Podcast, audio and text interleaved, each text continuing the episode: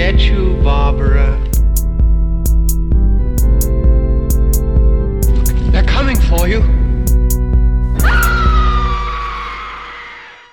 Hallo und herzlich willkommen zur 30. Episode von Devils and Demons. Das ist unser Halloween-Spezial und da es so speziell ist, machen Pascal und ich das heute nicht alleine. Deswegen grüße ich zuerst unseren Gast André. Moin, moin. André, wer bist du? Wer bin ich? Ähm, ich bin ein Mensch aus dem Internet. ähm, äh, Podcast-Hörer kennen mich vielleicht aus unserem Projekt, äh, Projekt Hin. Ähm, ich bin einmal Part von Multimaniacs, ähm, so einem allgemeinen Medienpodcast und habe zudem noch ähm, so einen kleinen Horror-Grusel-Podcast, der heißt Ende mit Schrecken, ähm, wo wir über Creepypastas und Urban Legends sprechen. Daher könnte man mich vielleicht kennen.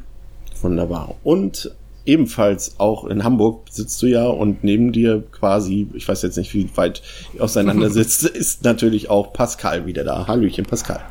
Hallo, ihr beiden. Das ist unser erstes Halloween-Spezial, deswegen haben wir tatsächlich noch die Möglichkeit, ähm, das heute anzubieten, dass wir tatsächlich über das Halloween-Franchise äh, sprechen werden, und zwar in aller Ausführlichkeit, ähm, nicht in aller Vollständigkeit, da wir uns im Vorfeld dazu entschlossen haben, Teil 3 aus äh, gewissen Gründen, die wir später noch kurz erläutern werden, auszulassen und ebenso die quasi das Reboot von Rob Zombie, also Halloween 1 und 2 von ihm auch auszulassen und das dann höchstwahrscheinlich dann ähm, in 365 Tagen im nächsten Jahr besprechen werden. Ähm, Halloween, warum Halloween? Halloween ist zum einen mein, tatsächlich mein absoluter Lieblingshorrorfilm und ein Film dieser Reihe war tatsächlich auch einer mein, ja, nee, war mein erster Horrorfilm, den ich überhaupt gesehen habe. Und zwar war das tatsächlich, so strange es auch klingt, Halloween 4 ähm, der lief, äh, das war damals, als ich mit, das hatte ich glaube ich schon mal in unserer Episode 0 erzählt, glaube ich, ähm, habe ich so dezent angefangen, mich so für so Horrorgeschichten so zu interessieren und nachts lief halt damals auf RTL 2 in aller Regelmäßigkeit so ein Double Feature aus der gekürzten Fassung von Halloween 4 und 5 und das habe ich dann damals auf VS aufgezeichnet und mir mit einem Kumpel ganz neugierig angeschaut, wir haben uns zu Tode gegruselt und irgendwie das muss zu dem Zeitpunkt kam auch gerade Halloween Age 20 auf Premiere und eine Bekannte von uns hatte damals Premiere, was was ganz Besonderes damals war. Mhm. Und äh, hatte mir dann Age 20 und Scream, war das Scream? Nee, ich weiß, was du letzten Sommer getan hast oder so. Irgendwie noch irgendwie diese beiden aufgenommen und die haben uns dann auch direkt mehrfach hintereinander angeguckt. Wie war das bei euch, euer erster Kontakt zur Halloween-Reihe, André? Ähm, ich glaube, bei mir war es tatsächlich Age 20 weil das genauso, also ich bin ja 86er Jahrgang und ähm, Age 20 kam ja ähm, 97, nee, 98, genau. Also es kommt ungefähr hin. Ich habe den, glaube ich, ich glaube so mit, ja, ich glaube so mit 11, 12 habe ich den gesehen. Ähm, hatte mir damals, glaube ich, mein Bruder auf VHS gegeben. Immer diese älteren Brüder. ähm, ich glaube, also müsste Age 20 gewesen sein, ja. Und danach habe ich dann immer erst, dann, als ich mich dann eben für das Genre mehr interessiert habe, habe ich dann alle anderen nachgeholt, so nach und nach. Bei dir, Pascal? Ich bin mir tatsächlich nicht mehr genau sicher. Ähm, es muss auf jeden Fall entweder Resurrection oder Age 20 gewesen sein. Ähm, ich habe die damals beide von einem Freund bekommen, ähm, auf die, ja, wie auch immer Weise. Und äh, ich weiß jetzt aber nicht mehr, welchen ich zuerst gesehen habe. Und dann ja eigentlich in, dann ähnlich wie bei André, ähm, erst dann, als ich mich dann ja wirklich intensiver angefangen habe mit äh, Horrorfilmen und dem Genre auseinanderzusetzen, ähm, ja, nachgeholt und äh, ja, einige öfter, andere weniger oft dann noch des Öfteren geguckt.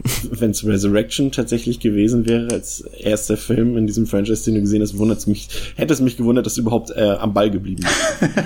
ich weiß, ich weiß sogar, dass, aber gut, da kommen wir später noch drauf. Also das ging damals sogar für mich, weil ich halt aber auch überhaupt gar keine Erwartung hatte. Aber das war, ist tatsächlich bei mir so bei vielen Filmen rein so, dass ich immer erst ähm, irgendwelche Sequels sehe. Das war jetzt, gut, das passt jetzt nicht in unser Genre hier, aber bei Rumbo war das genauso, dass ich erst Rumbo 2 und 3 gesehen habe und dann äh, so völlig verblüfft war, als ich dann First Blood das erste Mal gesehen habe und der so völlig konträr ist zu den Sequels. Also mhm. ich war auch, glaube ich, nicht das erste Mal. Ich habe also immer erst die Sequels und dann das Original gucken. Ja, gibt mir aber auch so, ja.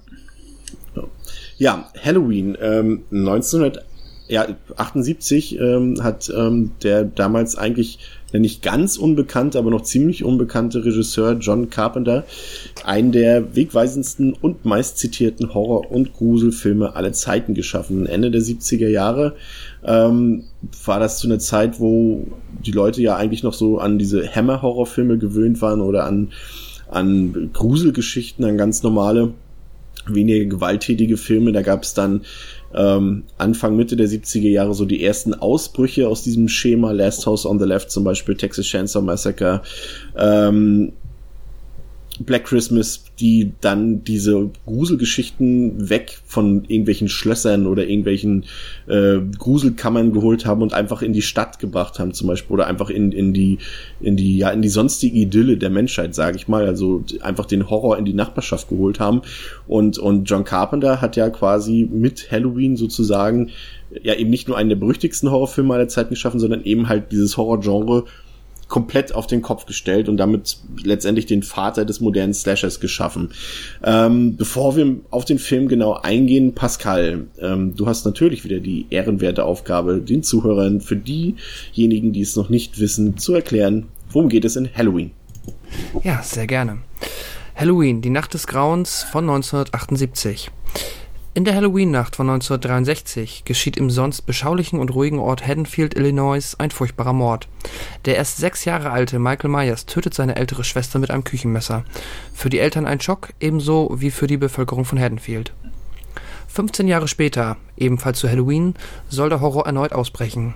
Michael Myers ist aus einer Nervenanstalt entkommen, in welcher er seit über zehn Jahren der Patient des Psychiaters Dr. Loomis gewesen ist. Nun wieder auf freien Fuß begibt sich Michael umgehend zurück nach Haddonfield, um sein vor 15 Jahren begonnenes Werk fortzusetzen. Die Teenagerin Laurie Strode verdient sich auch an diesem Halloween-Abend ihr Geld durch Babysitting und ahnt noch nichts von dem, was ihr bevorstehen soll. Denn das Böse ist schon auf dem Weg zu ihr. Ja, die Idee für diesen Film hatte tatsächlich, man denkt immer, dass das jetzt auf einer Idee von John Carpenter basiert, aber tut es tatsächlich nicht. Die Idee hatte der Produzent Irvin Jablans. Ähm, der hatte einfach so, die, so, so ein Grundkonzept im Kopf, dass vielleicht man so einen Horrorfilm drehen könnte über eine Babysitterin oder über einen Babysitter, die von einem Psychopathen terrorisiert wird und das Ganze sollte dann halt aus Kostengründen auch nur an einem Tag beziehungsweise in einer Nacht spielen und da hat er sich dann auch direkt auf, auf Halloween festgelegt und er hatte damals ähm, den ebenfalls ziemlich großartigen Film Assault on Prison 13 von John Carpenter mit veröffentlicht und trat somit an, aus dieser guten Erfahrung heraus an Carpenter heran mit seiner Idee. Und der hat dann mit seiner damaligen, ich weiß gar nicht, ist es, sind die heute noch eigentlich zusammen? Zumindest damals, sie waren ziemlich lang zusammen, ne? Äh, Deborah Hill, hat er das Drehbuch geschrieben und letztendlich damit ja die Formel entwickelt, überhaupt äh, für dieses Slasher-Genre und ähm, da fand ich es schon beachtlich, dass, dass ähm, als ich das, das ist ja jetzt keine so neue Geschichte, aber dass Carpenter ja auch eingewilligt hat, das Drehbuch zu schreiben, die Regie zu führen und die Musik zu komponieren und auch noch einzuspielen, für sagen mhm. und schreibe 10.000 Dollar. Und jetzt, ähm, vielleicht wisst ihr es besser, ich habe jetzt mehrere Quellen. Es kann natürlich auch einfach ein Übersetzungsfehler sein, weil eine englische Quelle hat gesagt, dass er ein Prozent der Einnahmen bekommen sollte des Films, aber eine deutsche Quelle hat gesagt zehn Prozent. Aber das würde irgendwie dem so ein bisschen widersprechen, dass er sich ja so jahrelang darüber geärgert hat, dass er quasi kein Geld bekommen hat für Halloween. Ähm, da würden ja wahrscheinlich eher die ein Prozent Einnahmen passen, oder? Habt ihr da was anderes gefunden? Ich habe tatsächlich auch die zehn Prozent ähm, wiederum ergibt es erschreckend viel Sinn, dass ein Prozent realistischer erscheint, weil ansonsten, der hat ja jetzt so nicht gerade gefloppt, der Film, hätte er ja doch definitiv etwas anderes als kein Geld mit dem Film verdient.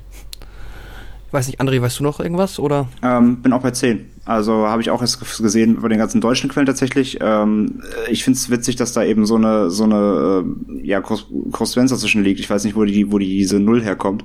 Ähm, mhm. Ich finde aber tatsächlich auch die 1% eigentlich realistischer, ähm, weil es eben das Ding war, dass er quasi es war ja so ein unerwarteter Erfolg für ihn und ähm, er hat ja daraus nicht viel bekommen, sage ich mal, außer seinen Ruf. Und deswegen glaube ich tatsächlich, dass 1% realistischer ist, ja.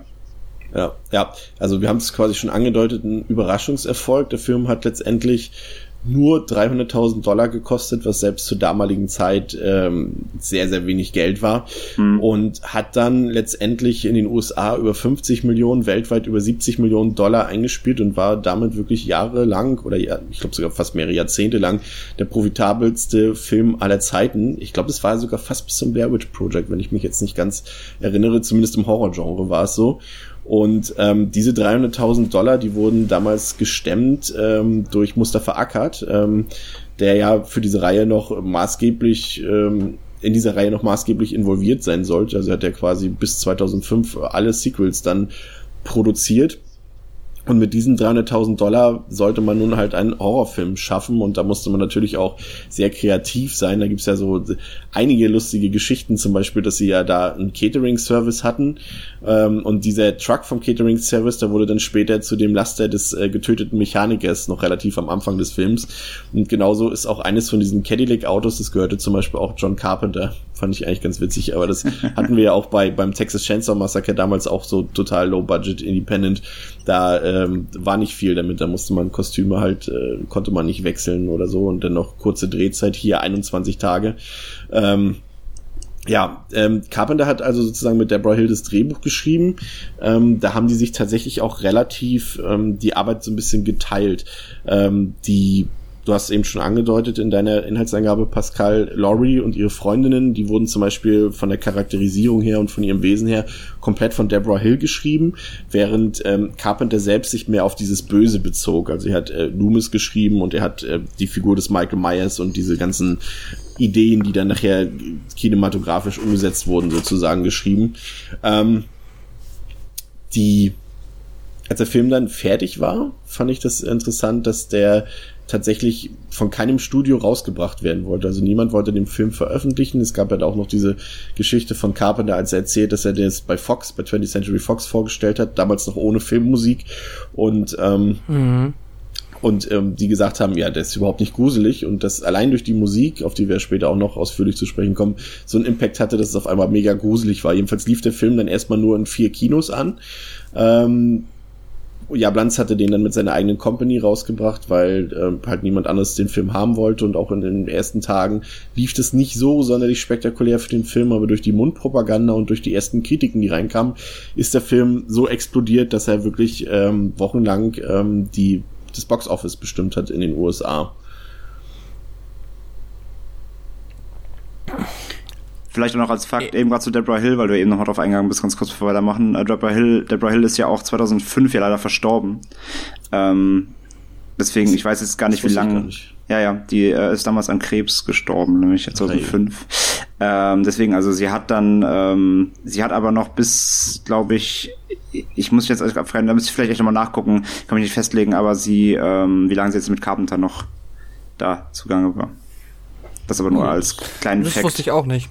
Das ist ein kleiner Downer, das wusste ich auch nicht. Ja, weil sie die Stimmung jetzt hier kippen, aber danke, wenn, wir schon, wenn, wir schon bei, wenn wir schon bei der Dame ganz Zeit waren, ähm, die hat noch bis, ähm, ich glaube, bis, ich glaube, der letzte Film, den sie, den sie, glaube ich, äh, produziert hat, war, glaube ich, ähm, wo ist World, World Trade Center.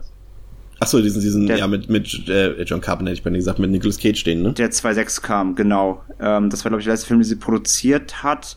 Und davor hat sie noch, ähm, ähm, im 2.5 das The Fog Remake äh, produziert. Das war Ach, ihr letzter Horrorfilm, genau.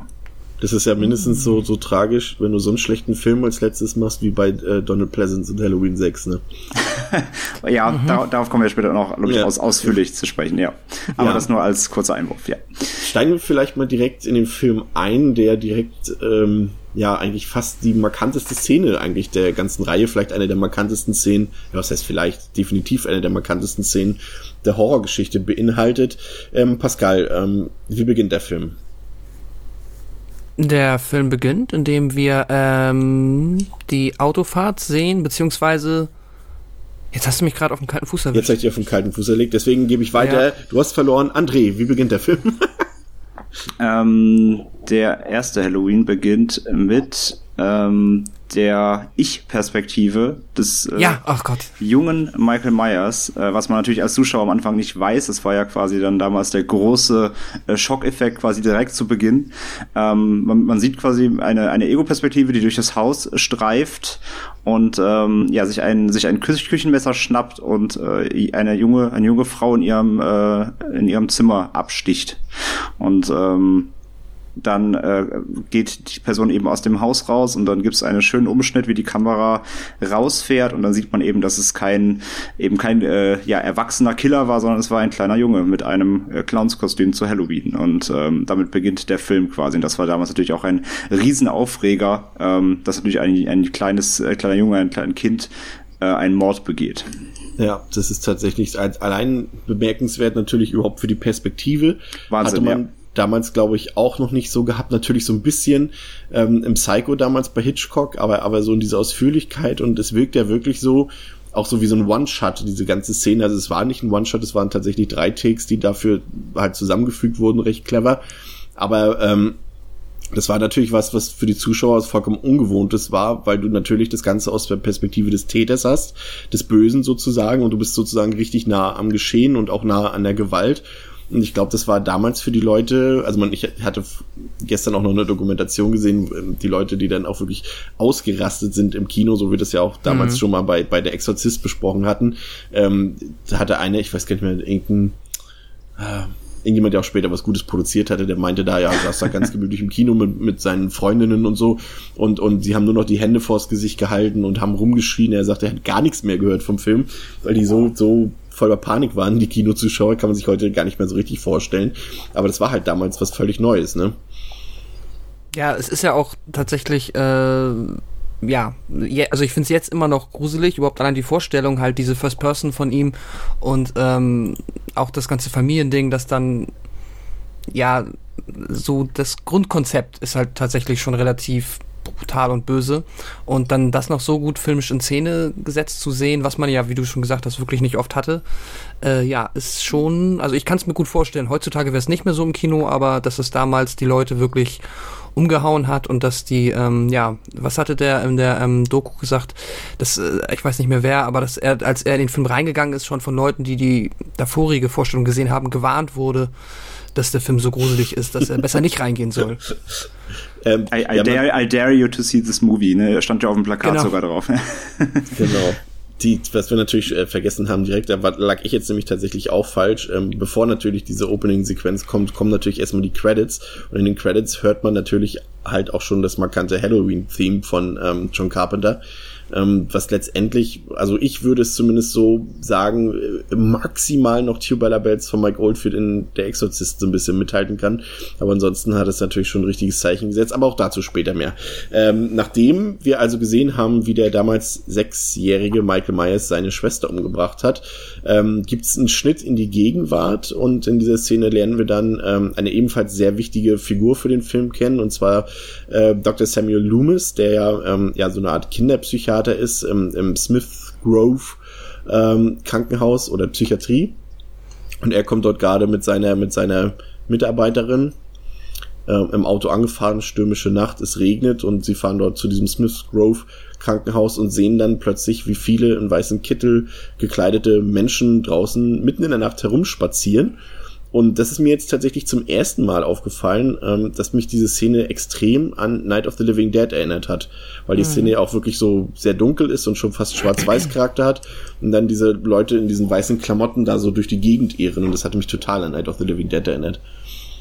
Ja, ich kann mir auch grad äh, sehr gut vorstellen, dass wenn man es nicht besser wusste vorher schon, bevor man ihn zum ersten Mal gesehen hat, dass man in dem Moment vielleicht kurz irgendwie so in Richtung Zombies dachte, weil äh, oder Besessene oder wie auch immer, weil so wie das gefilmt ist, ähm, wirkt das fast so ein bisschen so, wie sie da halt äh, auf diesem Rasenstück da umherirren und dann auch äh, aufs Auto springen, ja. Das ist schon, äh, ja, relativ ja. creepy. Aber ich verstehe das, äh, die äh, Assoziation da. Mhm. Wir, lernen, wir lernen auch sozusagen kennen, was dann der Hintergrund von Dr. Loomis ist, dass er halt ähm, Michael Myers behandelt hat in dieser Zwischenzeit, in diesen fünf, 15 waren es, ne? 15 Jahre? Ja, 15 Jahre. Ja. Ähm, und was hier besonders auffällt, ist halt, gerade wenn man dann die späteren, das Reboot von, von Rob Zombie kennt, ist, dass wir halt ähm, nicht sehen und auch nicht so wirklich hören, was dann in diesen 15 Jahren passiert ist, welche Beziehung sich da aufgebaut hat zwischen, zwischen Loomis und, und, und Myers. Und das fand ich ganz interessant, weil mir das auch nie so bewusst geworden ist. Auch jetzt erst beim, oh Gott, der wievielte, ich glaube, es war jetzt das zehnte oder elfte Mal, dass ich den Film gesehen habe. Ähm, da sind schon so ein paar Sachen bei, die, die der Film einfach sehr schlau macht, weil er auch hier schon an dieser Stelle ähm, diese, diese Motive oder diese, diesen Hintergrund von Michael Myers einfach komplett unerklärt lässt. Und das macht er schon in dieser Szene. Ähm, äh, André, du wolltest was sagen dazu? Ähm, nee, ich, ich wollte eben was anderes noch einwerfen, aber dazu können wir später noch kommen. Erst mach erst mal weiter, alles gut. Genau. Ähm, wir sehen dann in dieser Szene, wie unter diesen ähm, Passagieren, hätte ich beinahe gesagt, flüchtige Passagiere, äh, unter, den, unter den ausgebrochenen Insassen auch ein ähm, junger Mann dabei ist, der dann auf äh, das Auto von Dr. Loomis klettert, wo dann nur noch seine Mitarbeiterin drin sitzt und äh, sie dann aus dem Auto flüchtet. Und diese Person mit Dr. Loomis Auto einfach in, ja, in den Nachthimmel wäre jetzt auch falscher Ausdruck, aber einfach in die Nacht verschwindet. Und dann sehen wir tatsächlich eine meiner absoluten Lieblingsszenen, die eigentlich total harmlos ist. Ähm, aber ich liebe sie einfach, weil sie einfach dazugehört zu diesem Film und einfach für mich zu Halloween. Einfach wieder der nächste Schnitt und du siehst dann halt einfach so eine trostlose Stadt, einfach so eine Straße. Und dann mhm. kommt diese Einblendung, Haddonfield, Illinois, 31. Oktober. Ich liebe es.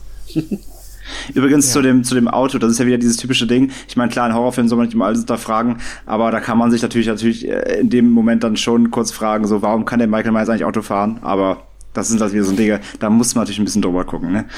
Das ist ja tatsächlich nicht so, die, also man stellt sich ja viele Fragen. Also der Film hat natürlich wenn man das objektiv betrachtet, einige Plotholes. Eben gerade dieses mhm. Autofahr-Ding, ähm, das ja auch, auch später immer wieder noch zur Geltung kommt und und äh, und, wie, und wieso und wieso hält ihn niemand an, wenn er mit der Maske ganz durch die Stadt fährt?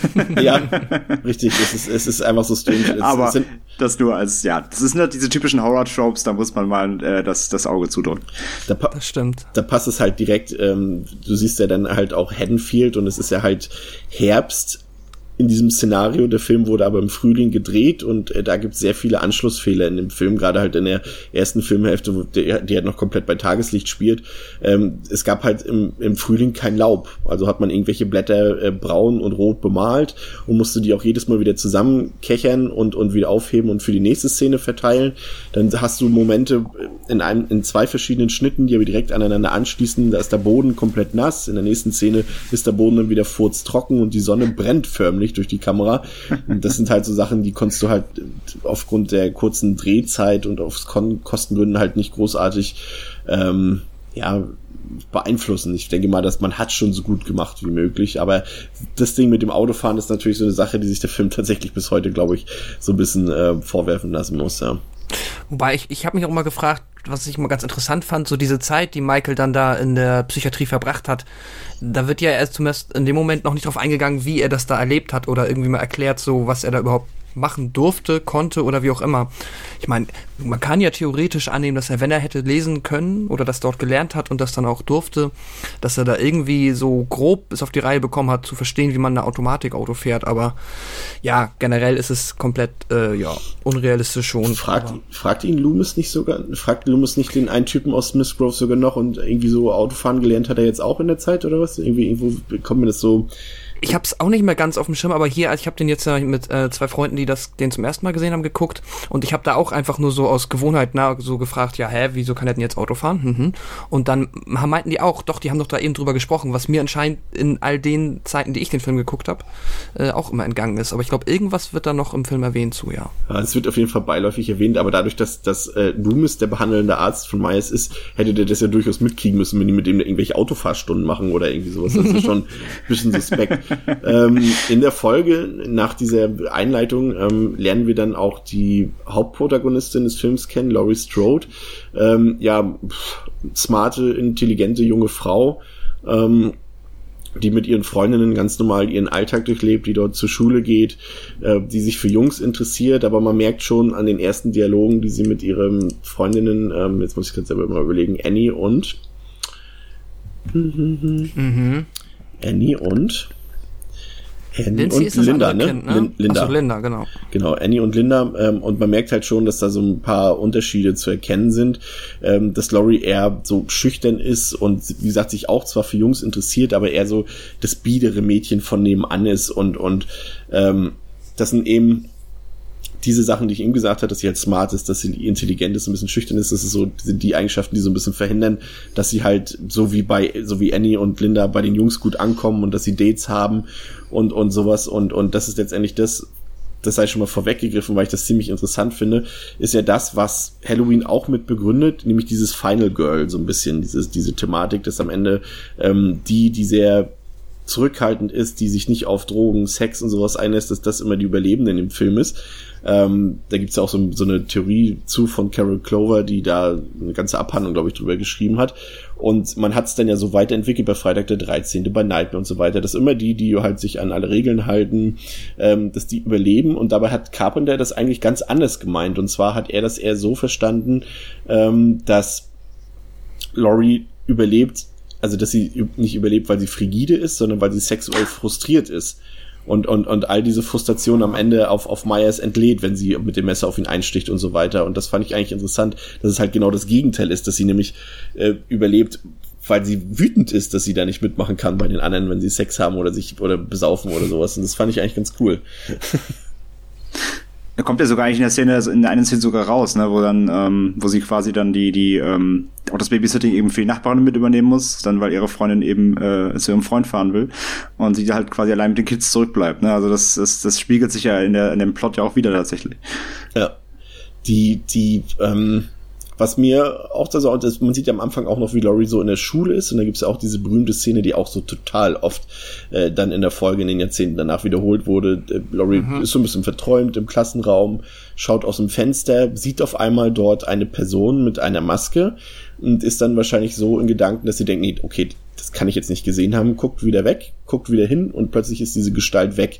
Das wurde ja später dann auch in, in Age 20 auch nochmal quasi aufgegriffen, diese Szene, aber ja auch in vielen anderen Horrorfilmen. In, ich find, ständig, immer, auch, auch in ja. anderen, auch in anderen Teilen der Reihe, das kommt ja wirklich äh, andauernd vor. Also, dass, dass, dass Michael irgendwo steht, guckst weg, guckst hin, er ist weg. Also, das ist ja schon, das ist ja der mhm. Running Gag der Reihe fast schon. Und natürlich eben auch dann jetzt äh, quasi ein, der, mit der Trope der, der ganzen, des, der ganzen, des ganzen Horrorgenres. Also, das passiert ja fast in jedem zweiten Horrorfilm so, so, so eine Szene.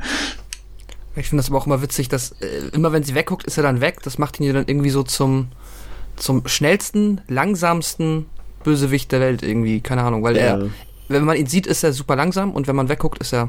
Ja, eigentlich, eigentlich schlendert er. Ja, eigentlich schlendert er immer, ne, aber in dem Moment ist er dann. Also ich habe ich hab den Film mal mit jemandem geguckt und derjenige kannte den Film nicht und meinte, der hat dann wirklich gefragt mich äh, erstmal, äh, sag mal, ist Michael Myers ein Geist? weil wirklich, weil er wirklich dachte so, da, wieso kann der Film mal verschwinden? Ist das eigentlich, ist das, ist das, ist das was Übernatürliches so? Äh, witzig, dass da, da diese Machart auf sowas schließen lässt heutzutage. Ja, besonders die Szene, wenn sie, ähm, die auch, sorry, wenn ich das ein bisschen vorweggreife, ähm, wo sie ihm dann da zwischen den Wäscheleinen sieht. Da sieht man ja dann im Gegenschnitt, wenn dann ihr Gesicht gezeigt wird, dass sie gar nicht weggeguckt hat und trotzdem dann im nächsten Schnitt auf das Bild, dass er dann weg war. Da habe ich mich auch gefragt, hat sie jetzt zugeguckt, wie er weggegangen ist langsam oder ist, hat er sich einfach in Luft aufgelöst? ja, das ist ja eh ein Thema, was sich ja durch alle Teile durchzieht, weil ja die Verhaltensweise sich tatsächlich markant unterscheidet, äh, eigentlich von Teil zu Teil. Mhm. Ähm, und deswegen fand ich es gut, ähm, dass du vorhin meintest, äh, Pascal, von wegen, vielleicht hat er ja da lesen gelernt und sowas, ähm, dass er sich hier eigentlich definitiv von allen Episoden dieser Reihe am intelligentesten verhält, ne? Um, ähm, ja, wobei, was ich mich halt, ähm, intelligentesten ja, aber er ist unabhängig davon auch in vielen anderen Filmen unfassbar informiert, was ja theoretisch auch noch mehr darauf schließen lässt, dass er, also er versteht es ja komplett mit Technik auch ab, abseits von Autos umzugehen und so weiter und so fort. Genau, also er schließt ja, er schließt Telefone kurz, also er, er kappt die genau. Telefonleitungen, genau. äh, Strom, er, er schafft es, das Stromausfälle zu provozieren, in teilweise in kompletten äh, Gebäuden und so weiter. Also ja. ähm, genau, er weiß ja schon, was er tut. Deswegen, also er ist ja nicht dumm. Das auf gar keinen Fall. Und das zieht sich ja auch wirklich durch die Reihe. Das stimmt, ja. Dann ähm, gibt es ja die Szene und die finde ich auch super gut gemacht, wenn sie denn tatsächlich so ähm, von Carpenter gedacht war, dass ähm, ich glaube, das war dann der nächste Tag. Nee, das war ist ja auch am selben Tag. Sie geht doch dann noch zu dem Meyers Haus mit mit ähm, Tommy und, und legt doch den Schlüssel unter die Matte des Hauses. Ich glaube, das ist sogar noch davor, ne? Das passiert tatsächlich Das vor der Schule. Davor, genau. ja. Ja, und, und ähm, Myers ist ja schon in seinem alten Wohnhaus und äh, beobachtet dieses Treiben so ein bisschen. Das ist ja dann der Moment, wo Laurie ihm auffällt. Ähm, und das Coole ist daran, dass sie dann, nachdem sie den Schlüssel unter die Matte gelegt hat, ja wieder weggeht vom Haus und dann anfängt zu singen und zwar die Zeile I wish I had you all alone, just the two of us, was eigentlich ein äh, konkreter Hinweis auf das Ende ist. Ja, Ach krass, das ist mir glaube ich noch nie aufgefallen. das stimmt, da habe ich auch so nie drüber nachgedacht. Ja, ich auch nicht, bis gestern. Ja, guter Effekt. Ja. Muss ich darauf achten. die, was, was hier natürlich für den Zuschauer auch interessant ist, ist, dass die, ist die Tatsache, dass wir als, als Zuseher ja auch Mitwisser sind. Und das ist ja so eine, so eine ähm, Sache, die den Film natürlich auf ein, so eine ganz andere Ebene spannend macht. Und zwar ist, wir wissen, dass Michael Myers geflohen ist. Wir wissen auch, wer Michael Myers ist oder zumindest, was er schon mal getan hat. Aber die Protagonisten unseres Films, die wissen weder, wer Michael Myers ist. Gut, vielleicht haben sie es schon mal von den Eltern gehört oder so. Ähm, aber die wissen weder, dass er ausgebrochen ist, noch, dass er in Haddonfield ist. Und das heißt für uns als Zuschauer natürlich auch, dass wir wissen, dass hier irgendwas passieren wird aber nicht wann. Und das ist halt so, ein, so, ein, so eine Quelle, aus die der Film ähm, deine Spannung zieht, ne? Ja, sie wissen, Ja. sie wissen ja quasi in der Stadt natürlich um diesen, um dieses, diesen legendären Vorfall eben vor 15 Jahren, aber sie haben natürlich keine Ahnung davon, dass er wieder auf freiem Fuß ist. So, das ist der, das ist die Prämisse, ja. Genau. Und der Film spielt dann ja halt audiovisuell auch in diesen, äh, nach der Exposition in den ersten, vier, ich weiß gar nicht, 30 oder 40 Minuten, bevor die Kacke am Dampfen ist, so wunderbar damit, dass man ja auch dann, ich glaube, sogar noch mal eine First Person bekommt oder dass er zumindest einfach mal so, wenn man eigentlich denkt, man, man sieht in der Szene jetzt nur irgendwie die, ähm, also nur Laurie irgendwie die Straße lang gehen und dann bleibt die Kamera stehen und jetzt müsste eigentlich der Schnitt kommen und auf einmal so kommt die Schulter von rechts rein und dann, ähm, ja, da gibt sich, also da hat sich John Carpenter sehr viel ähm, einfallen lassen, um damit so ein bisschen zu spielen. Das macht auch sehr viel Spaß.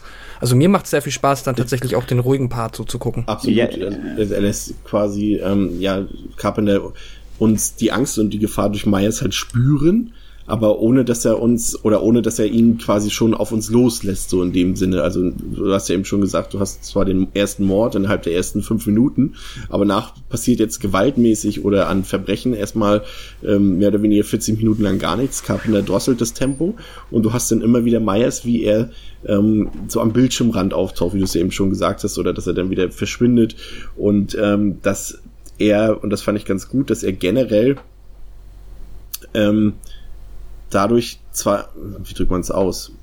Ähm, also er rückt immer mehr in den Mittelpunkt sozusagen mit der fortlaufenden Zeit und das sieht man halt auch an diesen Kameraperspektiven, die er wählt. Er steht immer irgendwo am Rand und kommt aber mit fortlaufender Laufzeit immer mehr in den Mittelpunkt und und ähm, du hast allein schon den Grusel dadurch, dass halt äh, durch die Erzählung zum Beispiel die Dr. Loomis dort, wenn er mit dem, mit dem Sheriff dort redet und mit seiner Mitarbeiterin und so weiter, dass er dir schon panische Angst macht vor diesem Typen, obwohl du noch gar nicht großartig weißt, was passiert. Aber ich habe dich jetzt unterbrochen, ähm, ähm, André, du wolltest was sagen? Ich wollte nur sagen, Michael ist ja in der ersten Filmhälfte gefühlt wie so ein Stalker. Ja, Also er, er, er stalkt äh, die, die äh, Mädels, beziehungsweise natürlich vor allem Laurie. Ähm, ja, beobachtet sie in äh, ihrem ganzen Alltag, eben auf dem Schulweg, in der Schule, zu Hause. Ähm, äh, und das, das ist eben allein schon dieses Creepige. Also ich meine, ein Stalker kennen ja viele. Das ist jetzt auch nichts Übernatürliches. Das, das, das ist ein, das kann jedem passieren, so theoretisch. Und ähm, das ist auch ein großer äh, Aspekt eben, was den Grusel hier ausmacht. Ein Typ, der ja, wir, wir wissen ungefähr, was es für eine Gestalt ist, eben, was er getan hat. Und so jemand verfolgt äh, eine junge Frau auf Schritt und Tritt. Und allein das ist schon super unangenehm. definitiv. Das ist halt das, was ihnen hier so im ersten Teil, was er halt leider in den, in den ganzen Sequels nicht so beachtet wurde, ist, dass er halt recht planvoll agiert. Also, dass er nicht hier einfach äh, wahllos irgendwelche Leute umbringt, sondern dass er sie halt auch verfolgt und dass er sie beobachtet und dass er ähm, ja ausspioniert, stalkt, wie du schon sagst. Und, und das ist halt so das, was halt so ein, so, ein, so ein gravierender Pluspunkt auch ist in Halloween 1, was diesen Film halt auch so von seinen nicht so guten Nachfolgern halt auch unterscheidet, ne? Absolut, ja.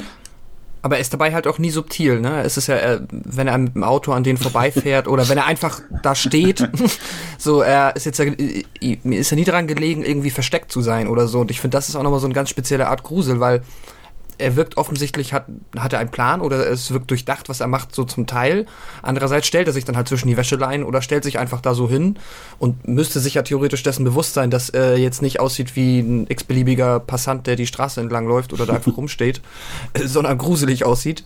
Äh, ist ihm aber scheinbar egal. Ich habe mich auch immer gefragt, ob das dann so von Selbstbewusstsein oder von, ähm, ja, dass es nicht besser weiß zeugt. Keine Ahnung. Ich glaube, ich glaube eher, dass dieses Best nicht besser wissen schon ein Punkt ist, weil er trotz allem, zumindest das, was man von ihm weiß, ist er ja trotzdem immer noch so ein bisschen Kind.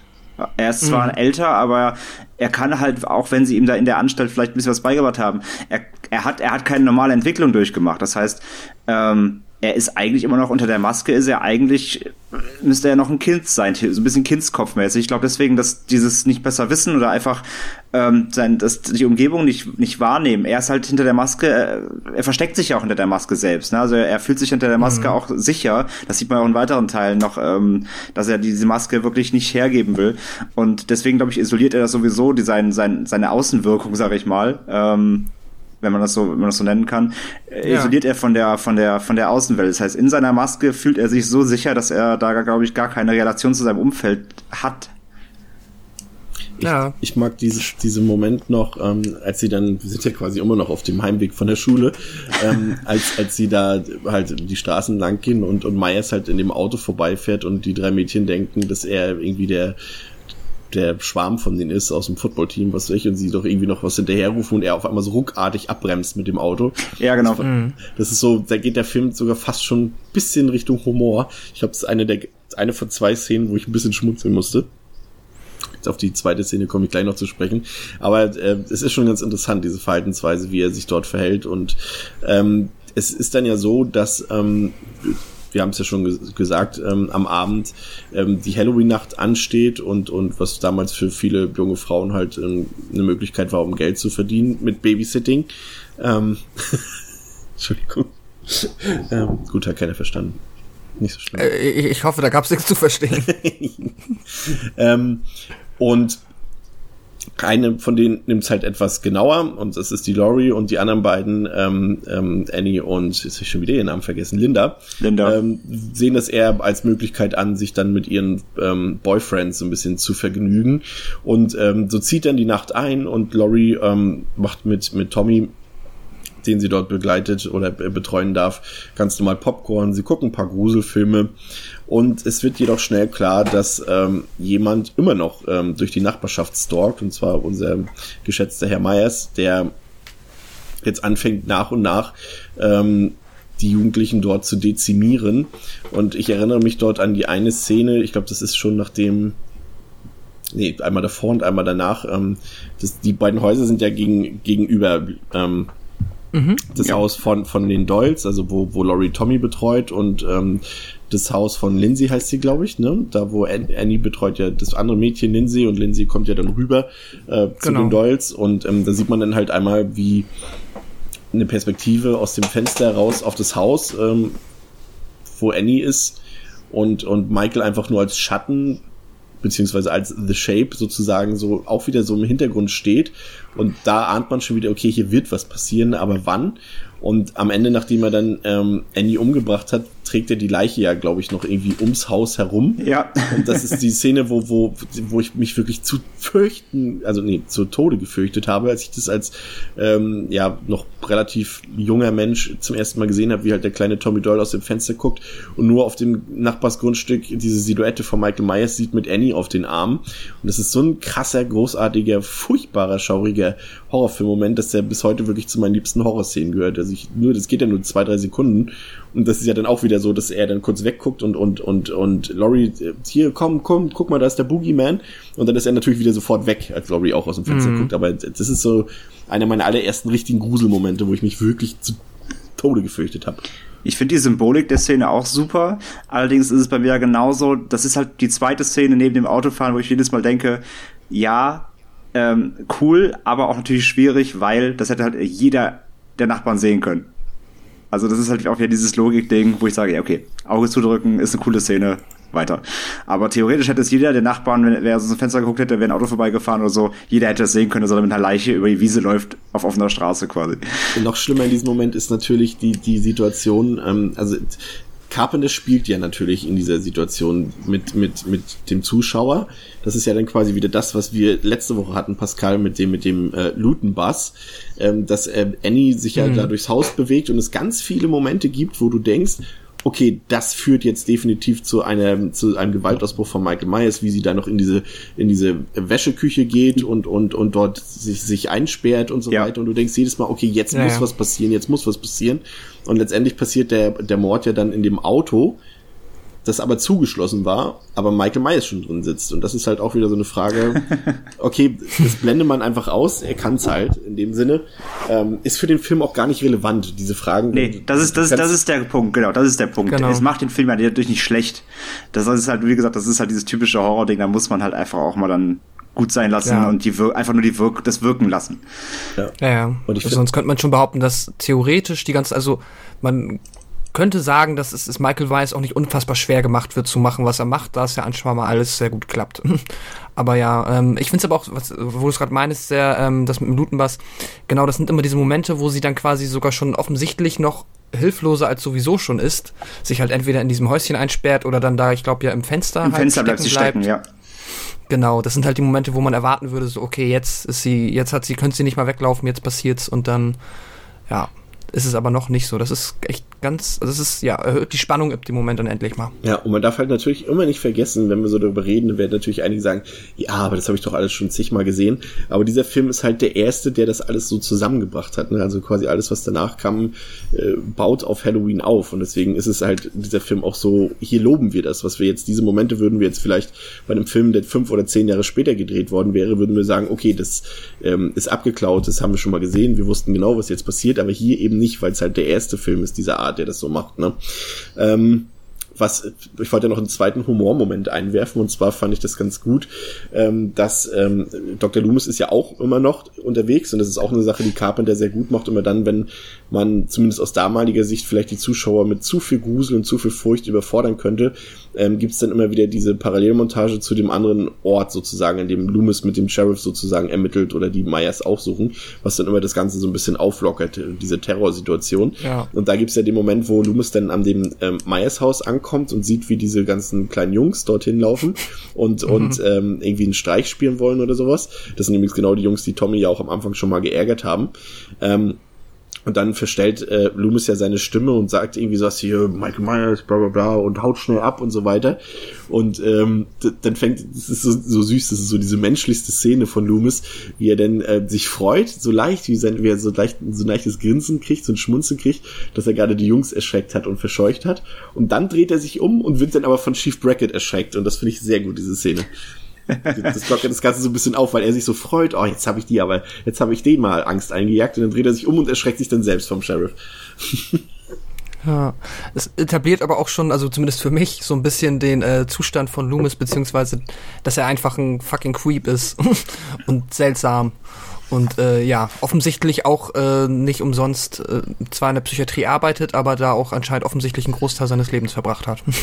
Aber das ist ja das, was, was, was, was, was hier Carpenter und Deborah Hill halt auch wirklich so gut geschrieben haben, dass diese Figuren halt nicht, Loomis ist nicht einfach nur der Retter in diesem Film oder so, er hat halt selber auch, man merkt, ist nicht gerade so der sympathischste Typ. Natürlich ist er so, auch natürlich in der Reihe dann etabliert, ähm, letztendlich die einzige durchgehende Hauptfigur mehr oder weniger. Aber er ist halt nicht unbedingt sympathisch. Das werden wir später auch noch in Teil 4 und 5 noch ein bisschen genauer betrachten können. Aber das ist halt die Stärke auch in dem Drehbuch von Carpenter und Hill, dass sie so greifbare Figuren gemacht haben. Das ist ja auch bei den, bei den, ähm, bei den Mädchen so. Sie sind halt ähm, nicht so diese Teenager, wie wir sie aus American Pie oder aus heutigen Teenie-Slasher und so sehen, sondern sie sind eher so authentisch und glaubwürdig. Also so gut es geht halt in einem Horrorfilm. Und das ist halt mhm. zum Beispiel auch der Unterschied zu diesem Freitag der 13. Film. Da sind uns die Figuren alle egal. Und ähm, es wäre auch heute so, dass wenn du diese drei, diese Konstellation aus diesen drei Mädchen, aus, aus Annie, aus, aus Linda und, und Laurie hast, dann wären da auch wieder zwei bei, die total nervig wären oder sowas, aber finde ich überhaupt nicht hier. Ähm, das sind alles Figuren, die so eine gewisse Melancholie entwickeln, die atmen dürfen und die, die sind jetzt nicht besonders komplex, die Figuren, die sind immer noch simpel, aber halt irgendwie gut ausgearbeitet und äh, so, dass es halt auch weh tut, also ich fand zumindest so, ähm, wenn Annie und, und, und ähm, Linda den Film verlassen, sozusagen tot. Also das ist so, das geht einem schon nah. Das ist nicht so, ah, okay, jetzt sind die weggemetzelt, so wie man das bei Freitag der 13. oder so hat, sondern hier hm. sind die auch gut geschrieben, die Figuren, finde ich persönlich. Ja, weil es ja auch e-, eben nur wenige Morde gibt, das werden wir gleich auch noch dazu kommen, denke ich genauer. Ähm, genau, und weil es eben kein Schlachtfest ist, sondern die Figuren, die äh, ausscheiden aus dem, aus dem Film, ähm, ja, die sind relevant und die, die, die sind präsent. Das sind Hauptcharaktere und nicht irgendwelche nicht, kein Schlachtvieh eben. Und ähm, das macht halt schon aus. Und noch zu Loomis gerade, also bei, bei Loomis merkt man ja sowieso schon, also hier ab dem ersten Film schon, das baut sich natürlich später noch mehr auf, du merkst halt auch einfach, wie viel Zeit er mit Michael Myers verbracht hat. Und das ist, Michael Myers ist so ein bisschen sein Lebenswerk, sag ich mal. Also der, er, arbeitet 15 Jahre hier allein schon in dem Teil mit ihm und du merkst, was auf ihn abgefärbt ist und ähm, wie, wie Loomis das geprägt hat, diese ganze Geschichte. Ähm, und er wird ja wirklich von Film zu Film selbst auch so immer ein Stück wahnsinniger, hat man das, so das Gefühl. Und ähm, wie gesagt, da werden wir in den nächsten mhm. Teilen auch noch, denke ich mal, äh, mehr zu eingehen. Und ähm, zu der Szene, die du halt meintest mit dem, äh, wo der erschreckt wird von, von dem Polizisten, ähm, ich finde super witzig, dass die Szene komplett ohne Musik auskommt. Denn das wäre so eine Szene, die wäre halt in einem heutigen Film, wäre das ein Jumpscare. Ja. Mhm da wäre dann sofort irgendwie eine, eine, eine, eine Tröte und ein laute, laute ähm, Soundeffekt reingearbeitet worden und das wäre halt genau ein Jumpscare gewesen. Und hier funktioniert der Scare halt komplett ohne Musik. Es ist einfach, er steht einfach hinter ihm und man erschreckt sich auch so ganz kurz, aber gleichzeitig muss man eben lachen wegen der Szene davor. Ähm, super Szene, wäre heute halt absolut ein Jumpscare. Super, super cool, wie man, wie man da sieht, wie, wie früher mit solchen Szenen gearbeitet wird und wenn man das halt mit heute vergleicht, ähm, wie billig und plakativ das heute sowas umgesetzt wird. Ja, aber du wolltest, glaube ich, auch gerade, ja, du hast ja schon den Bodycount ähm, leicht angedeutet, der halt hier im ersten Teil tatsächlich noch sehr gering ist. Und mhm. ähm, was aber für mich auch wieder äh, tatsächlich dann so ein Gruselauslöser ist. Du hast halt das, was wir schon erwähnt haben, dass Myers halt, ja, durchplant wäre jetzt vielleicht doch ein bisschen übertrieben, aber dass er halt nicht einfach so intuitiv äh, reagiert, sondern er schaut sich seine Opfer halt schon aus, so, schon fast wie so ein Tier so ein bisschen vergleichbar so ein bisschen mit dem Velociraptor in Jurassic Park, würde ich meinen.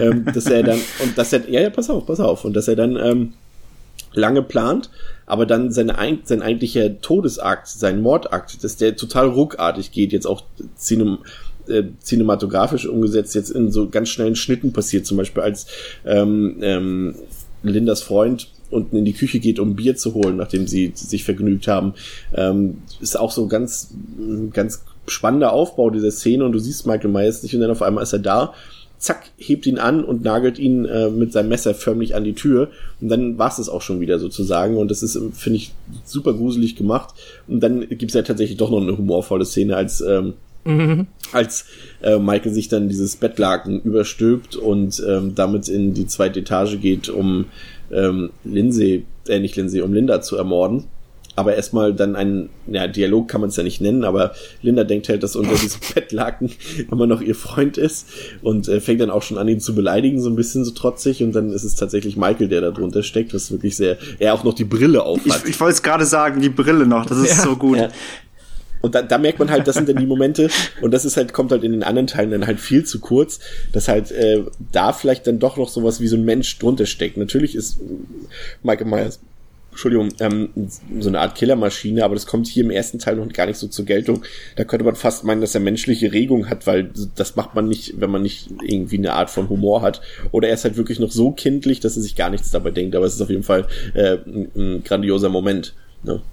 Ja, die Brille ist echt interessant, aber äh, also ja, das, was du meinst, dass man auch merkt, dass er halt noch spielt mit den Opfern. Ne? Genau. Und dass er sich halt irgendwie so eine äh, Verspieltheit, wie so eine Katze, die irgendwie dann noch bevor sie tötet, so ein bisschen Spaß mit dem Opfer hat. Ähm, ja, oder das war mit der Brille so durchdacht, dass sie dachte, das kommt glaubwürdiger, weil er sich so intensiv mit seinen Opfern vorher auseinandergesetzt hat, was ich aber auch eher nicht glaube. Aber ähm, ja, ich fand das auch, äh, ist immer wieder faszinierend, weil man würde eigentlich erwarten, dass er theoretisch ja einfach nur darauf wartet, quasi, dass das Opfer hilflos ist und dann zuzuschlagen. Aber das wäre jetzt in dem Fall überhaupt nicht nötig gewesen. Und ähm, macht ihn tatsächlich auch für mich noch mal ein bisschen gruseliger. Ich finde halt so ein bisschen auch, also es ist nicht hochgegriffen, aber es ist auch so ein bisschen, als ob Michael so Schach spielt er schaltet erstmal so alle Figuren um Laurie aus, die, die ihr nahestehen und da, und da eben mhm. äh, einschreiten könnten. Und dann geht's, geht er eben quasi erst auf sein Hauptopfer. Das ist so ein bisschen sehr kalkuliert halt, muss man schon sagen. Deswegen, deswegen, das, und, und da, und wenn du genau zu diesem Satz passt halt nämlich dieses Lied, was, was Laurie singt, I wish I had you all alone, just the two of us. Dass mhm. sozusagen erstmal alle anderen weg müssen und dann wir zwei zusammen sozusagen. Ähm, ja, und, und letztendlich ist ja der Mord an, an, an Linda ist ja letztendlich die Einleitung für den Showdown, der wirklich dann am Ende 15 bis 20 Minuten pure Spannung und Terrorkino enthält. Ähm, Laurie geht dann rüber ins Haus ähm, gegenüber und stellt dann fest, okay, die sind hier nicht mehr da und stellt dann auch relativ fest, wo die Leute sind, nämlich äh, herunterbammelnd tot im, im Kleiderschrank und so weiter. Können wir, können äh, wir da kurz noch über, über Annie, über Annie äh, tot auf dem Bett sprechen mit dem Grabstein? Linda? Ja. Äh, war das Linda oder Eddie? Mit dem Grabstein auf dem Bett. Achso, nee, das müsste. Nee, das, das müsste ist Annie, glaube ich. Sein, ne? ja. ja. Ähm, das finde ich, also das sieht man ja auch in der früheren Szene, das haben wir jetzt wie vorher nicht be benannt, ist ja auch nur eine kurze Szene. Ähm, Loomis geht ja einmal auf den Friedhof und sieht, dass ähm, der Grabstein eben von ähm, Judith von Judith äh, eben weg ist. Und ähm, dann sieht man eben natürlich später, wenn eben dann Laurie durch das Haus geht und Annie eben tot auf dem Bett findet, ähm, ja, lehnt der, der Grabstein ähm, an der Wand auf dem Bett, ähm, musste ich auch wieder so, in meinem Kopf muss ich wieder zurechtspinnen, wie Michael den Grabstein klaut, ins Auto legt, den dann mitnimmt die ganze Zeit, sie umbringt, platziert und den Grabstein aus dem Auto hochträgt und aufs Bett stellt. Das ist, ist irgendwie, es ist so fantastisch. Also es ist so absurd, aber gleichzeitig macht es, es ist auch so ein bisschen witzig, muss ich zugeben. Das stimmt. Ähm, also dieses plakative Platzieren und auch dieses, sowieso eine tolle Szene, weil äh, super ausgeleuchtet, so ein bisschen Gothic-Horror-mäßig sieht das aus, ja. wie dieser Grabstein auf dem Bett liegt. Ähm, fand ich, äh, fand ich einfach auch eine sehr, sehr, sehr, sehr einprägsame Szene. Definitiv. Ähm Übrigens, Annie, Annie wird ja auch gespielt von, das haben wir gar nicht gesagt, wird ja gespielt von äh, Nancy Kais, die aber damals bei äh, Halloween in den Credits unter Nancy Loomis äh, auftauchte. Genau, sie hat aber irgendjemand noch geheiratet. Ich glaube, den Namen hat sie auch bei, weil man sie hatte doch, ah, sie war, war sie verheiratet mit irgendjemand anderen später aus der Produktion, ich weiß es gar nicht mehr. Hm. Also er ist auf jeden Fall, sie heißt auf jeden Fall Kais, aber in den Halloween-Filmen war sie unter Nancy Loom oder in, in dem Halloween-Film war sie unter Nancy Loomis gelistet. Das fand ich halt damals witzig wegen äh, ne, natürlich Dr. Loomis, ja. ähm, dass der Name da eben auch tatsächlich in den Credits als realer Name auftaucht. Ich dachte tatsächlich bis heute immer, dass es Zufall und dass sie wirklich so hieß. Ne, sie, sie, sie heißt, glaube sie hieß, glaube ich, sogar so. Also ich weiß nicht, ob es, oder das war so ein Künstlername. Da bin ich jetzt also ich, tatsächlich Genau, ich sehe jetzt, ich bin gerade mal draufgegangen, da steht, das ist ein Pseudonym. Ah, okay. Das ähm, könnte natürlich gut damit zusammenhängen, dass sie halt, wenn das ihre erste kleine oder wie auch immer Rolle war, dass sie dachte, markiere ich mich gleich mal selbst irgendwie mit dem Franchise. Ja, oder, oder aber, wenn der Film nachher so beschissen wird, möchte ich damit nicht in Verbindung gebracht werden. dazu kommen wir dann später bei Paul Rudd. oh ja. Ähm, ja, genug. Aber das nur als wollte, Achso. Ja, alles gut. Sorry. Ja, nee, bitte. Ähm, weil, also eine, ja, ich frage erstmal nur das eine. Ähm, und zwar ist es ja auch interessant ähm, zu beobachten, wenn man jetzt den ersten Film zum ersten Mal guckt und ich kannte halt leider schon vorher andere, deswegen ist es für mich ein bisschen schwieriger. Ähm, so dieses die ersten Morde geschehen und man bekommt so langsam, glaube ich, dran so die Fragestellung, hatte ich jetzt auch bei den beiden Menschen, die, mit denen ich den geguckt habe, die den zum ersten Mal gesehen haben. Ab wann bekommt man mit, dass da ja offensichtlich ein bisschen übermenschliche Fähigkeiten vorhanden sein könnten oder er zumindest unverhältnismäßig stark ist? Ähm, bis halt am Ende er natürlich dann offensichtlich tödliche Angriffe und so weiter überlebt. Aber ich finde das ganz interessant, wie das so langsam ähm, sich immer mehr häuft, quasi, so dass er auf einmal halt ja äh, den das erste Opfer halt mit einer Hand hochhalten kann ja. oder dass er halt diesen Grabstein einfach mal mit zwei Händen offensichtlich ähm, aus dem ja, Grab entfernt. Boden reißt, ja. Ja, ich glaube, zum ersten genau. Mal richtig, äh, also wirklich richtig merkst du es tatsächlich, wie du gerade sagst, mit dem ersten Mord, wo er ihn an die Wand nagelt, weil ihn ja quasi mit einer Hand so in der Luft hält, wirklich und dann mhm. mit aller Wucht in diese Tür nagelt. Also da ist, glaube ich, wirklich der erste Moment, wo du es onscreen siehst. Der hat auf jeden Fall Power. Warum auch immer jetzt erstmal, ja. Genau, weil das ist ja, glaube ich, dann auch für ähm, damals die Menschen, die den zum ersten Mal gesehen haben, ganz wichtig, dass man, weil bis dahin hätte man ja noch denken können, ja, okay, das ist halt Michael Myers, ja gut, aber der hat auch nur ein Messer. So, also der ist jetzt da vielleicht theoretisch in einem One gegen One nicht automatisch jemandem überlegen. Aber so nach und nach merkst du dann, okay, der ist anscheinend doch, zumindest ist da so viel hinter, dass ja, der nicht einfach mal eben auszuschalten ist. Und dann zeugt das, glaube ich, auch noch, also bringt das auch der Spannung beziehungsweise dann der, dem Angstfaktor viel, dass man halt merkt, so, oh fuck, das ist nicht nur ein Verrückter. Was, was natürlich dann jetzt ähm, hier halt auch im Showdown, da könnte man jetzt tatsächlich ähm, so ein bisschen auch auf die audiovisuellen Qualitäten des Films eingehen. Also es ist dann halt so, dass Laurie, wie gesagt, äh, drüben im, im Nachbarhaus erkennen muss, dass sie ähm, ihre Freundinnen jetzt nicht mehr unter uns weilen und sie dann wieder zurückrennt zu, zu, zu Tommy und, und Lindsay, aber merkt, dass äh, Michael sie verfolgt und äh, es dann quasi ja zum Duell kommt zwischen Laurie und ähm, Michael Myers. Und da kommen dann halt die ganzen Stärken nochmal alle zur Geltung, die Carpenter halt auch in den Film bringt. Sei es die Kamerafahrten, sei es die ganzen ähm, Tiefen und Schärfen und so weiter, mit denen er arbeitet. Halt so, das sind halt die Stilmittel, die halt auch Hitchcock damals benutzt hat, ein paar ja, ein Jahrzehnt vorher, äh, bei Psycho und Co. oder auch bei Die Vögel, diese ganzen klassischen Suspense-Kino-Momente. Dann was, was ähm, André vorhin schon genannt hat, ein unglaublicher Einsatz von Licht und Schatten, halt auch meine Lieblingsszene zum Beispiel, äh, die ich vorhin beschrieben habe, draußen an dem Haus, wo er Annie da ähm, ins Haus trägt, wie übrigens die Tür mit dem, äh, ist euch das mal aufgefallen, wie er in dem Moment die Tür mit dem Fuß aufkickt? Das ist mir auch, mm, ist mir jetzt ja. erst aufgefallen fand ich sehr gut. Ähm, vielleicht ist das der Moment, wo er äh, zeigt, was für Kraft er hat. Ich weiß es nicht. ähm, und dann natürlich, was dann halt wirklich im Show dann, dann absolut zu Gelde kommt, ist halt die Musik ähm, von Carpenter. Diese, diese, ja, was zeichnet die Musik aus in dem Fall? Sie ist ja eigentlich relativ minimalistisch, ähm, aber sie hat halt so, ich finde, sie drückt das aus, was der Zuschauer sieht. Und ich finde da ähm, nicht mal, also natürlich das Theme, das steht außer Frage, das ist eines der besten Soundtrack-Stücke, die es überhaupt gibt. Aber ich fand auch dieses, ich weiß jetzt leider nicht, wie das Stück heißt, aber dieses andere, was so dieses Messerstechen immer hat. Dieses, wisst ihr, was ich meine? Dieses, was so, so bassig ist, aber immer dieses Fiepen so drin hat, als wenn jemand mit dem Messer immer wieder auf jemanden einsticht. Immer so bim, bim, bim, bim. Ja. Das ist bestimmt, welches mhm. ich meine. Und das ist. Äh, ja, genau. Ja. Achso, ne, ich wollte dir nur zustimmen und dass das und ähm, das eigentliche Theme ja mehr oder weniger die einzigen beiden Stücke sind, die in dem Film jetzt sich da die Klinke in die Hand geben. Ja, aber das ist halt so unglaublich perfekt halt auf diese Dramaturgie, auf diese Spannung gemalt. Also die untermalen ja quasi die, die, den Thrill, den du da auf der Leinwand siehst und, und ich finde, das ist einfach überragend. Und das ist letztendlich das, da muss man der Dame von, von 20th Century Fox, die das damals zu Carpenter gesagt hat, ähm, ja fast schon recht geben. Ich, ich würde den Film tatsächlich gerne mal ohne, ohne Musik gucken und, und schauen, wie er dann wirkt. Das wäre wirklich mal interessant zu wissen. Aber äh, die Musik selbst ist natürlich eine Qualität, die hier mindestens, sage ich mal, ein Drittel der Stärken des Films ausmacht. Ne? Definitiv, auf jeden Fall. Oder überhaupt mit, auch mit, mit, mit egal, mit irgendeiner random Grusel-Soundtrack aus einem anderen Film oder so unterlegen. Also mit irgendwas ja, total Streicher zum Beispiel, irgendwie so eine blöde ja, Orchestermusik oder so. Die typische generische, genau. Und ich glaube tatsächlich, das ist korrekt, ja. Da würde dann einfach nicht so wirken. Das, das, das, äh, das, das, der Sound macht hier super viel. Also gerade im, gerade im Showdown ähm, macht er mindestens 50 Prozent der Atmosphäre überhaupt aus, ja. Ja, und letztlich, letztlich ist es eigentlich, die Musik spiegelt auch den Film ja an sich wieder. Das ist halt alles sehr minimalistisch an dem Film ist. Ne? Wenn wir das mal so runterreißen, wir haben ja jetzt quasi auch in Pascals Inhaltsangabe am Anfang, wenn du den Plot runterreißt, äh, dann kommen da vielleicht zwei, drei Sätze zusammen. Das ist halt äh, ein Killer, der Jugendliche jagt und der eine Hintergrundgeschichte hat. Das ist letztendlich ja der ganze Plot des Films und, und genauso minimalistisch sind halt auch äh, die Gewaltszenen und die Musik und so weiter und das ist eigentlich letztendlich die Stärke des Films. Ne? Und, ja, definitiv. Und vor allem, äh, Entschuldigung, ähm, das, was äh, André vorhin gesagt hatte, wir hatten ja gesagt, geringer Bodycount, aber halt auch wenig Gewalt on screen. Ne? Also du siehst ja quasi, der Film ist ja trotz seiner Morde eigentlich quasi blutlos und, und der braucht keinen Gore oder keine Splatter-Szenen oder sowas, sondern der zieht seinen Horror dann doch eher aus der Atmosphäre und aus der Geschichte. Zwar geht äh, Myers rabiat zur Sache, aber das ist jetzt nicht so, als würden wir da irgendwelche Eingeweide sehen oder irgendwelche äh, großen ähm, Einriss im Körper von, von, von der Machete oder sowas. Und, und das ist halt das, was auch dazu gehört, ne?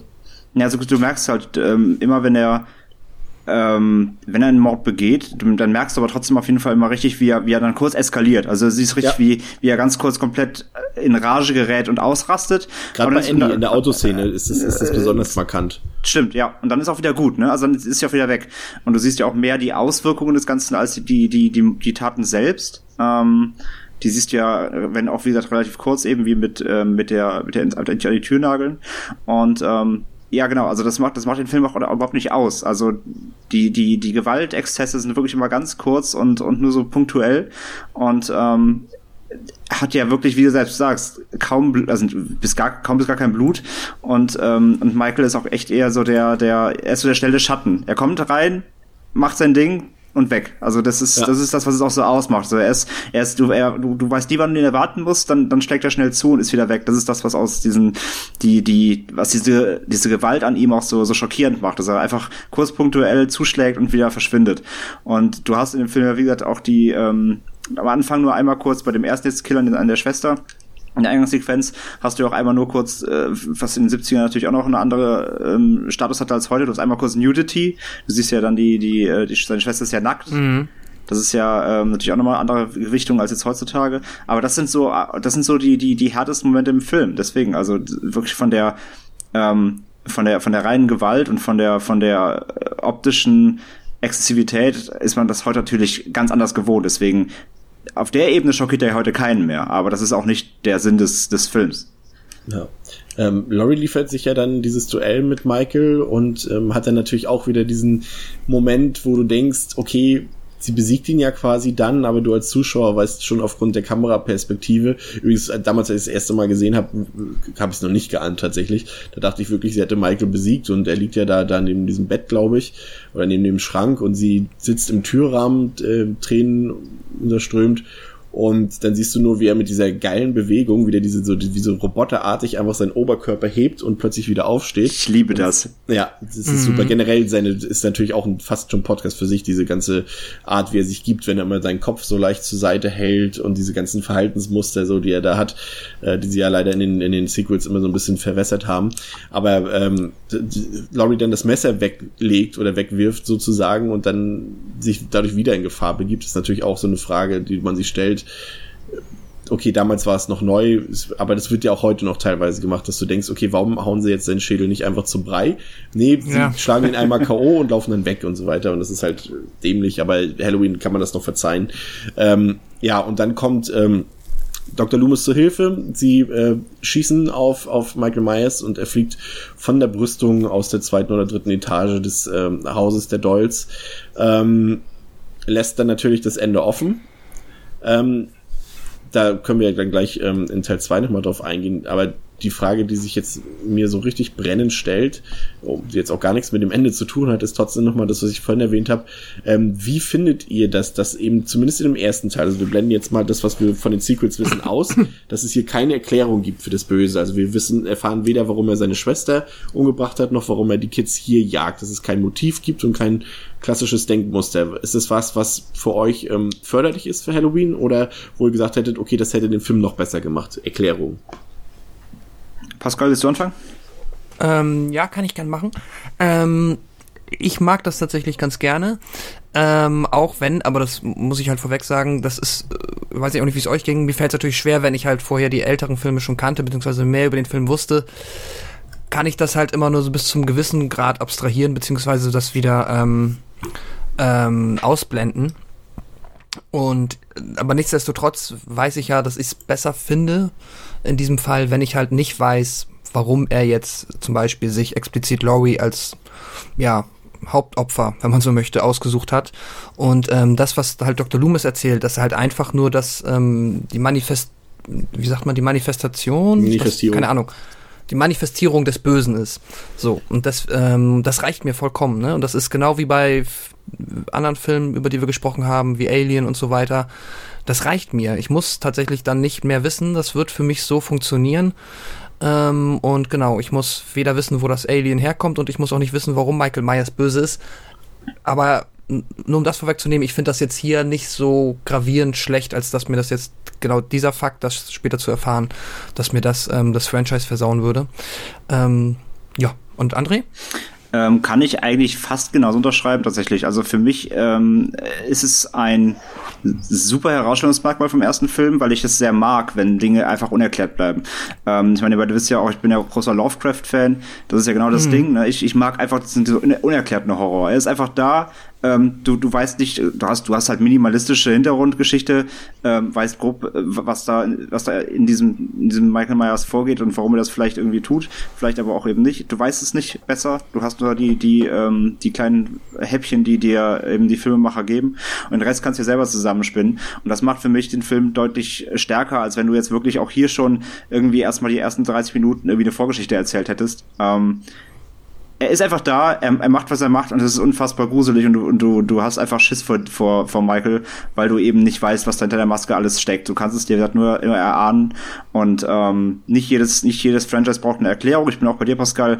Ähm, jetzt betrachtet, was dann mit noch der Franchise passiert, finde ich es nicht dramatisch, dass man noch mehr darüber erfährt. Eher, äh, ja, kommt auf, kommt auf den Teil an, aber eher interessant sogar, weil sie es ähm, hier und dann doch gut, gut erklärt haben. Ähm, aber es gibt eben nur wenige Franchises, die sich ähm, durch Erklärung des Ganzen äh, mit rumbekleckert haben. Und mhm. zu viel, zu viel Erklärungsnöte, beziehungsweise zu viel Erklärungsversuche bringen einen auch eher in Nöte, weil du dann immer ähm, auch Leute hast, die es vielleicht in ihrem Kopf auch sich schon selbst anders vorgestellt haben. Dann kommt eine offizielle Erklärung, die gefällt einem nicht so gut wie das, was man sich vielleicht selber gedacht hat und schon bist du in der, in der, in die Falle getappt, dass du eben einfach ein schlechtes Prequel gemacht hast zum Beispiel. Deswegen, also, das, das ist mal ein schwieriges Thema. Ich finde bei Halloween 1, so wie er für sich steht, funktioniert er fantastisch. Du brauchst die Erklärung theoretisch nicht, weil er für sich funktioniert. Am Ende ist er einfach weg. Und ja, er, deswegen ist es wieder diese, diese Erklärung, wie ich eben schon gesagt habe, er ist wie ein Schatten. Er kommt, er macht sein Ding, es ist alles furchtbar und dann ist er einfach weg. Und du, du sitzt da und denkst dir, was zum Teufel. Und ähm, deswegen funktioniert äh, Halloween 1 für mich so, wie er das tut, fantastisch. Ja, sehe ich auch so. Ist ein absoluter Klassiker des Genres eine der einflussreichsten, nicht nur Horrorfilme, sondern generell Filme aller Zeiten. Und wie ich es eingangs schon erwähnt hatte, ist tatsächlich auch heute noch mein absoluter Lieblingshorrorfilm. Ich, achso, ja, Pascal, ja, bitte. Entschuldigung, weil ich, ähm, falls du jetzt zur Richtung Fazit gehen wolltest, hatte ich noch einen einzigen Punkt zum ähm, Showdown. Ähm, und zwar, was ich ultra cool an dem ähm, Showdown fand, ist nämlich eine spezielle Szene, ähm, wenn sie dann quasi, bevor sie sich im Wandschrank versteckt, macht sie einfach noch mal das Fenster auf, nur um so eine falsche Fährte zu legen. Ja. Und auch wenn das zwar nicht klappt, fand ich das super cool, weil das hatte so ein richtig so ein Ellen Ripley-Moment, ähm, dass sie halt einfach nicht nur panisch weg, weg, weg, sondern immer noch sogar in dieser Notsituation diesen kurzen Moment der Klarheit hat und auch ja einfach äh, so quasi Intelligenz beweist, indem sie sagt so, guck mal hier, ich mal einfach so dieser klassische Move, dann denkt er, ich bin da und ich bin aber eigentlich hier. Ist ja aber auch und, klar, weil sie halt auch nicht durch Sex und Alkohol vernebelt ist, ne? ja, genau. Eben, sie ist halt äh, rein und deswegen äh, kann sie sowas. Nein. Ähm, äh, aber man sieht ja auch im Film, dass das überhaupt keinen Unterschied macht tatsächlich. Hat ja erstmal nicht so gut funktioniert, aber dass sie es trotzdem eingebaut haben, finde ich cool, weil das macht sie dann, hatten wir uns dann hier auch hier unterhalten, ähm, in meinen Augen zumindest auch zu einer wesentlich stärkeren Frauenrolle beziehungsweise Protagonistin ja. generell. Was ja aber auch dann zumindest, ich glaube, zur Zeit, als der Film rausgekommen ist, ein wesentlicher Kritikpunkt war. Das ist halt, ähm, ne, so jetzt ist ja quasi das erste Scream, die erste Scream Queen, ähm, dass sie halt eigentlich ähm, ja nur wie so ein dummes Opfer dargestellt wird, was ich halt nicht finde. Ja, nee, gar nicht. Das nämlich damals auch die Kritik, dass eben ähm, die halt jetzt Carpenters Aussage halt auch ähm, konträr gesehen haben, dass halt ja sehr puritanisch gesehen wird, dass halt die die, die sich nicht den Sünden vergebt, dass die am Ende überlebt, das ist, wurde damals halt auch sehr kritisch aufgenommen, ne? Ja, eben. Aber André ähm, wollte noch was sagen. Ja, ich wollte nur sagen, dass was Pascal jetzt gesagt hat, unterstreicht auch nochmal ähm, das, was, was du vorhin gesagt hast, Chris, dass ähm, die Protagonisten und eben vor allem auch Laurie sind eben nicht dieses Freitag 13. Schlachtvieh, ne? Also sind keine, ja. keine hohlen Bratzen, die einfach nur darauf warten, äh, die nächste Machete irgendwo hingesteckt zu bekommen, sondern ähm, die haben Charakter, die haben, die haben, die haben Hirnschmalz und sie können sich in der Notsituation irgendwie noch erwehren und wissen zumindest irgendwie, wie sie, wie sie versuchen können, gegen das Böse anzukommen. Und das ist das, was für mich auch, auch einen großen Teil des Films ausmacht, eben, dass es eben nicht diese typischen Teenie-Weiber sind, die einfach nur darauf warten, abgeschlachtet zu werden.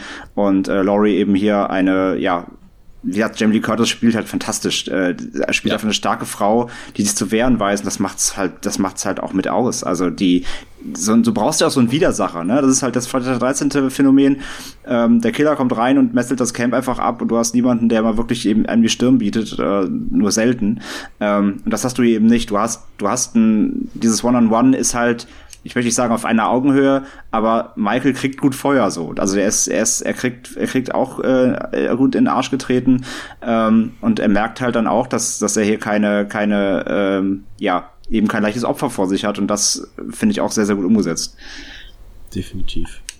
Übrigens, äh, Fun Fact gerade noch, ähm, bevor wir dann wirklich zum Ende des ersten Teils auch gerne kommen können gleich.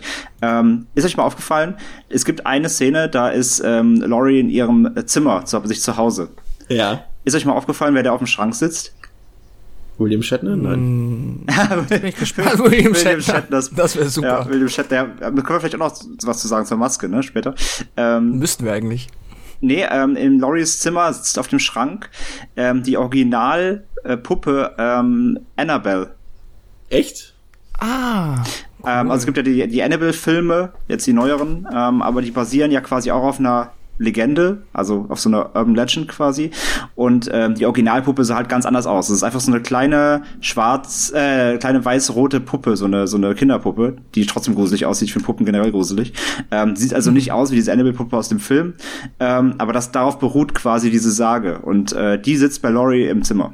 Nicht schlecht. Ach cool. Ja, das andere hast du ja schon gerade angedeutet. Die Maske natürlich ist natürlich auch elementar für diesen Film. Zum einen, weil sie halt zu Michael Myers gehört wie nichts anderes. Also er würde wahrscheinlich, das ist halt seine Identität, die er sich äh, damit gibt sozusagen. Und ohne diese Identität würde er wahrscheinlich auch ähm, keinen Mord begehen in dem Film. Er trägt ja auch schon in dem ersten Mord eine ähm, Halloween-Maske, jetzt nicht diese, aber eine Clownsmaske. Ja. Clownsmaske, genau. Und ähm, die jetzt letztendlich verwendete Maske, ähm, die hat damals äh, Tommy Lee Wallace, der die Regie beim dritten Teil ja später geführt hat, ähm, entworfen als als ja mit er war ja Teil des Production Designs sozusagen und ähm, hatte eine Auswahl zwischen der gewöhnlichen Clownsmaske und dieser ja geänderten William Shatner Maske, also Captain Kirk aus Star Trek, ähm, die dann einfach weiß angemalt wurde und deren Augen so ein bisschen ausgeschnitten wurden und so weiter und also nichts macht mir auf dieser Welt so sehr Angst wie diese Maske. Dann noch ein letzter Fun Fact, ähm, der wahrscheinlich erwähnenswert ist, ähm, weil der Film, den sie dann da beim Babysitten gucken, ja The Thing, ähm, tatsächlich dann vier Jahre später, glaube ich, von Carpenter dann ja, ähm, ja, in einem Remake Genau. nochmal neu ins Kino gebracht und äh, ja, wusst, ganz lustig. Keine Ahnung, ob das da irgendwie schon ähm, irgendwie ein Hintergedanke war oder ob das einfach einer der Lieblingsfilme von Carpenter ist. Das ist nicht unwahrscheinlich, aber ähm, passt alles sehr gut so. Definitiv, ja. Also ich denke, wir sind uns einig. Großartiger Film, wegweisender Film. Alles, was später klischeehaft und stereotypisch wurde, hat hier seinen Ursprung. Hier hat es einfach perfekt noch funktioniert, alles zusammen. Ähm, um mal bei unserer ähm, Tradition zu bleiben. Ich gebe diesem Film 5 von 5 Sternen. Oh ja, das mache ich auch. Da gehe ich mit. Ist gar kein, da muss man nicht drüber diskutieren. Wunderbar. Okay, machen wir weiter mit Teil 2. Teil 2 wurde 1981 veröffentlicht, war tatsächlich ein gar nicht so einfacher Weg dorthin. Ähm, Halloween hat natürlich eingeschlagen wie eine Bombe und hat zahlreiche Nachfolger oder, oder Rip-Offs und, und ähm, Imitatoren hinter sich hergezogen. Freitag der 13. wäre jetzt nur das prominenteste Beispiel, aber auch viele andere Sachen wie My Bloody Valentine und auch Sachen, die wir hier, wie My Bloody Valentine schon bei Devils and Demons besprochen haben. Aber der Erfolg war natürlich groß und ähm, deswegen gab es aus Sicht der Produzenten Irvin Jablans und Mustafa Akkad eigentlich keinen Grund, warum man nicht eventuell doch eine Fortsetzung drehen sollte. Ähm, wie gesagt, in der Zwischenzeit, und das darf man jetzt nie vergessen, bei der, bei der Retrospektive zu Halloween 2, ist halt, dass es in der Zwischenzeit viele Slasher gab, die auf den Markt gekommen sind und die auch größtenteils sehr erfolgreich waren, aber diese Formel von Halloween mh, auf eine andere Art fortgeführt haben, dass eben dort weniger die Atmosphäre im Vordergrund stand, sondern doch eher das, was wir an Halloween so gelobt haben, dass dort nämlich kaum Splatter und Gore vorkommt. Das haben diese vielen Slasher-Rip-Offs aber eher mitgebracht für sich. Und äh, Jablans und Ackert hatten dann auch sofort gesagt, na klar, warum denn nicht auch wieder John Carpenter fragen? Und äh, der hatte aber so seine Zweifel daran, weil er eigentlich lieber The Fog drehen wollte an dieser Stelle. Und ähm, die Produzenten haben dann mit ihm abgemacht, okay, komm, wir machen The Fog danach und machen wir mal erst Halloween 2. Aber Carpenter hatte sich äh, ähm, so ein bisschen distanziert und äh, wollte tatsächlich, hat sich nur noch dazu bereit erklärt, das Drehbuch mitzuschreiben. Und tatsächlich distanziert er sich generell von diesem Film, glaube ich, bis heute noch, wenn ich mich nicht ganz irre, obwohl er hier noch das Drehbuch geschrieben hat. Er wollte halt generell einfach gar kein Sequel haben, weil er der Meinung war, dass das einfach komplett erzählt war. Und ähm, er hat dann quasi seine Beteiligung am Drehbuch hat er dann sozusagen sich dafür wie sagt man, bereit erklärt, aufgrund dessen, was wir vorhin bei Halloween 1 gesagt haben, da die Einnahmen halt äh, prozentual am Erfolg von Halloween 1 jetzt nicht unbedingt das finanziell dargestellt haben, was äh, Carpenter definitiv verdient gehabt hat denke ich mal, sind wir uns alle einig. Und so kam es dann dazu, dass man einen Regisseur gesucht hat. Es kamen diverse Leute zur Auswahl, auch Tommy Lee Wallace, der halt äh, Teil des Editings gemacht hat und ja auch äh, generell in dieser Carpenter-Ackard-Schmiede, sag ich mal, mit verbunden war.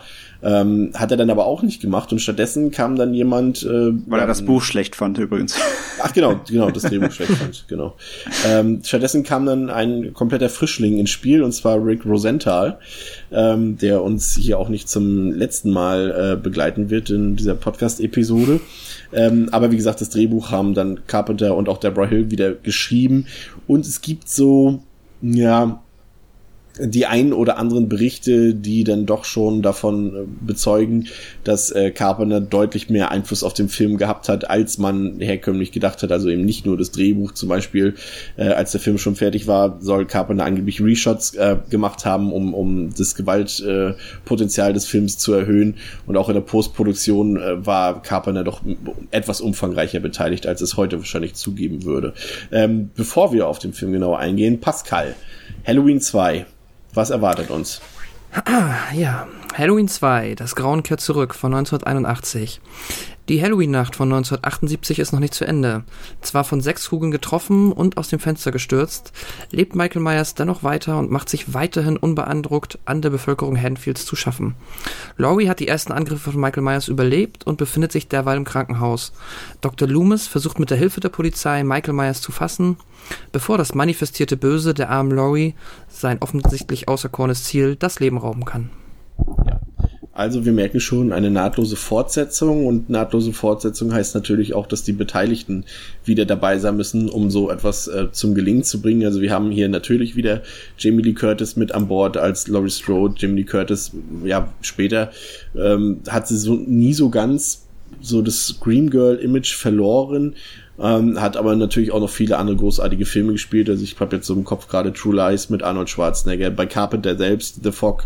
Ähm, ich glaube, bei My Girl hat sie auch mitgespielt. Ne? Hat sie da nicht die Mutter ja. gespielt? Ja. Und aber wie gesagt, halt auch viel im Horrorsektor. The Fog, Prom Night war, glaube ich, zwischen Halloween 1 und 2 hat sie damit gespielt und Terror im Terror im Nachtexpress. Weißt du so?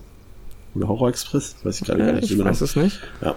Ähm, die Rolle von Sam Loomis ist auch wieder dabei, Donald Pleasance, äh, der zuvor bei Bond auch, äh, also der ja auch ein bekannter Darsteller ist, das haben wir natürlich bei Teil 1 jetzt ein bisschen unterschlagen, der aber auch in großen mhm. Filmen mitgespielt hat, wie ähm, ähm, im Bond You Only Live Twice, auch bei Carpenter, Escape from New York, äh, Phenomena, haben wir auch schon im Podcast hier besprochen, also auch wieder viele bekannte Leute mit dabei. Ähm, man konnte natürlich bei diesem Film etwas mehr aus dem Vollen schöpfen. Ich glaube, das sieht man im Film ähm, bei einem Respekt vor Carpenter, der natürlich aus diesen 300.000 Dollar im, im Teil 1 wirklich alles rausgeholt hat. Mehr, mehr als alles rausgeholt hat, was man rausholen konnte. Aber man hat jetzt hier halt 2,5 Millionen Dollar zur Verfügung gehabt und äh, konnte natürlich da auch, ähm, was jetzt zum Beispiel Settings angeht, was Ausstattung angeht, natürlich ein bisschen mehr aus den Vollen schöpfen. Und ich glaube, das sieht man im Film auch an, oder?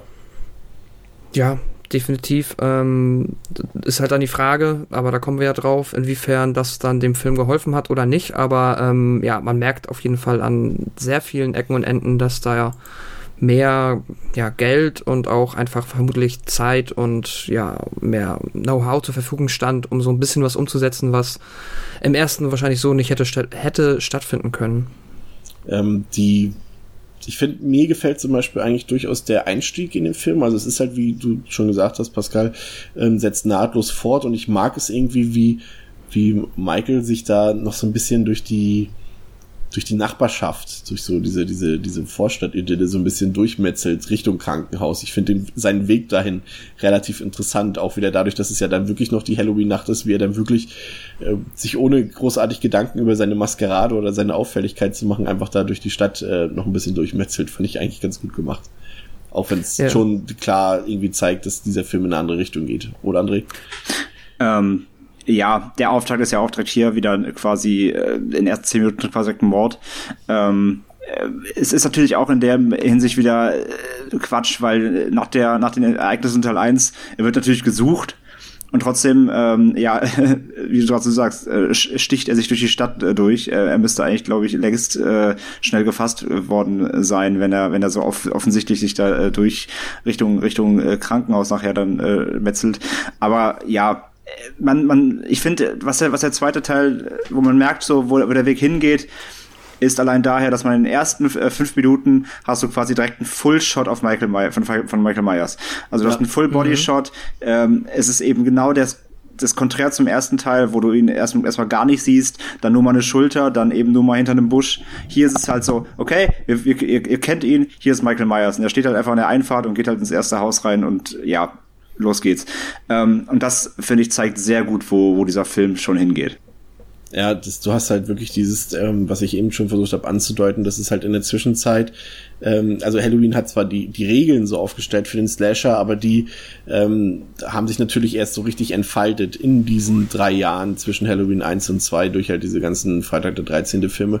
Und, und man merkt halt eindeutig, dass das Rosenthal und auch Carpenter ja besonders gerade durch diese Gewalt-Reshots, die da im Nachhinein noch abgedreht wurden, ähm, dass man eigentlich schon auf diese Erfolgswelle so ein bisschen mitschwimmen wollte. Und du hast halt, um das schon mal vorwegzugreifen, also der Film ist um einiges brutaler ähm, als, als, als der Vorgänger. Ich würde sogar fast sagen, mit Halloween 6 ist es definitiv der brutalste der Originalreihe. Ja. Und, und, und hier wird draufgehalten. Also da gibt's jetzt später die eine Krankenschwester, die zum Beispiel diese, diese Spritze seitlich ins Auge ähm, äh, gespießt bekommt und das, da wird draufgehalten mit der Kamera. Da wird nichts mehr irgendwie subtil verarbeitet oder so weiter. Ja, oder die Ähm, Hot, die Hot Tub Szene auch und so Genau. weiter. Also, Da wird, wird halt ein Kopf Ja. von, der, von der Frau ins, ins kochende Wasser äh, gehalten und, und, und man sieht die Konsequenz daraus, aber man sieht auch den Akt selbst und auch die Reaktionen darauf. So, da erinnere ich mich dran, das ist zwar eine meiner Lieblingsszenen aus dem Film, aber später die, die blonde Krankenschwester, die er dann da so im Flur aufgreift und auch so nur mit diesem kleinen Skapell anhebt und die Luft äh, hält, sie verliert ihre Schuhe, man sieht da so diese pure Angst in ihrem Gesicht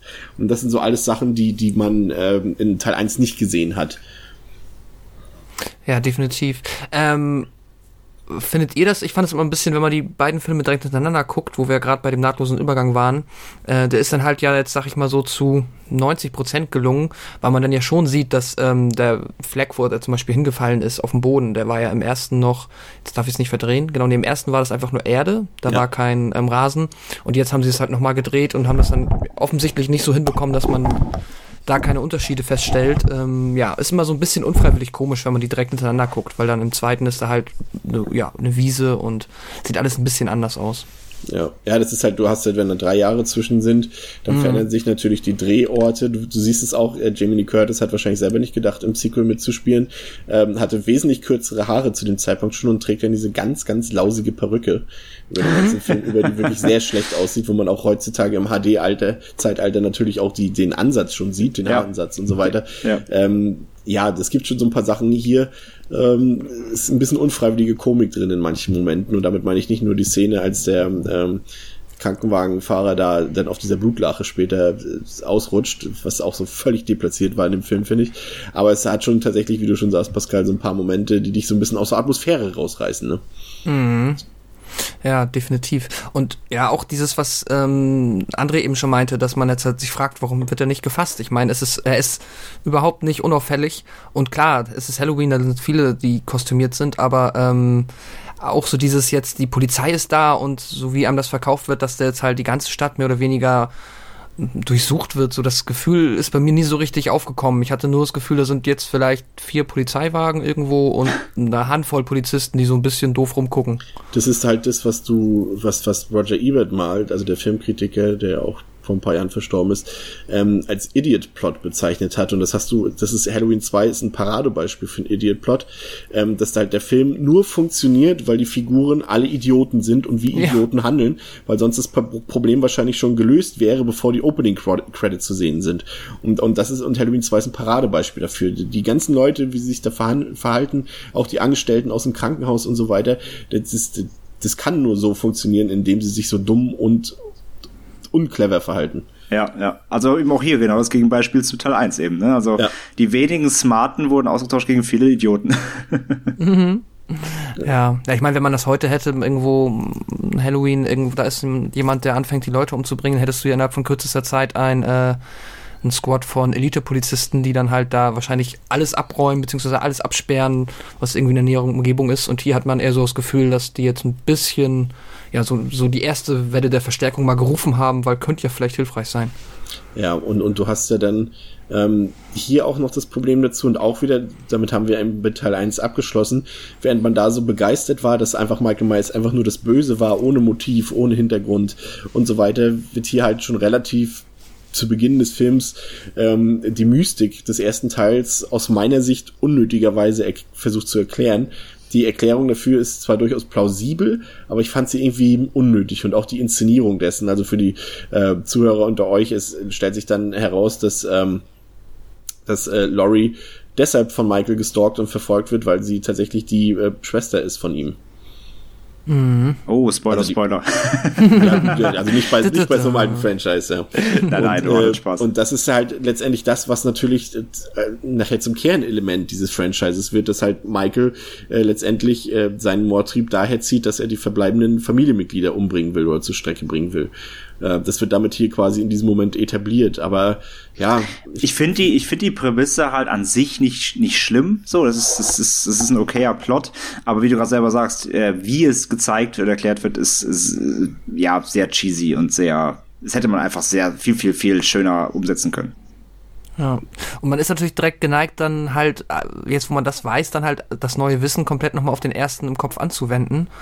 Und dann merkt man halt auch schon, dass das jetzt da wiederum nur so semi-direkt rauskommt. Es passt schon irgendwie drauf, weil sonst hätte er ja einfach wirklich komplett wahllos äh, Teenager töten können. Wiederum hat er ja mehr oder weniger auch so angefangen. Also, ja, wenn das jetzt von Anfang an sein einziges Ziel gewesen wäre, hätte man vielleicht vom ersten irgendwie erwartet, dass er da auch noch ein bisschen zielstrebiger ist, äh, lediglich auf Laurie abgesehen hätte, aber ja. es funktioniert irgendwie, es geht schon. Wie fandet ihr das, das Charakterbuilding in diesem Film? Also ich finde zum Beispiel, dass die, also Loris Figur irgendwie, also erstmal hat, hat Jamie Lee Curtis als Laurie nur, ich glaube, 25 Minuten Screentime oder 30 Minuten Screentime. Und, und ähm, finde ich, entwickelt sich überhaupt nicht weiter in dem Film. Also eher so ein bisschen so zurück. Zurück. Zurück, genau. Ja. Und, und, und äh, Loomis, also Don Pleasance, äh, ja, der geht schon langsam, während es in Teil 1 noch nicht so obvious war, geht's hier doch schon in diese Richtung, dass er ja schon fast zum Psychopathen wird und man könnte, wenn man es überspitzt formuliert, fast sagen, dass er mindestens genauso gefährlich für die Leute ist wie, wie Michael Myers selbst. Und ich finde diese, diese, diese Charakterentwicklung irgendwie nicht besonders gelungen in diesem zweiten Teil. Beziehungsweise sie findet einfach nicht statt.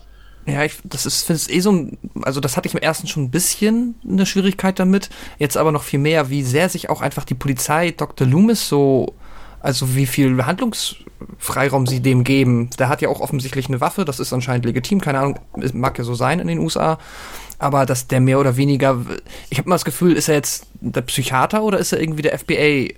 Agent, der dann da ist quasi und die äh, ganzen Sheriffs nur so als Hilfsmittel benutzt. Also die sind schon immer so ein bisschen jetzt Dr. Da finde ich es aber gut, dass das Smith Grove ihn ja Richtung so nach zwei Dritteln des Films zurückpfeift und zurück nach Smith Grove holen will, wo dann noch seine, seine äh, Kollegin, die, die Miss Chambers da, ihn zurückrudern soll. So ein Ja. bisschen. Aber ich finde, also spätestens nachdem er auf den vermeintlichen Michael Myers schon mit gezogener Waffe quasi zugegangen ist, hätte eigentlich die Polizei äh, sagen müssen, so entschuldigen Sie, äh, das ist jetzt, also geben Sie bitte zumindest diese Waffe her und äh, das ist jetzt wirklich nicht mehr Ihr ja, Kompetenzgebiet sozusagen. Definitiv. Was, was der Film hier allerdings gut macht, finde ich, ist, dass er so ein paar Elemente reinbringt, also die mir definitiv gefallen haben, und zwar, dass, ähm, dass da der, ja, wie sagt man, der, was ja schon fast heutzutage wieder aktuell ist, der Lynchmob auf einmal ins Spiel kommt ähm, und da diese, die- dieser randalierende Pöbel da vor dem Myers Haus ist oder vor dem, ich weiß nicht, ist es vom, doch vor dem Myers Haus sind die, ne? Und und ähm, wo auch die Presse dann da so von wegen ja äh, befragt die Jugendlichen, aber achtet drauf, die Einverständniserklärung von den Eltern zu holen, aber wenn ihr keine kriegt, äh, filmt's trotzdem erstmal so, dass da so so eine Aspekte mit reinkommen in den Film, so auch die modernen Medien und wie die Leute, die Bevölkerung sich verhält. Zum Beispiel, was du gesagt hast, wenn die Polizei sich so zurückhält, ist es bei der Bevölkerung halt genau das Gegenteil. Ja, definitiv. Das ist jetzt gar nicht mal so schlecht gemacht. Ist mir auch, habe ich nicht so drüber nachgedacht, aber ja, hast du recht. Ähm, wird schon ganz gut aufgegriffen, ähm, aber macht's dann halt auch, ja, trotzdem immer, äh, auch wiederum fragwürdiger, weil das halt auch nicht so komplett konsequent durchgezogen ist, weil dann offensichtlich ja doch die Leute nur nach und nach so langsam davon mitbekommen. Naja. Ja, dass so, dass so eine Mordnacht natürlich irgendwie ein Medienecho hervorruft, ist, ist klar. Das ist auch, finde ich, äh, ich finde es gut, dass es drin ist. Ähm, mhm. Wird aber auch in der, in der Reihe halt nicht konsequent fortgesetzt. Eben, wenn man auch jetzt mal weiterdenkt.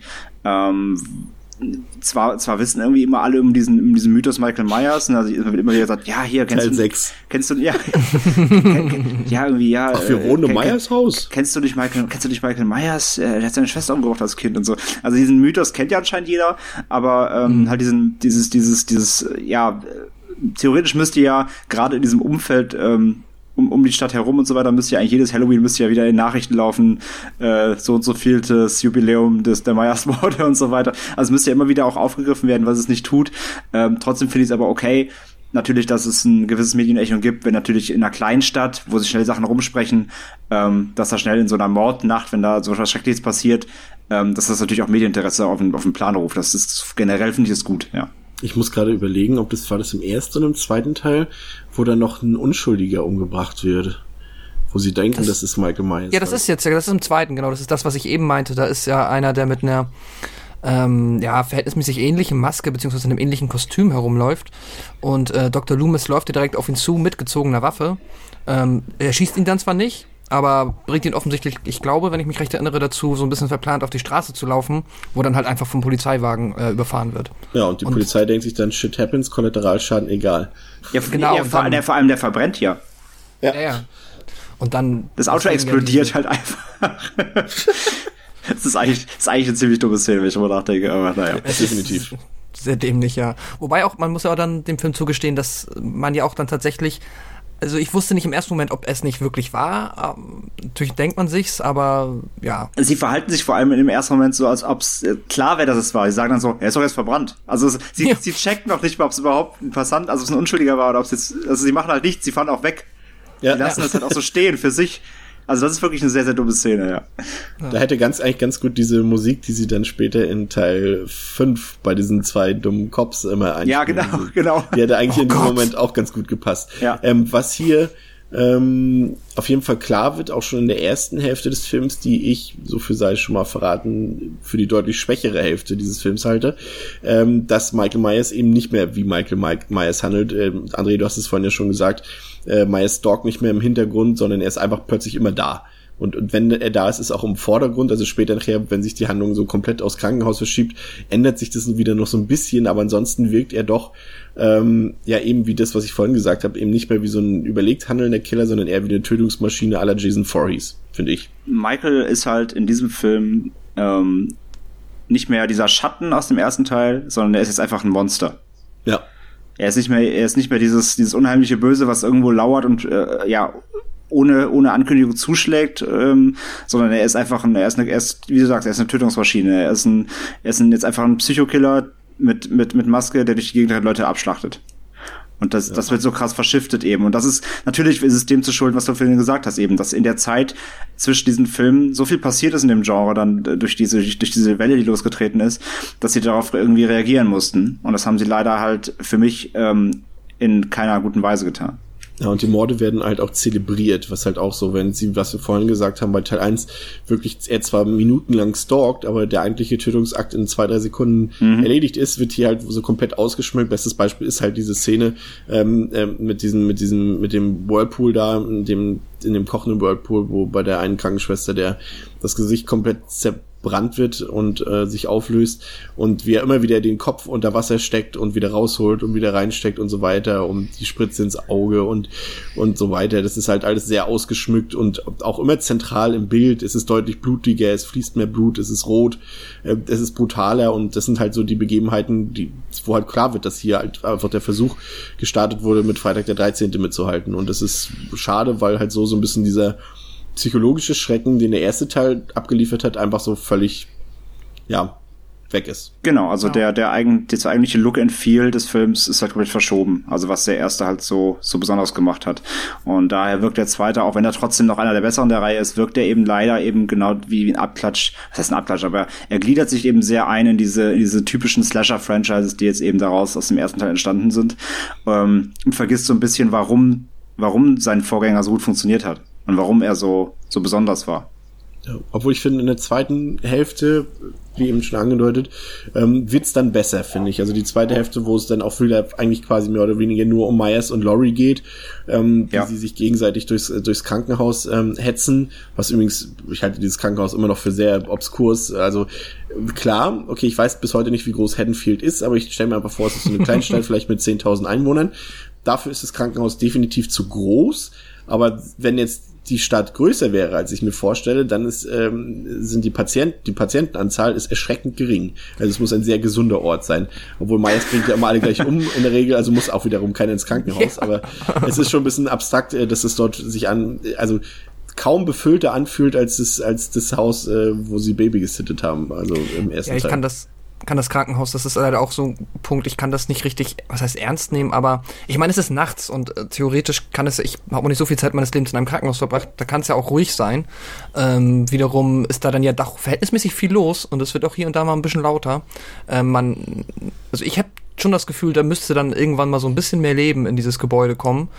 Ähm, aber dem scheint nicht so. Also Vor allem ist es auch noch Halloween-Nacht. Das heißt, ähm, manche Idioten ähm, spielen Streiche, verletzen sich dabei, besaufen ja. sich. Da ist einer, der sich eine, Hand, eine Flasche ins Gesicht schlägt oder eine Kneipenschlägerei und so weiter. Also es ist halt ja auch ein, ein richtig, ein, sag ich mal, ein Feiertag dort. Also da kann man, das ist wie Silvester oder so, da kann man doch nicht davon ausgehen, dass da nichts los ist, ne? Und dass da nur ein paar Bereitschaftskrankenschwestern sind. Hm. Das ist aber auch halt ein, das ist ja auch kein Problem des Films, sondern es ist ein ähm, allgemeines Problem generell in Film, dass äh, mhm. gerade Krankenhäuser so gut wie nie realistisch dargestellt werden. Meine, meine Freundin ist ja Kranken, äh, Krankenpflegerin, äh, wenn, wenn die so einen Film mitguckt, die, die reißt sich dreimal im Film die Haare aus. Allein von der Darstellungsweise des Krankenhauses, weil es halt komplett unrealistisch ist. Angefangen eben, wie du sagst, also wie jetzt hier beim Thema, angefangen von der Darstellungsweise, allgemeine Atmosphäre da und eben wie das, wie das, wie, wie, der, wie das, wie der Trubel da herrscht oder eben auch nicht herrscht. Ähm, bis natürlich auch dazu Behandlungsmethoden, das ist mal eine ganz andere Geschichte. Ähm, aber ja, das ist halt, das ist ein, das ist ein Filmproblem allgemein, bis heute. Also du hast selbst in aktuellen Produktionen, wo man eigentlich sagen könnte, okay, die könnte man darauf achten, achten, dass sowas halbwegs realistisch dargestellt wird. Das zieht sich durch. Diese, Realist äh, diese Darstellung von Krankenhäusern in Filmen ist fast nie ähm, der, der Realität entsprechen und das ist halt hier bei, bei Halloween 2 ganz genauso. Also äh, entweder ist es halt so ein Gemeinschaftskrankenhaus, der vielleicht mehrere Orte gleichzeitig bedient quasi, aber wie, wie er sagt, dann ist zu wenig los ähm, und, und ja, es ist so ein, es ist eine Mischung zwischen in der in der Lobby vorne, wo sie alle arbeiten, ist ist ist Trubel und sobald du in den ersten Gang reingehst, ist alles tot, ob da kein Mensch lägt. Also es ist es ist, passt halt nicht zusammen. Richtig. Wobei ich die, aber, wobei ich die, wobei ich die Atmosphäre halt insgesamt, muss ich trotzdem sagen, trotzdem okay finde in diesem Krankenhaus. Absolut, ich finde sie sogar mhm. ganz gut. Also das als Setting an sich Krankenhaus ist, ist, ist definitiv gelungen. Und wie gesagt, in der zweiten Hälfte, wo dann es wieder auf diesen Zweikampf zwischen ähm, Myers und Strode, ähm, wo der Film es darauf anlegt, ist der Film auch deutlich besser, finde ich. Und es ist ja auch nicht so, dass jetzt der Film jetzt audiovisuell irgendwie großartig schlechter daherkommt. Also Rick Rosenthal ist natürlich nicht der begabte Regisseur wie Carpenter, aber er beruft sich ja schon auf die Stilmittel, die Carpenter halt auch eingesetzt hat. Also er schraubt da nicht irgendwie groß dran an den Elementen, sondern behält sie eigentlich weitestgehend bei. Und ähm, was mich dann irritiert hat, ist, dass man schon auch irgendwie dann doch merkt, ähm, dass das ein Carpenter-Film letztendlich doch irgendwie ist, weil wie schlaue Zuhörer schon wissen oder äh, Franchise-Vertraute wissen, hat äh, Rick Rosenthal ja auch später Halloween Resurrection gedreht. Und mhm. da kann man sich, wenn man sich dieses Werk ansieht, kann man sich irgendwie kaum vorstellen, dass äh, Halloween 2, der ja doch durchaus ein gutes Sequel ist, ähm, dass der auch auf der Agenda von Rosenthal gestanden hat, weil das ist wie Tag und Nacht, finde ich, auch von der Inszenierung her. Aber sei es drum. Ähm, ich wollte noch mal eine Szene herauspicken, die mir sehr gefallen hat und die dann auch wieder zeigt, dass der Film durchaus seine Stärken hat. Und zwar flieht Laurie ja dann aus dem Krankenhaus, aus dem Hospital auf dem Parkplatz und versteckt sich doch in diesem einen Auto. Ja. Und ähm, sieht ja dann, dann kommt wieder diese tolle Szene, ich mag sowas. Das ist auch wieder das, was wir, ähm, wo hatten wir denn das letzte Mal? Wir haben, es gibt's ja einmal bei Scream, ähm, wo die Hilfe kommt, aber die Hilfe nicht mehr gerufen werden kann. Und wo hatten wir das letzte Mal noch? Weiß ich nicht mehr genau. Ach so. Also diese ähm, Intro-Sequenz, wo jemand, wo die Hilfe nahe ist aber irgendwie dann doch nicht zum Einsatz kommen kann. Jedenfalls ist es so, dass, dass, dass Laurie sieht, dass äh, Dr. Loomis und ein Polizist und ähm, seine, seine Kollegin, die äh, Miss Chambers, ähm, dort gerade am Hospital ankommen und dort reingehen wollen und sie liegt auf dem Boden, auf dem Parkplatz und versucht verzweifelt nach Hilfe zu rufen. Die Tür verschließt sich hinter den drei anderen Leuten und dann kann sie plötzlich um Hilfe rufen, steht auf, und sieht auf einmal plötzlich, und das ist das wirklich der einzige Moment, wo Myers wirklich nochmal in diesem Film im Hintergrund steht, ähm, wo er in diesem, wie nennen sich diese Häuschen, da wo der Pförtner von dem Krankenhaus normalerweise sitzen müsste.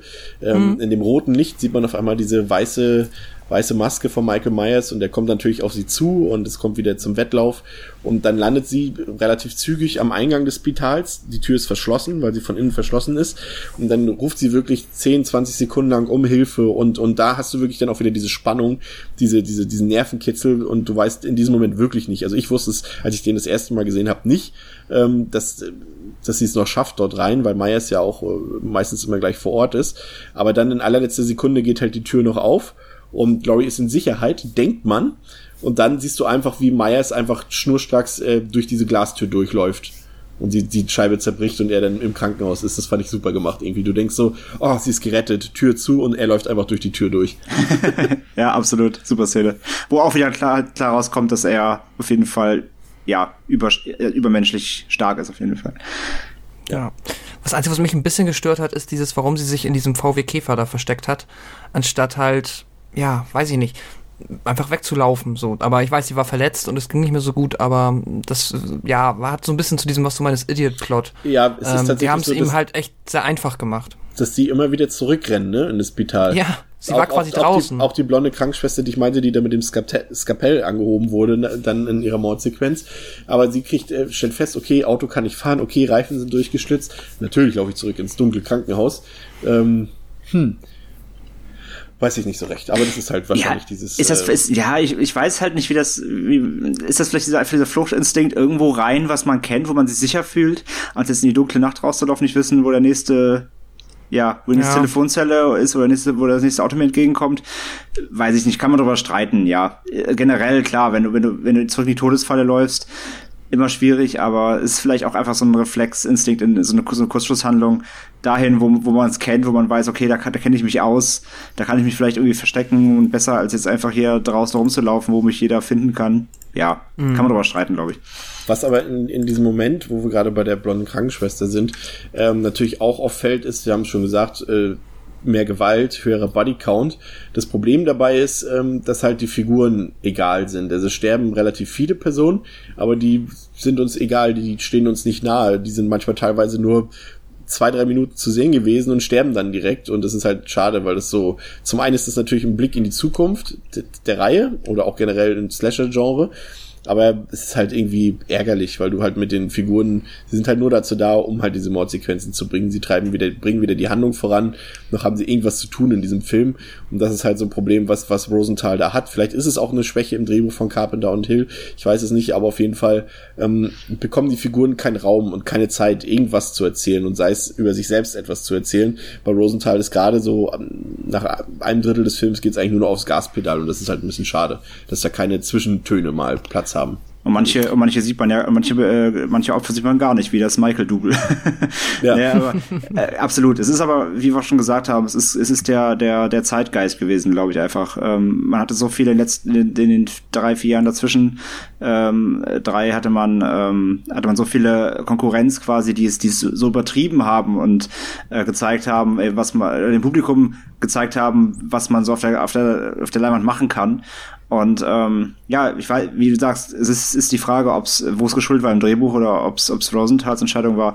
Aber ähm, ja, da scheinte man mithalten, die, die Idee war mitzuhalten, ne? tatsächlich zu zeigen, hey, wir, wir können, wir können auch blutig, wir können auch ähm, ja massenweise Leute äh, opfern ich glaube, es war, ich war, es war der Zeitgeist zu der Situation in, in, in, den Jahren da und das, äh, ja, das ist wie gesagt nicht die, die richtige Entscheidung war, das hat man danach eben erst, glaube ich, erst gesehen, ja. ja.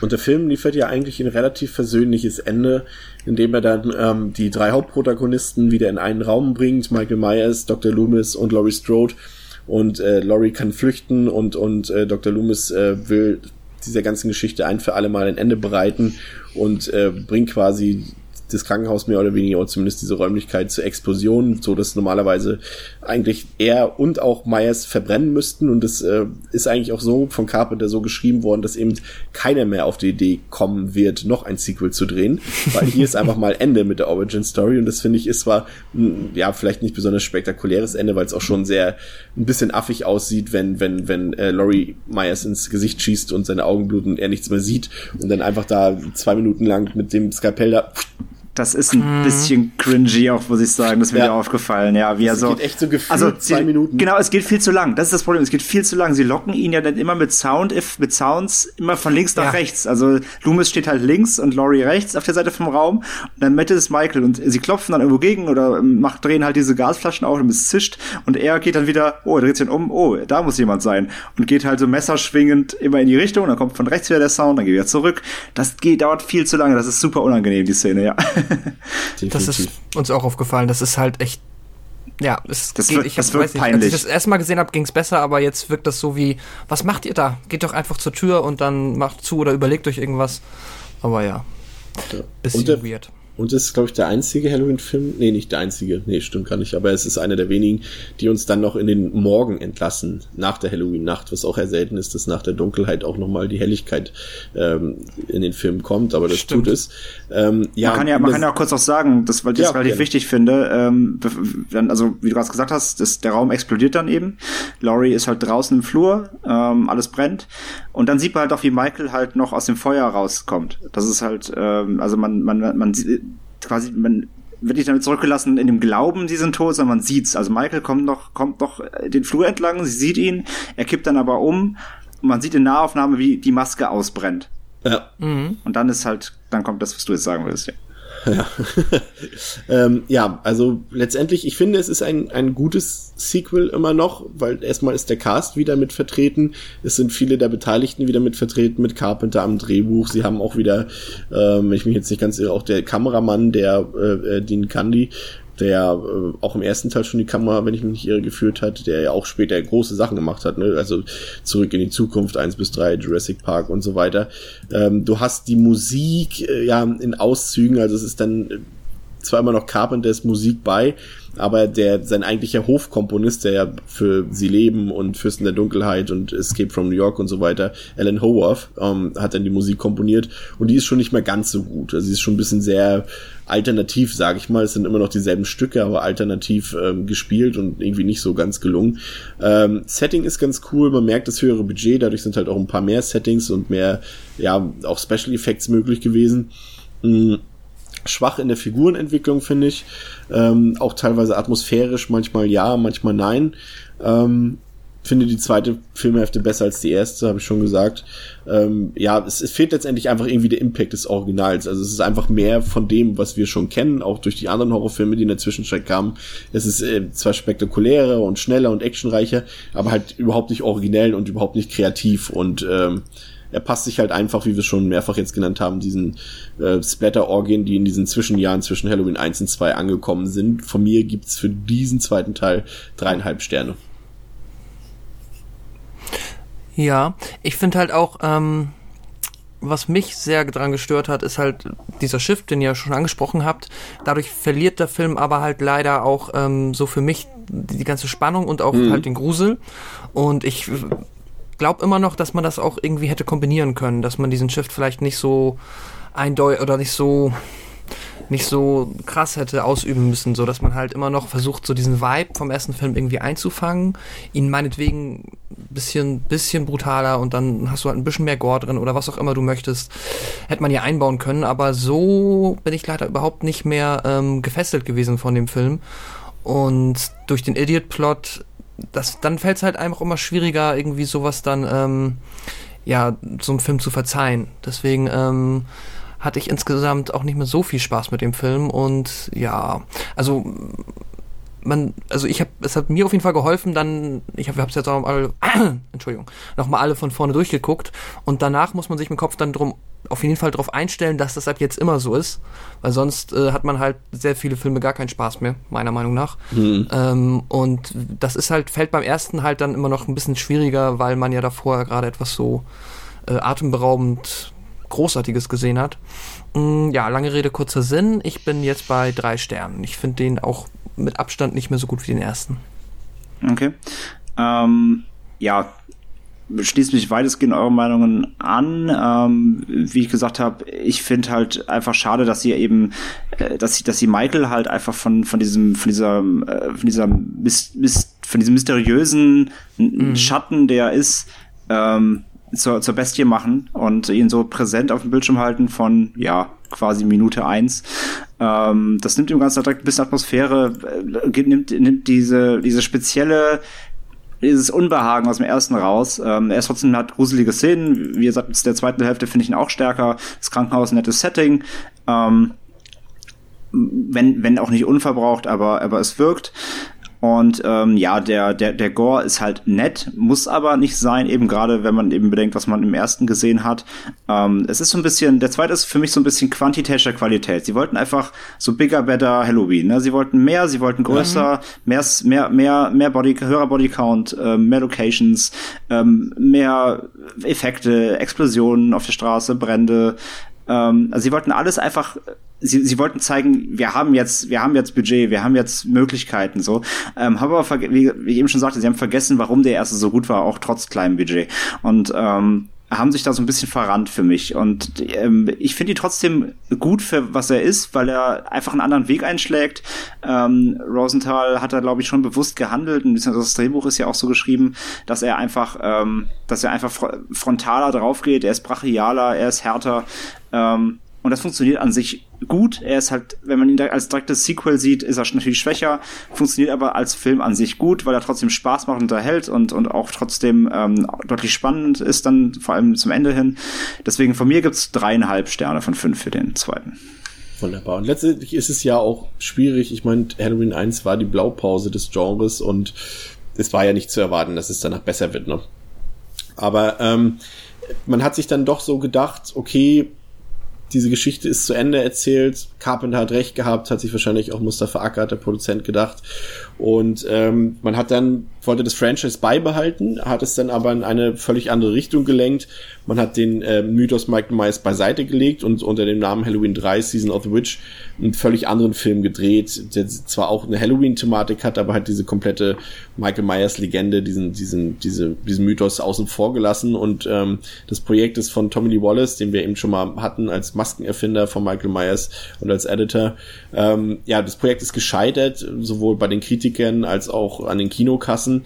Und ähm, ja, wurde dann zum riesigen Flop. Aber der Produzent und Rechteinhaber, eben schon erwähnt, Mustafa Ackert, ähm, hat jedoch so ein gewisses Potenzial erkannt, doch einfach vielleicht doch wieder eine Slasher-Fortsetzung zu drehen. Da es eben gerade Mitte der 80er Jahre diese wirklich zahllosen Fortsetzungen von Freitag der 13.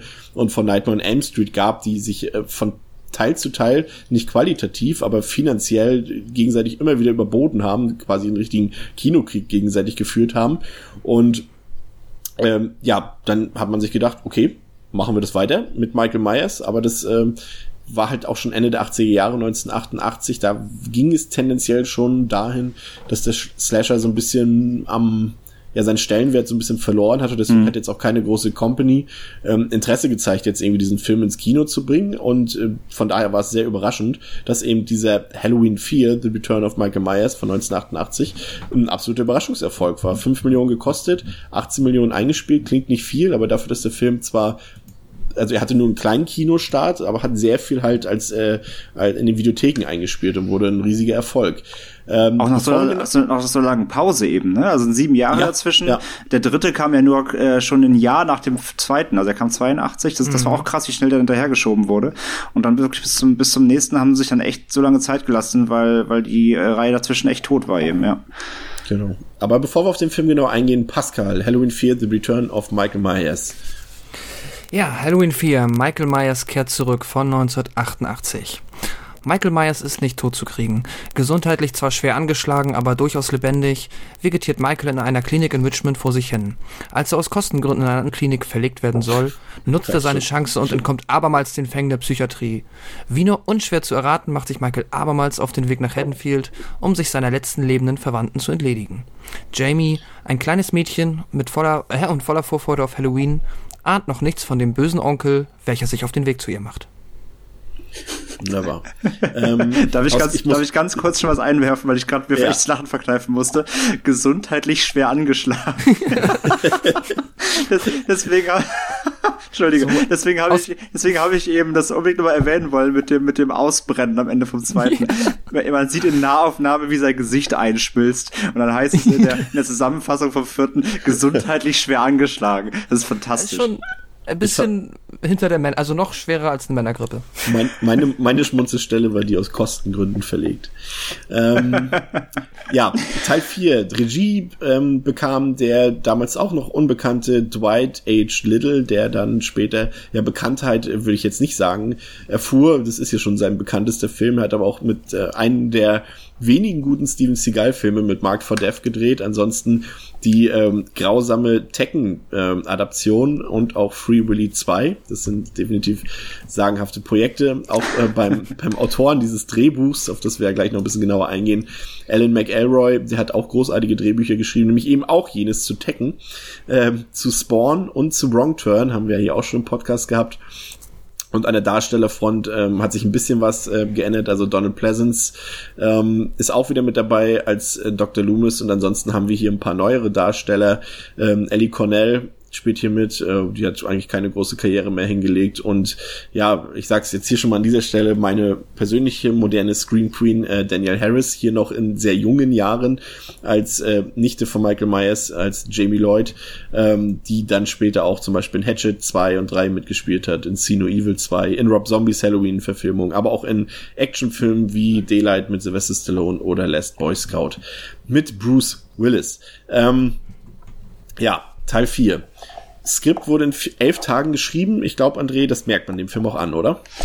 Ja, also ist ja auch direkt ein, quasi ein Fun Fact, ein Trivia Fact. Ähm, sie haben ja quasi auch angefangen zu drehen, ohne dass das Buch schon komplett fertig war, beziehungsweise es wurde noch während dem Dreh ähm, immer wieder ergänzt und Sachen gestrichen und das merkt man dem Film halt leider komplett an. Es gab tatsächlich einen Autorenstreik, weswegen man versucht hat, das Drehbuch noch schneller zu schreiben, damit man äh, es überhaupt schreiben kann und damit der Dreh beginnen kann. Also wirklich äh, sind schon mal perfekte ähm, Voraussetzungen dafür. Ähm, es sollte tatsächlich hatte ähm, Carpenter ähm, angeblich auch eine Fassung eines Drehbuchs geschrieben, die ähm, etwas mystischer war und weniger slasherhaft war. Ähm, aber die wurde dann ähm, abgelehnt aufgrund des immer noch so gerade noch so minimal anhaltenden Slasher-Booms, zumindest zu, der, zu dem Zeitpunkt, als das Drehbuch oder generell die Idee für den vierten Teil äh, zur Sprache kam und damit hat Carpenter auch direkt gesagt, ja, dann macht's halt ohne mich. Und es wird halt immer noch sein Name groß über diesem Film geprangt, weil halt äh, based on an idea by John Carpenter. Und äh, Verkauft sich halt gut. Verkauft sich gut und ärgert John Carpenter auch bis heute, glaube ich. dass es über jedem Film drüber steht, wo Halloween draufsteht. Ja, ähm, der Film beginnt mit einer recht, äh, ja, das interessiert mich mal direkt. Das äh, ist zwar eigentlich nur eine Randnotiz, aber er beginnt mit so kargen ländlichen Bildern, so ein bisschen Halloween-Atmosphäre, so ein bisschen Farm-Atmosphäre, so dieses ländliche her, da mal ein Kürbis, hier mal so ein so ein kleines Lichtlein, was brennt, ähm, ist nicht gerade subtil, aber ich finde schon, dass er das noch so ein bisschen in, in Gruselstimmung bringt. Also ich, für mich ist es halt äh, mein erster Halloween-Film gewesen, was wir ja unsere Ursprungsfrage äh, schon mal war. Und deswegen wird es mir immer schwerfallen, bei dem vierten Teil ähm, nicht von so einer Art Guilty Pleasure zu sprechen. Deswegen lobe ich, versuche ich jetzt alles äh, an dem Film noch lobend herauszustellen, was man eigentlich schon gar nicht mehr loben kann. Und dazu gehören die Opening Credits Wow. an die ihr euch wahrscheinlich schon gar nicht mehr erinnern könnt, weil sie so random sind. Ähm, ich glaube tatsächlich gerade, weiß ich gar nicht, was das Besondere daran war. Die verwässern gerade echt in der ganzen Reihe. Okay. Ich erinnere mich auch nicht. Okay, dann be- beginn, beginnen wir mit dem, mit dem Einstieg in den Film.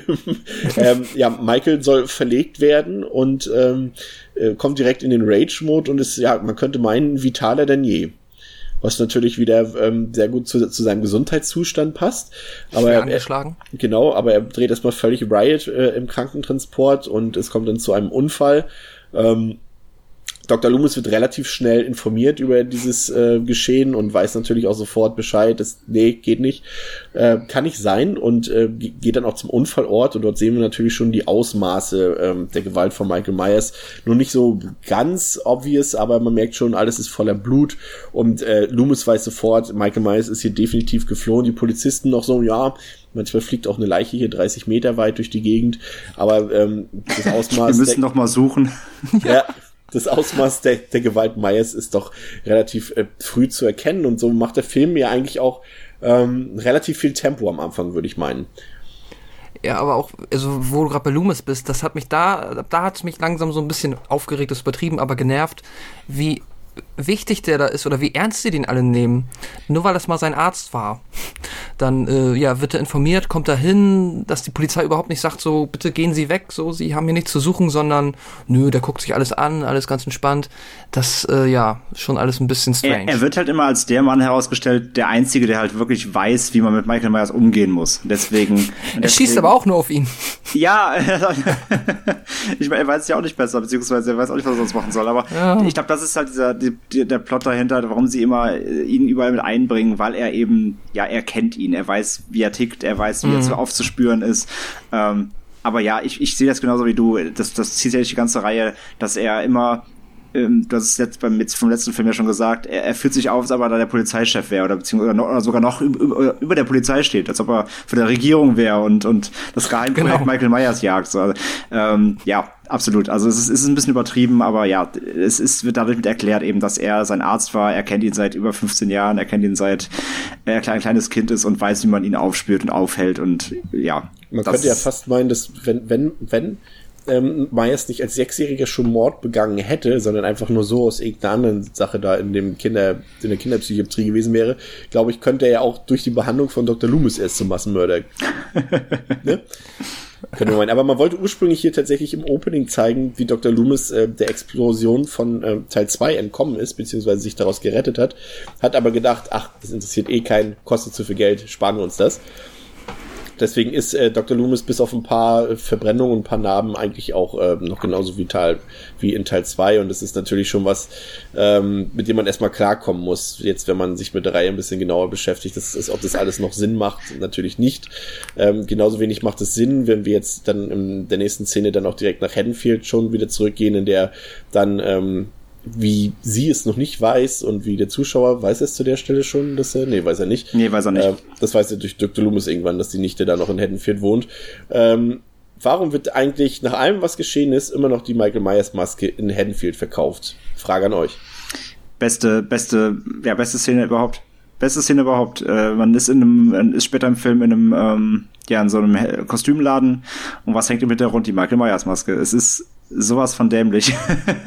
die, in, der, in der Stadt, die berüchtigt ist für einen grausamen Mörder, ähm, der mit genau dieser Maske Leute umgebracht hat, mehrfach, ähm, mhm. wird diese Maske verkauft in einem Kostümgeschäft. Also, es, es wird Sinn machen, wenn, wenn, wenn, so, wenn, wenn Michael Myers eine Clownsmaske tragen würde. Okay, eine Clownsmaske ist eine Allerweltsmaske, aber das ist hier eine, eine noch sozusagen manipulierte Maske, die man nicht in jedem Laden findet, die ja. wirklich eindeutig wahrscheinlich nur einem Killer zuzuordnen ist und natürlich. Aber das ist ja auch genau dasselbe, wie wir später noch haben, dass dort einfach Idioten meinen, äh, pitetlos im Michael Myers Kostüm durch Haddonfield zu laufen, ne? Mhm. Das ist ja überhaupt, ne, ist überhaupt nicht anstößig. Ja, das, das wird dann auf die Spitze getrieben, weil es ja nicht nur einer ist diesmal, ja. Ja. Ähm,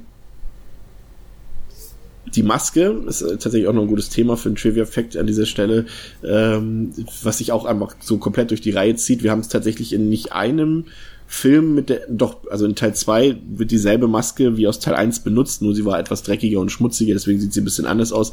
Aber ansonsten wird jetzt für jeden Film, der jetzt folgt, inklusive Teil 4, eine andere Maske ver verwendet. Hier in diesem Film sogar mehrere Masken, da es dann Reshots geben musste und die Originalmaske nicht mehr zur Verfügung stand. Man hat sogar auf dem Titelplakat, weil die Maske aus Teil 4 so dämlich aussieht, hat man für das Poster wieder die Originalmaske aus Teil 1 genommen.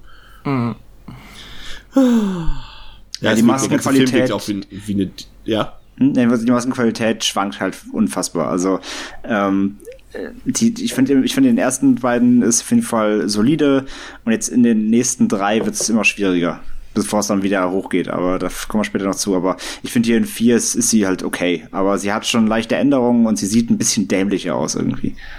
Ja. Ähm, so, Myers äh, kommt dann ähm, zurück nach ähm, Haddonfield und ähm, stellt dann fest, dass äh, seine eine, Ver wie sagt man, eine verbliebene Familienangehörige noch in Haddonfield ist, und zwar seine Nichte Jamie, die ist nochmal wie alt in dem Film? Zehn? Kommt hin. Ähm, Doch, nee, muss sie doch, warte mal, nee, äh, warte, warte. also es spielt ja zehn Jahre danach. Also ich könnte, es Da könnte kann sein. sie, nee, 10 kann sie dann nicht, also, aber so 8, Acht? 9? Ach so. Also in weiß ich 6 ist sie 15, das weiß ich. Okay. Obwohl da die Schau, ja gut, da kommen wir auch später Ja, dazu. ähm, Soll sie 15 sein. Genau, und äh, Loomis weiß natürlich, hier droht Gefahr und reist dort als Anhalter ebenfalls äh, nach Haddonfield, hat dort eine sehr mh, ja, lustige Szene, wie ich finde, als er dort an, am Straßenrand steht und ähm, seinen Daumen hebt, um mitgenommen zu werden und dann ein paar junge Teenager mit dem Auto langsam an ihn heranfahren und er denkt, er kann dort mitfahren und sie dann Vollgas geben und ihn in der Dampfwolke zurücklassen. Äh, mein Highlight des Films persönlich. Ja, schöne Szene. Dem alten, dem alten creepy Mann trauen wir nicht. Nee, das Man muss Dr. Loomis, von dem haben wir schon gehört. man man muss sich natürlich nicht äh, mit dieser Story weitestgehend äh, auseinandersetzen. Also es ist halt dann letztendlich in der Art, versucht man hier Teil 1 so ein bisschen zu kopieren. Man muss sich das so vorstellen, Teil 1 nur ohne audiovisuelle Qualitäten, ohne Talent und in ähm, Direct-to-Video ähm, Production Value, so ungefähr muss man sich das vorstellen. Ich finde, da, da fängt schon an bei der ähm, Gewaltdarstellung, wie hier an, an Geld gespart wurde. Es gibt zwar 20, äh, ein Bodycount von 20 Leuten, also 20 Todesopfer, aber ich glaube, man sieht nur zwei oder drei Leute, die on-screen getötet werden. Der Rest passiert so komplett off-screen und völlig unkreativ und man sieht meistens nur das, ähm, das, was übrig bleibt am Ende. Und da stellt sich die Frage, warum dann überhaupt 20 Leute umbringen, wenn man das dann schon nicht ähm, als optischen Reiz für den Zuschauer nutzt, dann hätte man es auch ganz weglassen können und dadurch vielleicht dann so ein bisschen an die Atmosphäre von Teil 1 anknüpfen können. Ich wollte gerade sagen, ich wollte gerade sagen, vor, vor allem genau deswegen, die Sachen, die onscreen passieren, sind nämlich eher wieder so ein bisschen zurückhaltender wie Teil 1, was ich eigentlich mochte.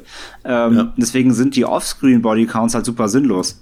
Die, die einfach nur wieder zeigen jetzt sollen, äh, ja, ein bisschen wie bei Teil 2, was er doch für ein Monster ist, ne? Wie, wie, wie, wie, wie, wie ruchlos ermordet, ähm, was der Film aber nicht gebraucht hätte.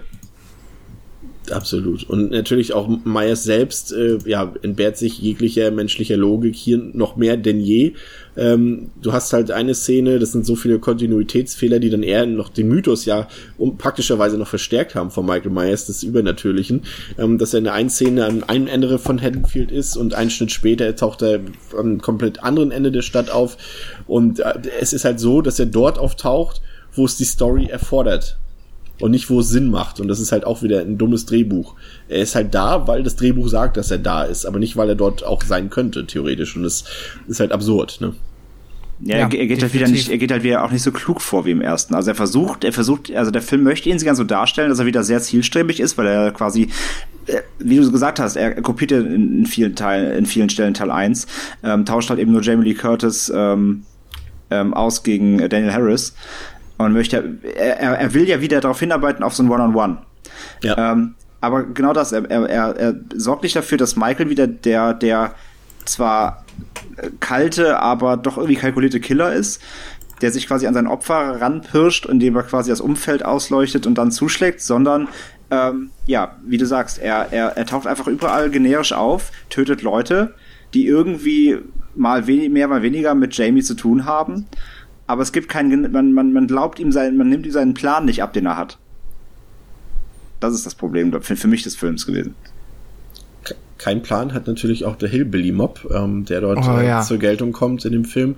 Äh, so auch sehr abstruse Szene. Also es ist dann so, dass dann ähm, der Sheriff dann auch relativ schnell Bescheid weiß von Loomis, äh, relativ schnell nicht, er muss schon ganz schön überzeugend agieren, so wie Loomis halt immer ist, ähm, dass man ihm glaubt, dass Myers zurück ist in Haddonfield und es gibt dann eine Ausgangssperre dort und auch die Kneipen sollen zumachen. Der eine Wirt sagt dann, nee, also die, die Polizei geht nicht ans Telefon für zweimal Tuten, das kann nicht sein, da fahren wir hin. Und, und dann, dann, dann gehen sie raus, dann sagt er noch so, kommt mit, Jungs, und der ganze besoffene Tresen geht mit raus auf die Straße. Und dann stehen da aber schon andere Leute drauf, und ich finde diesen Satz so geil, den werde ich nie vergessen, den kann ich immer mitsprechen, weil ich genau weiß, wann er kommt. Ähm, Na, endlich tut sich mal was, sagt der eine dann so. Und ich finde das so bescheuert. So als ob die jetzt da draußen gewartet hätten, dass die in der Kneipe fe äh, feststellen, ja, jetzt gehen wir, fahren wir mal los und machen jetzt Selbstjustiz hier so da draußen. Na, endlich tut sich mal was. Was haben die da draußen gemacht, die anderen? They took our jobs. Ja, nee, ich finde diesen Red, ja, äh, Hill Hillbilly-Mob auch unfassbar cringy und man manifestiert sich für mich am meisten in, dieser, in diesen zwei Action-Szenen, wo sie da alle wie so aufgereiht stehen und Ewigkeiten auf diesen scheiß Busch schießen. Das ist, sieht so schlecht aus. Auch audiotechnisch super schlecht ja. umgesetzt. Du hast teilweise, siehst du, wie jemand eine Pumpgun nachlädt, ohne das Geräusch dazu. Sieht aus wie eine Super Soaker dadurch. und funktioniert überhaupt nicht. Vor allem, es ist, es ist so, ich finde die Idee gar nicht schlecht, weil sowas gibt's ja auch. Und in den USA gibt's sowas, gab's sowas ja. bestimmt auch schon öfter und so weiter. Das ist, das halt die Leute da einfach mal selbst Hand anlegen an, an Waffen. Und, ähm, aber es wird halt so komplett nicht genutzt äh, obwohl es ja tatsächlich noch so einen tragischen Hintergrund, sie erschießen ja noch diesen einen unschuldigen typ, Typen, aber, aber diese Darstellung dieser ganzen Szene ist halt so komplett tölpelhaft, so, so, so völlig unnütz und diese Pranks der Jugendlichen noch dazu, also das sind alles eigentlich gute Ideen, aus denen man was hätte machen können, aber wie es halt umgesetzt ist, sowohl was das Skript angeht, als auch audiovisuell, ist halt eine Katastrophe, ne? Hm. Ja, leider. Haben wir jetzt überhaupt schon erwähnt, wie Laurie, warum Laurie nicht mehr lebt? Ja, dann erzähl doch mal. Ach so, haben wir noch nicht. Ich war mir gerade nicht wirklich nicht sicher. Ähm, die ist ja theoretisch nämlich auch einer der Offscreen-Tode ähm, und wurde quasi ja per Autounfall aus dem Franchise geschrieben, wenn ich es jetzt noch richtig in Erinnerung habe. Weswegen es nur mehr ihre Tochter gibt, die weißt jetzt du, die einzige, genauso die einzige, die nicht im Feuer dabei war in Teil 2, die ist natürlich tot. Genau, weil die konnte man sich nicht mehr leisten, die ist berühmte Hollywood-Schauspielerin geworden. Seiner Kohlen, ähm, seiner Kohlenmonoxidvergiftung gestorben. Genau. nee, nee, es war ein Autounfall, wie du gesagt hast, ja. Und ähm, ja, deswegen jetzt äh, nur noch die Tochter am Leben, die dann auch wiederum adoptiert wurde, was ja quasi so eine ganz schön verrückte Adoptionskette. Eben, also dieselbe Geschichte wie Teil 1, nur halt in schlechte. So ein bisschen so. Also die, ja, die, die, die, Meyers, die Meyers und die Strauds auf jeden Fall eine große Patchwork-Familie. ja. Ähm, es sollte tatsächlich ähm, die, die ähm, Figur von Lindsay, also die Freundin von, von Rachel, also Rachel ist die die quasi die, die Halbschwester von, ähm, von Jamie, äh, sollte quasi als Lindsay Wallace äh, in dem Film ähm, interpretiert werden. Also die Lindsay, auf die Annie im ersten Teil aufgepasst hat. Aber diese Ausweitung, diese Rolle wurde halt auch aus Budgetgründen gestrichen. Hätte vielleicht etwas mehr Atmosphäre für den Film gebracht. Ähm, die, ja, letztendlich sind wir schon wieder beim Ende des Films so ein bisschen. Äh, was, es kommt dann halt auch wieder zu einem Showdown und äh, in einem, war das hier schon im Schulgebäude? Ja, das war in dem Schulgebäude, ne? Ähm, ja, es ist halt schwierig. Es klingt jetzt ein bisschen lückenhaft, wie wir das hier erzählen, aber der Film ist halt auch nicht besonders interessant. Der Film, der Film, der Film fühlt sich aber genauso an, wie wir es besprochen haben, finde ich. Du guckst den halt, ähm, der macht auch irgend, der unterhält schon auf eine gewisse Art, mhm. aber ja. sobald der Abspann läuft, ähm, ist der auch vergessen. Also der ist so generisch und, und einfallslos, ähm, dass du ihn einfach ja, komplett wieder links liegen lässt. Also der ist, der, der, der fügt so viele Szenen zusammen, die einfach im Gesamtkontext kein rundes Ding ergeben, dass du die ganze Zeit denkst, ja, war, war zwar alles nette einzelne Szenen hier und da, aber der ist halt so komplett gleichgültig. Ja, es ist halt so, es ist die, ich meine, du hast es schon vorhin gesagt, äh, es ist halt, äh, wie viele Jahre Pause waren jetzt dazwischen? Sieben Fünf oder sechs, sieben Jahre sieben. Pause. Ähm, und dann kommt man wirklich mit der konservativsten Möglichkeit, eine Fortsetzung zu drehen. Daher äh, ist schon ein bisschen abstrus, weil wenn man so lange Pause macht und dann wiederkommt, sollte man doch irgendwas Frisches liefern. Aber der Film macht es halt so konservativ, wie es halt nur geht. Und äh, ist halt in jedem in jeder Kategorie einfach mittelmäßig, auch schauspielerisch. Äh, Donald Pleasance ist, ist natürlich, wir sind natürlich irgendwie mit dem Herzen, mögen wir ihn ja als Schauspieler sowieso, aber auch als, als Dr. Loomis gehört irgendwie dazu, aber es ist halt so, er ist halt so am Overacten und, und irgendwie teilweise völlig out of time und, und, und so, so tief in dieser Rolle verwurzelt, dass er halt wirklich immer mehr wie der eigentliche Psycho des Films wirkt, äh, mit dem Höhepunkt dann gleich in Teil 5. Ähm, hm. Daniel Harris als Kinderdarstellerin, würde ich sagen, kann schon überzeugen. Man glaubt jetzt zumindest so diese Momente der Angst immer und, und, und wenn sie traurig ist und so weiter, das ist schon recht glaubwürdig. Mehr ist da jetzt allerdings auch nicht großartig und Ellie Cornell als ja letztendlich als Erwachsene oder als als altersmäßig Teenager-Ersatz für Laurie ähm, agiert für mich total steif und ist irgendwie unnütz. Also man, man sympathisiert natürlich mit den Figuren und das ist schon mal etwas mehr, als es größtenteils in Teil 2 war. Ähm, aber ansonsten, ja, weiß nicht, audiovisuell auch nicht aufregend, sieht halt alles nach Videothekenware aus, keine guten Kameraeinstellungen, mittelmäßiger Schnitt. Ähm, was, was, was äh, André schon gesagt hat, auch Michael Myers wieder, ist direkt von, ist nicht gruselig, ist nicht mystisch, der ist viel zu oft zu sehen, ist viel zu früh zu sehen im Film, äh, steht nicht am Bildschirmrand, sondern immer im Vor Vordergrund in Fullframe. Ähm, ja, und rennt vor allem halt wie so ein aufgescheuchtes Kanickel durch die Gegend irgendwie. Also, ja. wie, wie, wie, wir schon gesagt haben, der, der, der ist nie da, wo er sein sollte, sondern immer da, wo er einfach gerade zufällig hinplatziert wird, wie so eine wie so eine Marionette, die durch die Stadt geschoben wird, einfach Leute umbringt. Das, das passt alles nicht zum ja zu dieser Figur irgendwie, die die immer so zielgerichtet was gesucht hat. Ja, irgendwie. Dazu aber auch noch. Achso. Nee, mach du so äh, unsympathische Rollen einfach geschrieben, so Figuren, die man von vornherein halt auch nicht leiden kann, jetzt wie von Rachel, der das Love Interest, das dann, oh, weil sie typ, das, weil sie das Date Brady? absagt, dann ja. Ja, genau, Brady. Weil sie das Date absagt, dann ähm, sich halt direkt die nächste schnappt und dann noch so mega komisch versucht, das zu erklären. So halt, lass mich mal erklären. Ja. Es ist, es ist genau so, wie es aussieht.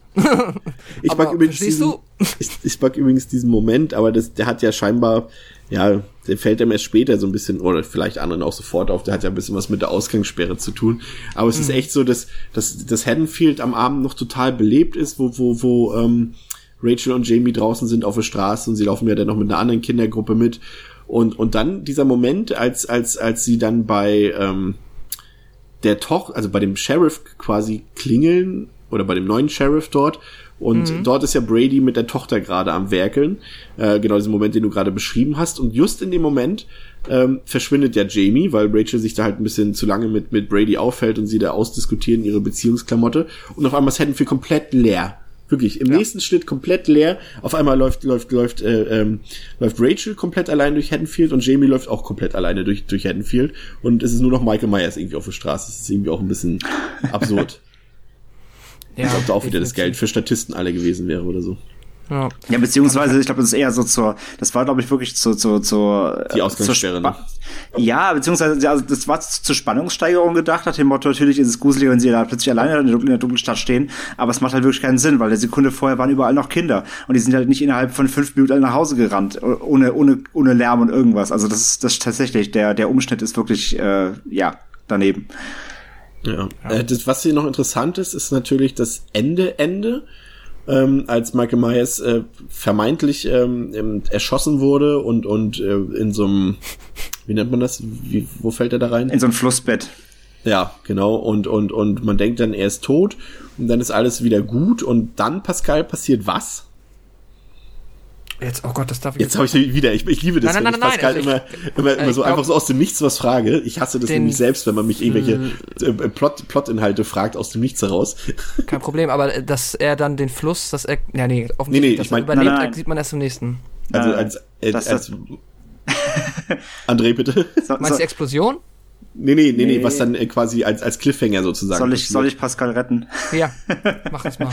ähm, ja, ist natürlich dann das, das, eigentlich muss man ja sagen, doch, dass das mit schockierendste Ende der, der der neuere, also der der Fortsetzung Ach, oh Halloween, äh, mit denen ja man ja die gleiche, mit denen man ja äh, quasi so nicht gerechnet hat. Möchtest, weißt du es wieder, dann darfst du gerne. Ja, äh, es ist quasi anscheinend habe ich mit diesen Kindermorden, dass ich die gerne vergesse. Ähm, ja, und am Ende ähm, ist dann halt alles wieder gut und ähm, Jamie äh, ist wieder zu Hause und dann und das ist, glaube ich, auch wieder genauso, ja klar, das ist genauso gedreht wie halt äh, die erste Szene im ersten Teil, ja. dass man auf einmal eine First Person hat und man wieder theoretisch nicht hundertprozentig weiß, man kann sich halt denken, wer das jetzt ist, äh, diesmal dann aus der Sicht von Jamie, wie sie dann mit einer Schere, wenn mich nicht alles täuscht, ja. ähm, auf ihre Mutter einsticht. Und ich bin auch der Meinung, im Film wird das dann auch so suggeriert, beziehungsweise ist es nicht unwahrscheinlich, dass sie auch quasi die Mutter getötet hat damit, ja? So wird es eigentlich äh, tatsächlich suggeriert und ich finde, das Ende ist dadurch eigentlich ziemlich innovativ oder zumindest interessant. Und da hätte man wirklich gesagt, okay, hier möchte ich vielleicht doch wissen, wie es weitergeht in einem Sequel aber es wird sich ja gleich bei Teil 5 herausstellen, dass man das Potenzial leider überhaupt nicht genutzt hat. Ähm, das, Bild, das, Bild, war cool, wie sie da oben stehen. Das Bild war cool, ja. Ja, vor allem steht sie genau eben wie, also es war natürlich klar die heftigste Reference zu Teil 1 überhaupt, es kam aber trotzdem eben so, so überraschend einfach. Ähm, sie steht eben auch wieder mit dem Clouds-Kostüm da, ne? Also wie Michael mhm. in Teil 1 eben, nur mit der Schere, komplett blutbesudelt und dann kommen halt Loomis und Cora die Treppe hoch und sehen sie da stehen. Das war schon ein cooler Shot. Definitiv. Ja, summieren wir das Ganze. Also ich finde, Halloween 4 ist ein, ein, ein, letztendlich ein Slasher von der Stange, der, wie, wie Andreas vorhin schon gesagt hat, äh, durchgängig unterhält und jetzt auch definitiv kein schlechter Film ist. Aber in den meisten Momenten wirkt der Film halt irgendwie so billig und auch nicht so gut gespielt und relativ spannungsarm. Und der macht halt immer dann, wenn er einen guten Ansatz bringt, macht er halt nichts draus. Und irgendwie lässt sich dann, ja, lässt sich einfach nicht abstreiten, dass hier einfach ein Mangel an gewissen Sachen äh, vorliegt. Also das, das technische Know-how ist nicht vorhanden, kein Gespür für Ästhetik, kein Talent, hier irgendwas Besonderes oder was Wertvolles zu machen. Alles ist generisch, uninspiriert. An manchen Stellen sogar auch wirklich schlecht. Ähm, ja, ich weiß nicht, also ich würde jetzt zum Beispiel Halloween 4 würde ich jetzt einem gewöhnlichen Horrorfilm oder einen gewöhnlichen Filmfan, der jetzt nicht so, der ab und zu mal einen Horrorfilm gucken will, würde ich den jetzt zum Beispiel definitiv nicht mehr empfehlen.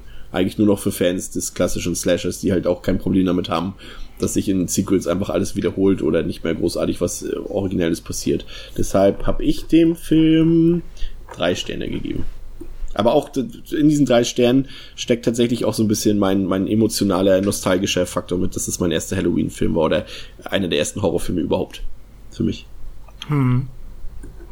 Ähm, ja, ich bin dir da, äh, ich ja, kann dir da größtenteils zustimmen. Hab halt auch leider hier dann ähm, das Gefühl, und das macht es dann immer sehr viel schwieriger für mich, so einen Film noch irgendwie ähm, was zu verzeihen, dass ich auch nicht mehr das Gefühl hatte, dass sich da bis zum letzten Schluss halt Mühe gegeben wurde. Halt gerade, ja, so viele offensichtliche Sachen, die einfach schlecht gemacht wurden oder eins zu eins kopiert, aber dann halt auch noch schlechter als wie ein Film, der halt zehn Jahre älter ist und mit geringerem Budget entstanden ist. Und ja, dazu halt dann Figuren, die mir größtenteils egal sind. Die Jamie fand ich immer ganz cool, äh, wenn man auch merkt, dass halt die junge Dan Danielle Harris da ja, für Kinderschauspieler das ganz gut hinbekommt, aber halt auch nur bis zum gewissen Punkt, finde ich.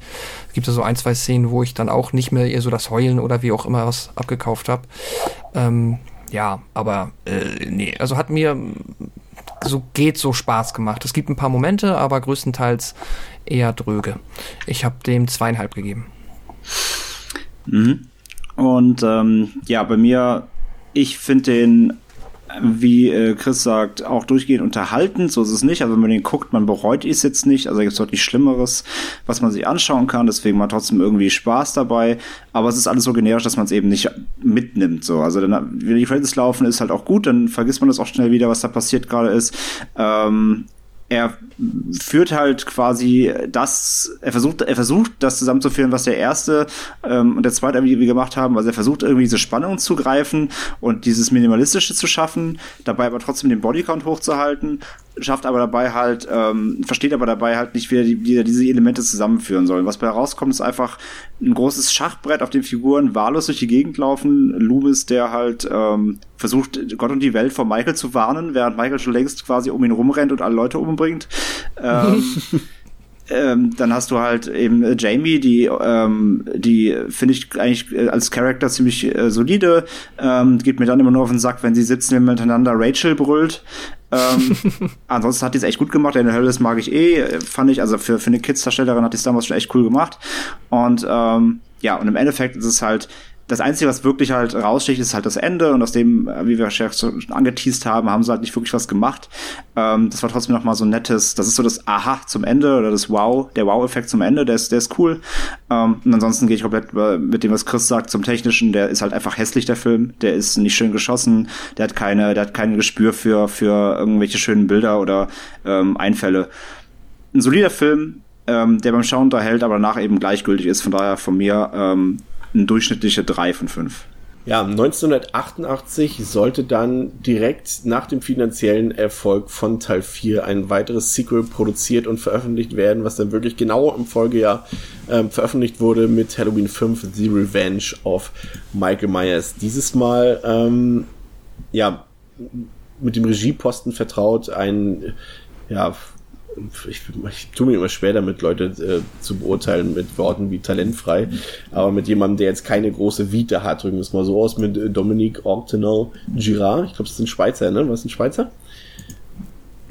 Kann ich dir nicht bestätigen, ich kann es rausfinden. Ich, du kannst ja mal recherchieren. Auf jeden Fall hat er äh, grandiose ja. Filme wie äh, Das Omen 4, ich weiß nicht mal, ob der Film legitim zu der Reihe gehört, gedreht und den Spielfilm Adrenalin mit Till Schweiger.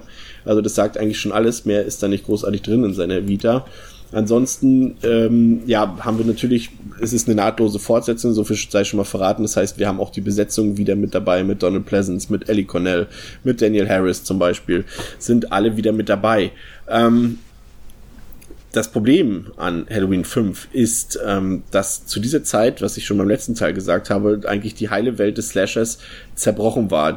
Die Leute, die vorher noch äh, ganz freudig in Freitag der 13. 5 und 6 gegangen sind, äh, die waren langsam satt. Die hatten die Schnauze voll davon, immer die gleichen Stories vorgesetzt zu bekommen mit den ewig gleichen Filmkillern. Ähm, aber das hat jetzt ähm, bei Mustafa Ackert, beim Produzenten, jetzt nicht großartig ähm, für Eindruck gesorgt und er hat ja immerhin die Rechte immer noch von Carpenter und Hill gehabt und damals gekauft gehabt und dachte, irgendwie kriegt man das schon zu Geld gemacht und ähm, das hat er dann auch vorgehabt. Äh, mit drei Millionen ähm, Dollar gedreht, äh, sehr kurze Drehzeit, ähm, war tatsächlich auch komplett unter Zeitdruck. Auch hier begann der Dreh wieder mit einem komplett unfertigen Drehbuch. Aber welche Geschichte kam dabei heraus, Pascal? Ja. Halloween 5. Die Rache des Michael Myers von 1989.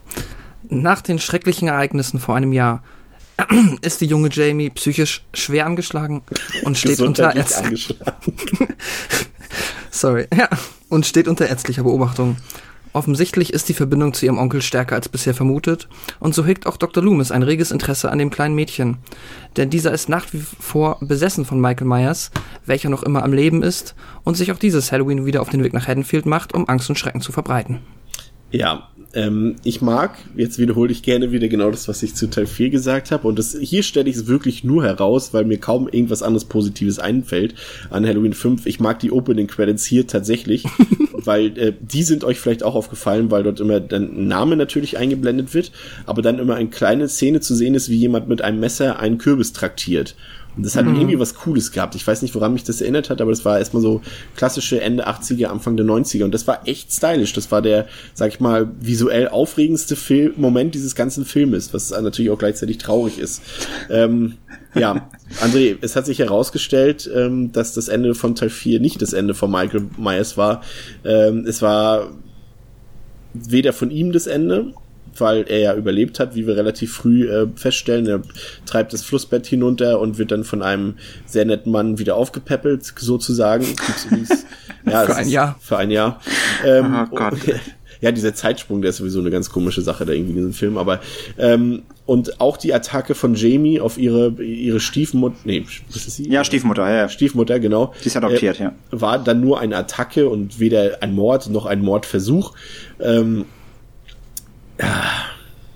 was ich mhm. nicht mag nach den Opening Credits, die mir, die ich sehr gut fand, war der Rückblick auf Teil 4. Ich hasse sowas, wenn Zuschauer direkt damit für dumm verkauft werden, äh, dass sie erstmal nur zehn Minuten lang zeigen, was im vorherigen Teil passiert ist, als ob man sich das nicht vor Genuss von Teil 5 nochmal belesen könnte oder irgendwie sich, na gut, heute in Zeit. Ja, ja, ja vor allem der, der Film kam vor allem auch schon wieder nur ein Jahr nach dem vierten. Ja. Also das kann man schon noch wissen, ja. Mhm. Ja, also ja, okay, die Geschichte hast du schon eben erzählt. Es ist sehr, also es ist für mich ist es der zweitschlechteste Teil der Reihe und es hat einfach sehr viele Gründe, weil hier einfach kaum was funktioniert. Äh, vielleicht mal bei der Konstellation Michael Myers, Dr. Loomis vielleicht mal einsteigen. Ähm, während er es ja in den vorherigen Teilen schon so ein bisschen, ich habe es immer so gedanklich verglichen so mit Van Helsing, Dracula, diese Beziehung ist auch so ein bisschen Loomis Myers, aber hier ist es wirklich so, dass Myers äh, Loomis wirklich der grusel, grusig, gruselige, gruselige. gruseligere ist äh, von diesen beiden ähm, Figuren. Es ist wirklich abstrus, wie, wie ein, ein Kinderpsychiater dort einfach in dieses Kinderkrankenhaus geht und, und sich Jamie packt und sie da durchschüttelt und durchrüttelt und anbrüllt und anschreit, ähm, wenn sie dort gerade stumm äh, ähm, stumm immer noch leidet unter dem, was passiert ist und, und, und dort behandelt wird und da kommt der Kinderpsychiater rein und schüttelt sie erstmal durch und sowas und wird dann nicht mal des Krankenhauses verwiesen. Das ist schon sehr absurd. Es ist Dr. Loomis. Ja. Er darf es. Und natürlich er ist er auch der Einzige, der sofort die äh, psychologische Verbindung äh, zwischen Michael Myers und, und Jamie Lloyd äh, sofort erkennt und äh, sofort vermutet. Aber warum? Keine Ahnung, weil es im Skript steht, weil Sinn macht das Ganze ja, ja einfach nicht. Ist auch hier wieder einfach nur so, ein, so eine Art MacGuffin, so ein, so ein Aufhänger, aber warum das so ist, wird weder erklärt, noch, noch hat Dr. Loomis eine Erklärung dafür, aber er vermutet es einfach mal und hat am Ende auch noch recht. Mhm. Du hast halt nur diesen, ja, die letzte Szene aus dem vierten Teil, wo halt irgendwie offensichtlich wird, dass irgendwas, was quasi bei Michael das ausgelöst hat, was ihn zu Michael Myers macht, jetzt anscheinend auch in ihr steckt aber ja, das wurde halt alles, was ich fast schon geredconnt, weil ich finde halt schon, dass man am, am, Ende des vierten das Gefühl hat, hast du ja auch gesagt, dass sie eigentlich Mord begangen hat. Und das wird alles entdramatisiert. Jetzt ist sie halt einfach nur so ein Mädchen, das zur Schule geht und äh, aber zwischenzeitlich halt Ausraster hat oder ja. Ausfälle hat und so, wie ich es jetzt verstanden habe, so halbtags unter ärztlicher Beobachtung ist, wenn sie gerade nicht in der Schule ist. Irgendwie so. Ja, sie ist irgendwie, hat irgendwie, ist, also sehr stumm, weil irgendwie so ein, das nennt man, glaube ich, hysterischen Mutismus oder irgendwie sowas, dass sie halt, äh, den sie durch das Erlebte hat, irgendwie durch das, so eine Art Schockstarre sozusagen.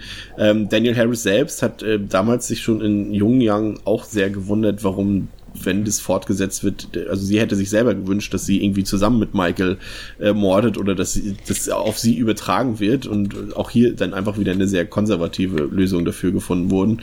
Ähm, ja, und, das, das, zieht sich ja so ein bisschen durch die Reihe. Das immer, es wird immer Sachen abgeschwächt oder halt, äh, es, es wird sich Hanebüchen zusammengereimt, äh, wie man es erklären kann, um nicht, um es nicht so fortsetzen zu müssen, wie der Zuschauer es sich denken würde. Ja. Also es ist ja wirklich ein Phänomen. Das zieht sich durch die ganze Reihe. Das, es gibt so viele Kontinuitätsfehler auch dabei und auch das Charakter, die Charakterentwicklung. Du hast ja vorhin gesagt, ähm, André, dass, dass Jamie für dich ja schon eine durchaus gute, ein guter Charakter ist und auch der auch teilweise ganz okay geschrieben ist und so weiter. Und warum baut man darauf nicht auf und macht einfach aus Jamie, aus dieser eigentlich guten Figur, äh, das nervigste, was weit und breit überhaupt je in der Halloween-Reihe rumgerannt ist? Ich verstehe es ja. einfach nicht. Das, und, und als ob das nicht gereicht hätte, dass Jamie auf einmal stumm ist und die ganze Zeit hysterisch umher schreit und, und, und diesmal nicht, äh, da kommen wir auch gleich noch zu, nicht immer Rachel, Rachel, Rachel, sondern immer Tina, Tina, Tina. Die ganze Zeit haben sie noch ein Kind mit dazu gemacht, den Billy, der ein noch schlimmeres Kind da ist und, und das kann man vielleicht mit einem guten Drehbuch, kriegt man vielleicht schwache Schauspieler, wie die einigermaßen fit, aber das gibt zu Halloween 5 verdient halt seinen Namen nicht mal. Also das, daran merkt man schon, das war halt nicht fertig, wurde pausenlos überarbeitet und dann ist kein Ja, Wunder, also, also das, haben wir eben schon gesagt, das, das, ja. das war halt noch schlimmer als beim vierten hier, beim fünften. Also beim fünften war es wohl wirklich noch total löchrig. Sie mussten stetig noch dran arbeiten, während sie schon am, am, äh, am Shooten waren.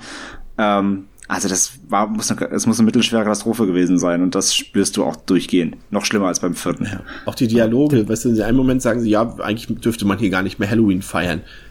Ja, das ist okay, das ist eine Argumentation, die ich verstehe, nachdem was passiert ist, aber das sagen sie, während sie gerade auf dem Weg zu einer Halloween-Party sind. Ja, so, äh, aber, aber äh, jetzt mal, also wir haben ja bisher immer so relativ chronologisch durchgegangen. Lass das hier auch mal machen, weil ich finde es hier auch wieder super interessant. Da haben wir jetzt eben schon gesagt, dieser Anfang alleine, da, da könnte ich mir wirklich die Haare ausreißen. Er, er wird halt aufgenommen von so einem Fischer, in so einer, Fisch, in so einer Fischerhütte. Der findet halt einen Typ im Wasser, der halt irgendwie komplett durchsiebt ist mit Löchern von Rednecks, die ihn zusammengeschossen haben. Ähm, er, er legt ihn halt in sein Bett und nimmt ihm auch die Maske ab, man sieht es aber nicht, also die, aber er trägt die Maske halt dann nicht mehr, weil er die ähm, dann später dann erst wieder aufsetzt, sieht man dann. Ähm, er wird aber, genau, in dieser Zeit, dieses Zeitsprung zwischen den, zwischen vierten und fünften ist ein Jahr. Also ein Jahr liegt er in dieser Fischerhütte, ja. wird von einem random Typ irgendwie versorgt, ohne dass der mal einen Krankenwagen ruft auch oder sowas. Keine Ahnung, oder mal eine Polizei. Ähm, und was passiert halt? Also wie, wie, wie, wie, wie kommt Meyers, Meyers wieder ins Spiel? Er wacht auf, ähm, äh, er, er kommt mit seiner typischen, äh, wie im ersten Teil, mit seiner Roboterbewegung nach oben, setzt sich ans Bett, ähm, findet seine Maske, setzt sich auf und bringt den Fischer um.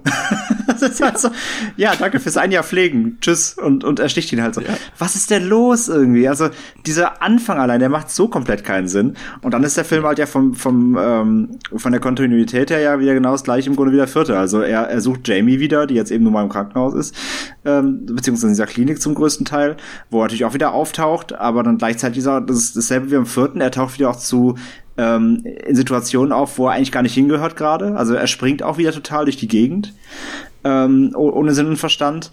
Ähm, also allein diese, das hat mich wieder komplett, komplett aufgeregt bei dem Teil.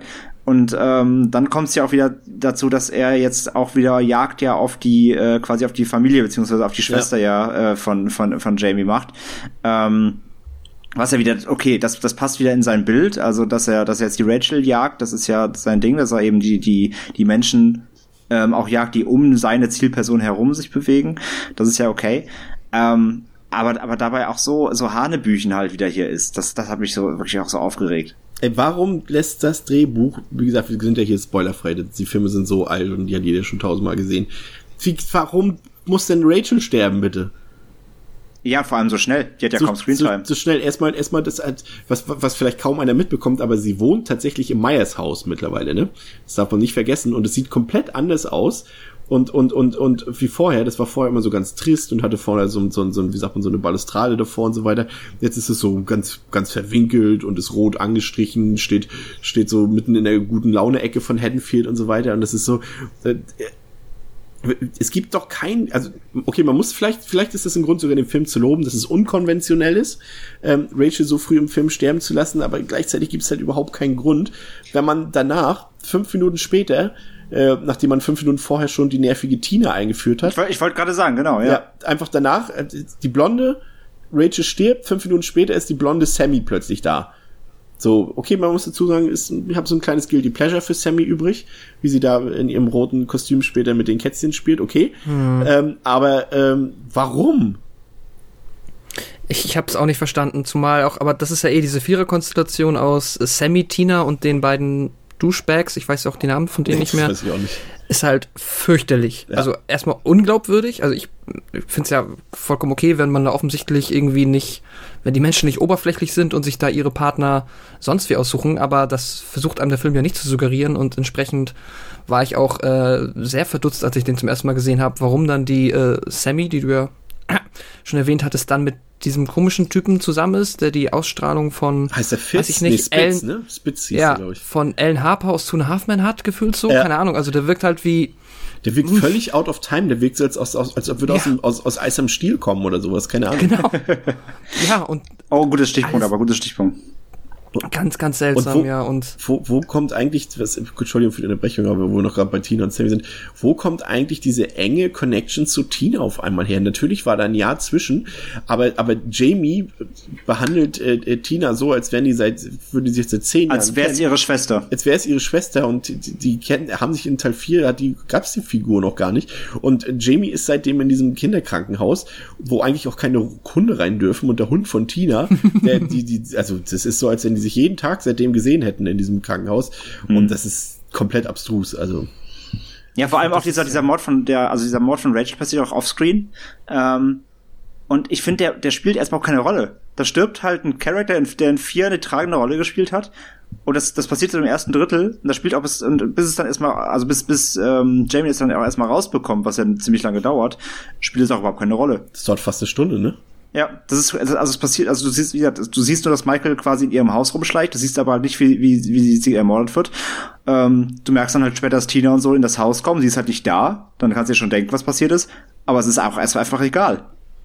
Wo ich mir denke so, okay, okay, wann, wann soll denn der Punkt kommen, wo da Mitleid, äh, wo man dann quasi geschockt davon ist irgendwie, das kommt halt viel zu spät raus. Und dann ist es auch so, ah ja, dachte ich mir ja schon seit einer Stunde, dass sie tot ist. Also das ist so schlecht geschrieben. Unfassbar. Ja. Aber wo du gerade eins am Stil gesagt hast, ich finde, da kommt nämlich der schlimmste Punkt vom ganzen Film überhaupt ins Spiel. Ich finde, dieser Film hat, ähm, der Film, der ist ja 89 erschienen. Und ich finde, der hat einen total 90er-Vibe, teilweise, mhm. aber so ganz schlimm. Angefangen, ich meine, das, das ist jetzt da müssen wir drüber reden, von diesen zwei Dully-Cops, diese, diese zwei, zwei Polizisten, diese nervigen, die jedes Mal mit dieser schlimmen Musik eingeführt werden. Ja wie von einer, wie von so einer Bravo-Hits 13 irgendwie, ähm, die komplett daneben sind, die sich anfühlen, da gab's den Film noch nicht, aber die beiden könnten aus dem Scary Movie Film stammen. Das ist ja. richtig furchtbar. Die passen überhaupt nicht in das Konzept Halloween. Ähm, setzen diesem Ganzen noch irgendwie noch zusätzlich, weil er, obwohl er eh schon so schlimm ist, ähm, setzen ihm noch so, so einen typischen, noch, noch mehr Teenie-Slasher-Stempel auf Ja, es ist Spoofy so ein bisschen, ne? Nee, Goofy schon. Ja, ja, genau. Es, es, ist, es ist so eine, es sind so zwei Karikaturfiguren. Und äh, das, das macht mich einfach wahnsinnig. Aber dann halt auch nicht witzig, weißt du, wenn es dann wirklich dafür mal sorgen würde, dass du mal wirklich mal lachen musst oder einen Schmunzler hast, auch wenn es unpassend ist. Aber es ist halt auch wieder vollkommen verschenkt. Da passiert ja nichts mit denen. Die machen nichts Lustiges. Ähm, pff, schwierig. Ja, Aber, Ähm. ich, aber ich fand, fand gut, weil du vorhin noch die Douchebags erwähnt hast, Spitz und den anderen Typen. Ähm, das war das erste Mal, dass ich äh, Michael so ein bisschen dankbar war, als er das Auto von dem Typen zerkratzt hat und dann mit dieser, mit diesem, mit diesem Hakenteil ihn da noch seinen, in seinen Kopf reinhaut. Ja, das ist aber auch das Problem des Films. Du bist halt, also das ist wirklich eine Genugtuung, dann irgendwann dabei zu, also man ist eher so, Michael Myers wird zum Protagonisten. Also jetzt, weil er halt die ganzen Nervbeutel da mal dann, ja, zur Strecke Und es bringt. spielt so viel am Tag bei diesem Film. So bei Teil 1 hat es alles Sinn gemacht. Da hast du so dieses, dieses gehabt, ähm, ähm, es spielt am Tag in einer x-beliebigen Stadt. Das Böse kann also überall passieren. Aber in Teil 5 wirkt es so, als ob sie es aus Kostengründen gemacht haben. Und Michael agiert da auch schon den ganzen Tag über so und, und, und im puren Sonnenschein macht er da seine Morde. Und das ist halt so komplett unatmosphärisch. So wie, wie, so Ja. wie eigentlich der komplette Film. Aber wir wollten ja chronologisch noch ein bisschen vorgehen. Ähm, wäre jetzt schon der richtige Zeitpunkt, um den schwarzen Mann einzuführen? Der Ja, aussteigt aus dem. kann man schon machen. Also das erste Drittel ist halt wirklich, wie gesagt, Sonnenschein, ähm, bis hier, bis hier, hier und da Morde, aber wie gesagt, bis auf Rachel uninteressant. Und dann, ähm, dann kommen halt die Cops und so weiter und dann ist, ist ja quasi auch schon klar, so dass, dass Michael wieder irgendwo unterwegs ist und Loomis fährt wieder sein, sein Psychodrama auf. und dann, äh, genau, dann sind wir eigentlich schon bei dem Punkt. Ja, aber noch zu Rachel kurz. Ich finde es so, auch so, so, so. Weißt du, ich habe ja vorhin gesagt, es ist, also die Schauspielerin Ellie Connell, die ist nicht besonders gut und auch die Figur ist, ist zwar sympathisch, aber ist jetzt auch nicht besonders ausgearbeitet. Aber schon fühlst du dich als Zuschauer ein bisschen verarscht, wenn es einfach so beiläufig, gut, was heißt beiläufig? Also die Inszenierung geht ja fast zehn Minuten, sie telefoniert ja dann noch, weil Jamie ja über ihre Telepathie erkennt, dass Michael gerade Rachel in Gefahr bringt und da durchs Haus stalkt und den Hund bringt er ja auch noch um, glaube ich, in dem Moment. Und dass Ja. er dann Rachel so kaltblütig umbringt und das einfach so banal abgetan wird und keine Rolle mehr spielt bis zum Ende, äh, ist einfach so auch verschenkt. So geht man halt auch nicht mit Figuren um, die man einen ganzen Teil lang eingeführt hat. Dann hätte man sie auch einfach weglassen können von vornherein. Aber gut. Ähm, Man muss natürlich auch, wir, wir haben es auch noch so gar nicht richtig gesagt, also das können wir euch jetzt auch so benennen. Ähm, der fünfte ist auch der erste Film der Reihe, der jetzt wirklich auch dieses so ein bisschen Übernatürliches anfängt einzubauen. Ne? Also das hatten wir ja vorher echt nicht. Das passiert hier mit dieser Jamie Connection. Ne? Also es ist Ja. irgendwie so eine, die haben so eine gewisse mystische Verbindung, die nicht genau benannt wird. Ja. das sagt auch schon wieder alles, weil es das Drehbuch es sagt, ne, nicht genau benannt wird, was das jetzt genau aus sich hat. Aber da kommt ja dann der merkwürdige schwarze Mann mit dem komischen Symbol, das auch Michael Myers im Handgelenk trägt, in das Spiel. Er steigt aus aus dem Bus. Du siehst nur so einen schwarzen Cowboy-Stiefel, eine schwarze Hose, eine schwarze Jacke, einen schwarzen Koffer und alle Leute um ihn herum, dessen Gesicht man noch nicht sieht, ähm, sind erstarren vor Ehrfurcht. Ähm, ja, und dieser schwarze Mann, der nicht nur einmal in diesem Film auftaucht, der aber eigentlich noch gar nichts macht bis zum Ende hin, ähm, ja, da war dann auch ähm, der Regisseur, ähm, wie war noch gleich sein Name genau, Dominique Ortenant-Girard, ähm, war auch ein bisschen überfordert mit diesem schwarzen Mann, weil das, das Drehbuch war halt nicht fertig und Mustafa Akkad hat halt einfach gesagt, ja, äh, bau den mal ein. Bau einfach diesen Typen in diesen schwarzen Klamotten ein, der irgendwie aussieht wie Clint Eastwood, nur in schwarz. Ähm, da, da war, nee, da, da, war, da, da war der Film irgendwie schon, das war drei Wochen nach Drehbeginn und da wurde diese Figur, musste der einfach einfügen, der Regisseur, aber ohne irgendeinen Hintergrund, einfach nur einbauen, weil Akkad sich dachte, ja, irgendwann für eine nächste Fortsetzung oder sowas können wir den gebrauchen. Aber just in diesem Moment wusste keine der Beteiligten, was diese Rolle des sch- schwarzen Manns in dem Film soll. Und das ist doch einfach nur krass. Der sieht halt aus wie irgendein, keine Ahnung, der sieht aus wie der, der, der Jäger von Jeepers Creepers oder so. Also, der- weiß ich, der, der, der, der wirkt völlig fehlplatziert. Das ist ein anderen Film. Aus den reingeschnitten, so, ah, Mist, Charakter verfehlt irgendwie. Also, ja. Macht in fünf, macht in fünf Regisseur. Stell dir das mal Sinn. vor, du bist der Regisseur von dem Film, du drehst den gerade, der Film ist eh schon scheiße, weil das Drehbuch scheiße ist und dann kommt ein Produzent und sagt, äh, ja, Film fast fertig, bau mal einfach einen Typen mit einer schwarzen Jacke, mit einer schwarzen Hose, mit schwarzen Cowboystiefeln und einem schwarzen Hut und einem schwarzen Koffer ein. Aber ich sag dir nicht, was der soll, ich sag dir nicht, wo der herkommt, ich sag dir nicht, wer das ist, was der soll, bau den einfach nur mal ein und das ist doch abstrus, also sorry. Da tut mir der Regisseur dann äh, bei allem seinem Untalent auch ein bisschen leid. Absolut, ja. Ja, man kann nur hoffen, dass er da emotional nicht so sehr involviert war und sich irgendwie gehofft hat, dass das ein großer Durchbruch wird. Ähm, ja, wenn das, ich glaube, die Fantasie wurde ihm dann auch sehr schnell genommen. Wenn er, wenn, so wenn er, halb, wenn er halbwegs äh, bisschen smart war, hat er, glaube ich, er kann, also beim Drehen schon erkannt, dass das jetzt nicht ja. sein, sein, sein Titanic wird. Ja, es gab tatsächlich, es gibt tatsächlich, ich weiß nicht, ob ihr das äh, wusstet, ein paar Fantheorien, die damals entwickelt wurden, bevor das in Teil 6 äh, später dann erklärt wurde, ähm, haben die Zuschauer mehrere Theorien aufgestellt, zum Beispiel, dass es, dass der schwarze Mann einfach die äh, Manifestierung von Michaels äh, Wut ist, oder dass es der Tod in menschlicher Form ist, oder noch besser, Michaels Zwillingsbruder, fand ich richtig gut. Wie viele Geschwister haben die noch? Wolfgang Meyers. Oder, oder halt ähm, äh, äh Connell Cochran, ähm, der Gründer von dieser einen Firma von Silver Shamrock in Halloween 3, dass sie den einfach so mit einbauen wollten. Ja, schon sehr äh, verblüffend, muss man sagen. Ähm, aber der Film aber irgendwie, geht irgendwie, irgendwie wäre ja alles besser gewesen, als was es wirklich ist. Ja, richtig. ja. Richtig. Ähm, ja, der Film geht weiter. Also du hast halt Rachel nicht mehr. Stattdessen kümmern sich jetzt äh, Tina und Sammy so ein bisschen um, um Jamie. Jamie kümmert sich aber gleichzeitig um ihren ähm, neuen besten Freund, dem anderen kleinen nervigen Jungen und äh, zwischendurch immer wieder äh, Dr. Sam Loomis, der wirklich völlig out of space wirkt im ganzen Film über. Ja, und das ist der Höhepunkt der Loomis Nervigkeit, beziehungsweise der ist echt, also das die Leute zugucken, wie der durchdreht, ist schon faszinierend, weil äh, ja, was ja, die arme Jamie. Ja, dann gibt's diese Halloween-Party. Das sind dann die Momente, wo der Film für mich noch ein bisschen Atmosphäre mhm. hat. Zum Beispiel halt in dieser Heuschuppen-Szene, als, als, ähm, als äh, Sammy und Spitz umgebracht werden mit dieser großen Mistgabel äh, in den Rücken, was die die komplett wirkt wie aus dem Freitag der 13. Film. Ja, dürfte mit, also zu diesem Zeitpunkt war das, glaube ich, sogar der, der, der ähm, expliziteste Mord in der Reihe und, mhm. und ähm, zu einem Überfluss und vor allem, weil es auch so untypisch Myers ist, wie du schon eben andeuten wolltest, weil Myers ist halt der Typ mit dem langen Küchenmesser und nichts anderes oder der vielleicht jemand mit seinen Händen irgendwie an den Schläfen zusammendrückt. Genau, ja. aber nicht irgendwie, der jetzt hier irgendwie einen Revolver rausholt oder eine, eine, eine, eine Spitzhacke oder sowas. Aber hier mhm. gleich innerhalb von einer Szene äh, mit der Missgabel Spitz in in den Rücken. Ähm, war eigentlich ganz cool, die Szene, aber auch wenn es irgendwie nicht Michael Myers-like ist und äh, Sammy dann äh, mit der Sense enthauptet. Ähm, ja, hm, hatte ein bisschen Atmosphäre. Ich fand, das war so sleazy, Billow-Atmosphäre in diesem Schuppen mit so ein bisschen künstlichen Rauch, dann kommen da diese Kätzchen noch an und so weiter. Und äh, ja, weiß ich nicht. War total, Vielleicht war total, sagst du auch einfach nur, okay. weil, weil Sammy diese, als Teufel verkleidet war und das ganz nett aussah. Nein, die, die, ich finde die Szene auch, die, die, die, die ist unterhaltsam, aber wie, wie ich gesagt habe, das ist nicht Michael Myers. Das ist halt, die, die, die stammt eins zu eins aus dem Freitagfilm so. Das ist, die war völlig out of, out of, out of, out of movie so quasi. Die hätte auch wieder in einem anderen Film stattfinden können. War aber okay, war einer der besseren Szenen im Film, ja. ja. Und dann, was ich, ja. Achso, sorry, was ich auch so, das, das war so ein typischer Monolog, wo ich dachte, äh, ist das euer Ernst? Ich glaube, dann hat sie doch dann mit den Katzen gespielt und äh, ewig oder Ewigkeiten der Katze hinterher getüdelt und dann meint sie, was mache ich hier eigentlich? Ich hasse doch Katzen. Ja. Irgendwie sowas. Das war auch so. ja, what the fuck? Ja, die Dialoge waren teilweise auf dem Porno-Niveau, ist wirklich furchtbar. Ja, definitiv. Ja, völlig absurd. Ja, aber es ging tatsächlich noch absurder weiter. Und zwar hat äh, Dr. Loomis eine grandiose Idee, wie er ähm, Michael Myers auflauf, äh, nicht auflaufen, äh, wie er Michael Myers ähm, auflauern kann.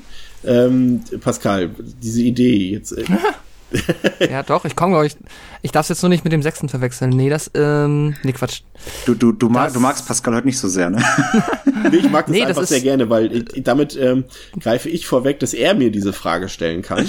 Alles gut, ich hab's nämlich, glaube ich. Also das geht ja darum, dass sie dann ähm, das Mädchen quasi halt als Köder benutzen. Genau mit dem ähm, Polizisten da oben in dem Zimmer und die haben da diesen tollen Plan aushacken, dass sie halt da ist und dann, wenn Michael kommt, dann klopft sie dreimal bum bum bum auf den Tisch und dann schnappt die Falle zu und am Ende ähm, gelingt das ja alles so halb und aber Dr. Loomis ist am Ende in der Lage, ihn unter so einer, ja, so ein bisschen Scooby-Doo-mäßig halt in so ein Netz zu fangen. Das ist so scheiße. Es ist, un, es ist unfassbar. Also, also wirklich mal allein, dass er, dass ja. er ein kleines Mädchen als Köder benutzt. Ja. Das ist allein schon wieder, also das, das ist, was wir gesagt haben. Da merkst du, Loomis ist hier auf seinem Höhepunkt. Ein das Mädchen war das, in Behandlung. Das, ein, ein, ja. auf dem Höhepunkt des Wahnsinns ist Loomis hier. Und dass das auch nur irgendwer zulässt und mitmacht, ist wirklich geisteskrank. Die Polizei, die Polizei müsste Loomis sofort festnehmen für die Aktion. Wenn sie Aber nicht nein, mitmachen würde. Aber na, genau, wenn sie fit machen würde. Aber nein, Loomis ist ja der Gott. Loomis ist ein bisschen wie der Jesus von Haddonfield, habe ich das Gefühl. Dem folgt einfach, dem folgt einfach jeder. Wenn der noch Latschen hätte. Ähm, also das da, allein das ist mal wirklich krank.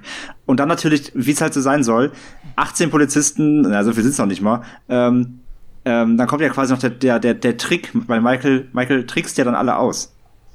Das ist ja das, was dann noch kommt. Nämlich? Ja, wir lauschen deinen Worten.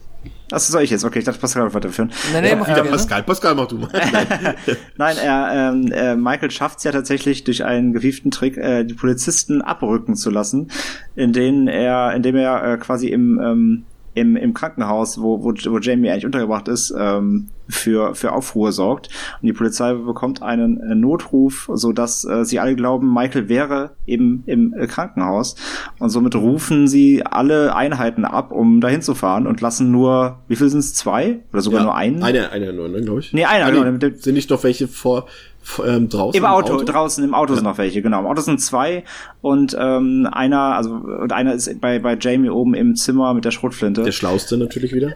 Genau. Mhm. Also die drei ähm, bewachen dann Jamie und der Rest rückt komplett mit gesammelter Mannschaft ab Richtung Krankenhaus. Ähm, ja, dabei war es natürlich nur ein Trick, denn äh, Michael hat das nur inszeniert, um genau das zu erreichen. Die Polizei rückt ab und er kann dann ähm, ans Haus ranrücken, um sich Jamie zu schnappen. Ähm, auch wieder geil, weil, weil Michael ist dann kurz am Krankenhaus, beamt sich natürlich direkt wieder rüber zu, zu Jay, zum, zum, zum ja. Haus. Aber gut, ähm, und er tötet natürlich dann die, die Polizisten draußen ähm, und äh, schafft es dann, sich äh, Zugang zum Haus zu verschaffen. Und ähm, ja, wird dann, wird dann, wird dann abgewehrt, mehr oder weniger, beziehungsweise er schafft natürlich den, auch den Polizisten mit der Schrotflinte zu töten, weil was soll eine Schrotflinte schon gegen Michael Myers ausrichten? Und ähm, dann, äh, wie du gesagt hast, rettet Loomis äh, den, den Tag, fast zumindest, mit seinem Fischernetz, ja. ja, komplett absurd. Ich habe auch, ähm, ja, und äh, auf diese die, auf die Rune wird noch überhaupt nicht eingegangen, ne? Das haben sie dann alles erst sich für den sechsten aufgehoben, ja? Oder habe ich irgendwas verpasst? Nein. Nö. Nee, das, das, okay. die, die, das wird halt die wird eingeblendet, aber nicht erklärt. Nein. Ja, okay, dann hat mich das nicht umsonst verwirrt. Was auch eingeblendet wird, ist, dass äh, Michael seine Maske kurz verliert und man sein Gesicht sieht. Warum? Also warum jetzt nicht ja. als Erklärung, auf die, auf, die, auf, die, auf die Szene wollte ich jetzt komplett noch eingehen, weil die auch okay. komplett bescheuert ist. Ähm, weil es ist ja so, dass, dass Michael, also Jamie findet ja quasi Michaels Altarraum, nenn ich es mal ähm, in dem ja auch ein Sarg bereitsteht und so weiter. Und ähm, ja, ich, ich, ich weiß nicht warum das. Also ja, es, sie, sie legt halt in den Sarg, Michael kommt und ähm, das ist wieder dieser Moment, wo, wo man dann denkt, so, ah, Michael ist vielleicht doch noch ein bisschen menschlich, ne? Also sie haben dann so eine Connection kurz. Und ähm, ja, Michael, Michael zieht ja dann seine, seine, seine, seine Maske aus. Und was, was sieht man dann darunter? Er hat eine Träne im Auge. Ja. Und das ist, das ist der, das, und das ist der Moment, wo ich jedes Mal wirklich den Fernseher ausmachen will, weil das furchtbar ist. Erstens, man sieht ihn, das finde ich sowieso das Schlimmste. Ähm, das, also das, das ist der Moment, wo, wo die Figur äh, kurz einmal, einmal komplett entmystifiziert wird. Das Schlimmste, was du tun kannst. Äh, zweitens, der Darsteller sieht viel zu gut aus. Ja, und viel zu unverbrannt. Das ist so, irgendwie, das ist so sexy Myers irgendwie. Das ist so voll der Sunnyboy-Typ. Ähm, genau, er hat keinerlei Wunden, dafür dass sein Gesicht bis eingeschmolzen ist.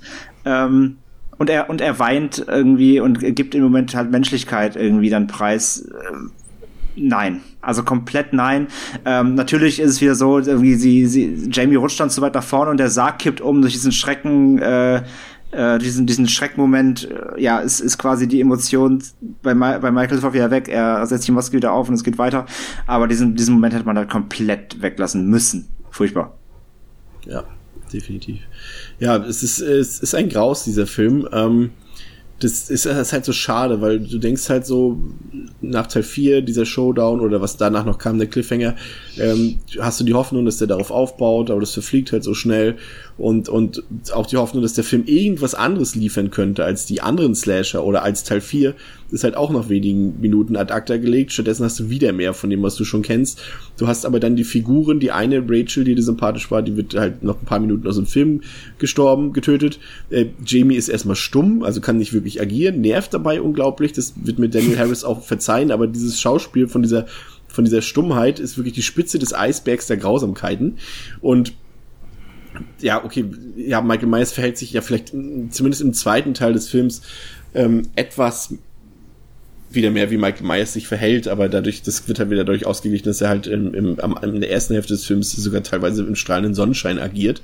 Ähm, es gibt wirklich ganz wenig Positives über den Film zu sagen. Also vielleicht, dass er etwas mehr Gewalt hat, das schadet diesem Film tatsächlich nicht. Dem Franchise würde es an sich schaden, aber es macht diesen Film, der ja sehr ziemlich schlecht ist, etwas besser. Ähm, Score auch nicht gut, also die Musik von Alan Howarth, die hat jetzt kaum noch was mit mit äh, John Carpenters Musik zu tun. Oh, es ist ja, ich weiß nicht, alles uns inspiriert, wieder kaum gute Ideen. Und, und das, was man hat, ist halt, wirkt halt auch wie so ein Flickenteppich, so vollkommen zusammenhangslos. Wir haben es ja jetzt schon mehrfach erwähnt, äh, Drehbuch, eine Katastrophe, hat keinen roten Faden. Ich weiß nicht so recht. Also, ist nicht meins, muss ich sagen. Auch wenn er irgendwie nicht langweilig ist. Das muss man auch wieder dazu sagen. Langweilig, äh, so wie, wie, wie weiß nicht, wie es dir da geht, André, äh, ob es wie bei Teil 4 ist. Der ist nicht spannend und der hat auch nichts, aber irgendwie ist der auch wieder nicht langweilig langweilig nicht. Ähm, trotzdem hat der für mich so viele Fehler, dass er trotzdem deutlich schwächer als der vierte ist. Also ja, ja, ja. Ähm, das, ja, das, es fängt halt wirklich an bei diesen typischen Logikproblemen. Äh, nicht mal, nicht mal Logik. Wie gesagt, wir haben ja schon gesagt, man kann ruhig auch mal ein Auge zudrücken. Kleine Logiklöcher gab es doch beim ersten, aber ähm, der fünfte ist wirklich einfach dämlich. Also angefangen von diesem Fischerhütten-Ding. Ähm, mhm dass, dass, dass er, dass er, dass er einfach ein Jahr lang so in der Hütte rumliegt, ohne dass irgendjemand mal darauf aufmerksam wird und auch dieser Typ halt nicht einfach mal vom Krankenwagen oder sowas ruft, ähm, dann finde ich halt diesen, diesen ekelhaften Teenie-Flair, den der Film fast versprüht. Obwohl er noch nicht mal in den 90ern gedreht wurde, hat er schon diesen komischen so Teenie 90er Flair Touch durch diese zwei Dully Cops und diesem schrecklichen Musiktheme, was dann immer eingespielt wird. Ähm, dann dann ähm, dann dieser Mystery Anteil der plötzlich drin ist so okay sie haben irgendwie eine geistige Verbindung. Ja wird nicht erklärt. Ist ist halt total hanebüchen. Ähm, wie du gesagt hast Chris äh, es wird eingebaut weil es im Drehbuch steht. Es hat keinen Hand und Fuß.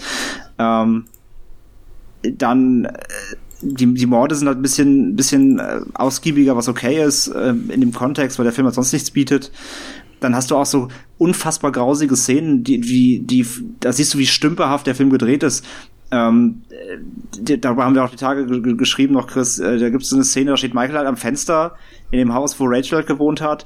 Und ähm, ich glaube, Tina ist das, sie steht vorm Haus und dreht, und du siehst halt Michael im Fenster stehen, dann dieses typische Ding eben wieder, was sich ja durch die Reihe zieht. Tina guckt hin und dann ist er weg. Aber mhm. es ist so stümperhaft gedreht, du siehst noch Michaels Arm. Also du siehst, dass er einfach einen Schritt, der hat halt einen Schritt nach links gemacht du siehst doch ein Stück von seinem Arm halt. Das ist so unfassbar. Also es muss doch jemand, das, also das kann nicht, das kann nicht absichtlich gemacht sein, weil es so lächerlich ist. Und da siehst du, halt, wie stümperhaft dieser Film umgesetzt wurde. Ähm, ja, dann hast du, dann, dann hast du halt diese, diese Geschichte mit der Maske, dass er die abnimmt, das ist halt unfassbar furchtbar. Ähm, das mit, das mit ähm, Loomis, dass er so durchdreht, auf der einen Seite finde ich das okay, weil ich ja schon gesagt habe, dieser Mensch steigert sich seit über 20 Jahren mittlerweile in diesen Menschen rein, in geisteskranken Killer. Dass du davon abfärbst, ist sogar eigentlich finde ich gut geschrieben. Also dass er immer weiter abdreht in dieser darin aufgeht und da mit mitmanisch wird, finde ich an sich okay. Ähm, ich finde es nur nicht okay, dass das Umfeld darauf nicht reagiert. Das ist das mein, das ist mein ja. Problem am Film. Ähm, also alle mhm. müssten längst, bei allen müssten die Warnsignale angehen, eben äh, sowohl in der Kinderklinik als auch bei den Polizisten, dass man diesen Menschen langsam mal äh, eine Stufe runterfahren muss, weil der selber durchdreht. Tut keiner. Alle gehen mit. Alle sagen, wow, guck mal, der wahnsinnige Jesus sagt uns, was wir machen ja. Also machen wir es. ähm, das, das passt halt null. Also von vorne bis hinten nicht. Ähm, das kreide ich aber nicht dem Loomis-Charakter an, das kreide ich dem Rest des Casts oder beziehungsweise dem Drehbuch um den, den Rest an. Ähm, dass, dass ihn nicht vernünftig in seinem, in seiner, in seinem Wahnsinn äh, in Zaum halten kann, sondern ihn einfach ähm, unrealistisch freien Lauf lässt. Und ähm, ja, und über die, die Geschichte eben, die, quasi der Teaser zu Teil 6 mit dem schwarzen Mann, da müssen wir nicht drüber reden. Das ist halt Drehbuchflapserei ohne Ende. Und dann haben wir natürlich auch, wir haben jetzt noch gar nicht über das eigentliche Ende ja auch gesprochen, mit dem Gefängnis okay. natürlich noch. Ähm, das müssen wir das gleich mal kurz machen. Das machen, oh Gott, ja, ich erinnere Das, das machen wir jetzt gleich noch. Ich, ich will jetzt kurz einmal trotzdem schon mal sagen, was ich vom Film halte. Ja. Ähm, für mich ein unfassbarer Tiefpunkt ähm, und ich äh, finde den Film einfach scheiße. Äh, deswegen anderthalb Sterne. Ja. Ähm, auch nochmal so, so mein vorzeitliches, also beziehungsweise bevor ich auf das Ende eingehe, mein Fazit. Ich finde den auch unfassbar anstrengend, den Film. Und hab, wenn ich ihn gucke, ich ja, schalte am besten das Gehirn aus und es gibt so ein paar Sequenzen, die ich zumindest cool finde oder weiß ich nicht, zumindest irgendwie witzig. So, ich finde tatsächlich die. Die Polizisten. Ti ja, nee, die nicht. Äh, aber ich finde Tina, ich verstehe vollkommen, wenn man die super ätzend findet und ich finde sie auch nicht cool, aber ab und zu hat sie so ein paar Momente, da finde ich sie irgendwie unfreiwillig komisch. So vor allem diese Szene ähm, im Auto, Oh als Gott, dann. die ähm, gar nicht genau. ja, als Michael sich dann mit der anderen Maske da ins Auto setzt und Tina abholt. Ach, stimmt, das war in halt, fünf. Das hatte ich jetzt gerade in sechs gesteckt. Nein, okay, stimmt, das war tatsächlich noch relativ witzig. Ja, und sie dann halt Ewigkeiten da halt so ein bisschen wie im ersten, als äh, er da vor dem Bett steht und er jetzt halt diesmal mit der anderen Maske da ist und sie halt Ewigkeiten, ja, quasi einfach nur auf ihn einlabert und er einfach nur so, juckt ihm nicht, sitzt da einfach nur so und fährt dann irgendwann los. Das fand ich verhältnismäßig lustig. Und die Halloween-Party, ja, ist halt auch so das, ja, finde ich ist okay, weil tatsächlich wurde ja bisher, glaube ich, noch nie so richtig ausschweifend eine Halloween-Party in dem Franchise gezeigt. Und nicht, dass das jetzt hier besonders gut gelungen ist, aber so, ähm, I appreciate the gesture. So, ich finde es nett, dass sie es mal versucht haben, Mhm. weil ähm, das passt ja eigentlich ganz gut rein. Das könnte man gerne noch mal irgendwie in gut machen, dass man halt wirklich so eine Party als Setting auch irgendwie mit einbindet. Ja, das ist, das Ähm. ist halt das, Entschuldigung, da breche ich gerade. Das ist halt aber genau das, was Chris ja auch vorhin gesagt hat. Ähm, das ist halt eine Partynacht, da wird gefeiert. Und hier zeigt man es halt zumindest mal. Das war ja bisher Ja, noch, genau. nie, noch nie Bestandteil, ja. Nee, also bisher lief es immer nur auf das Candy und äh, irgendwie äh, Daten hinaus. Ähm, ja. Und am Ende ist es dann ja so, dass sie ihn ja gefangen haben, weil Dr. Loomis ein cooler Typ ist. Und aber natürlich auch nicht wirklich, denn und jetzt fragt mich noch mal, wie das. Es ist keine Explosion gewesen, aber auf jeden Fall ist die Zelle ist Also mi auf. mir ist es so, als wäre Michael Myers dann eingesperrt dort. ja, also Die Michael Myers war ist auch voll festgenommen, besetzt genau. Und dann geht der schwarze Mann rein. Und ich habe mir das immer so vorgestellt, Ah, das sieht man ja ist nicht, klar. man hört es ja nur, weil Jamie ja am Auto sitzt und du das aus ihrer Perspektive nur hörst da. Und dann ist, Mhm. geht er da aus meiner Sicht mit einer MG rein und flachst sie alle weg da. Ah, alles klar, okay, aber weil Und die Zelle sieht so aufgesprengt natürlich. aus. Ja, weil die Zelle sieht halt so aus, als ob es explodiert wäre, deswegen ähm, war ich da temporär verwirrt.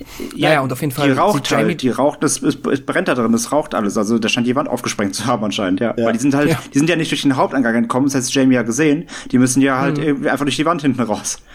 Vor allem Genau. diese, diese zwei, diese zwei äh, kleinen Feuerherde, die dann noch so, so, so sind an dem, Ja. an dem, an dem, an dem äh, So extra Gitter. platziert. Ja, ey, das Mhm. ist unfassbar. Aber das hat für mich noch einen atmosphärischen Moment halt geliefert, wo Jamie denn da reingeht in, in, in, in, ins Polizeirevier und dort die ganzen Leichen überliegen.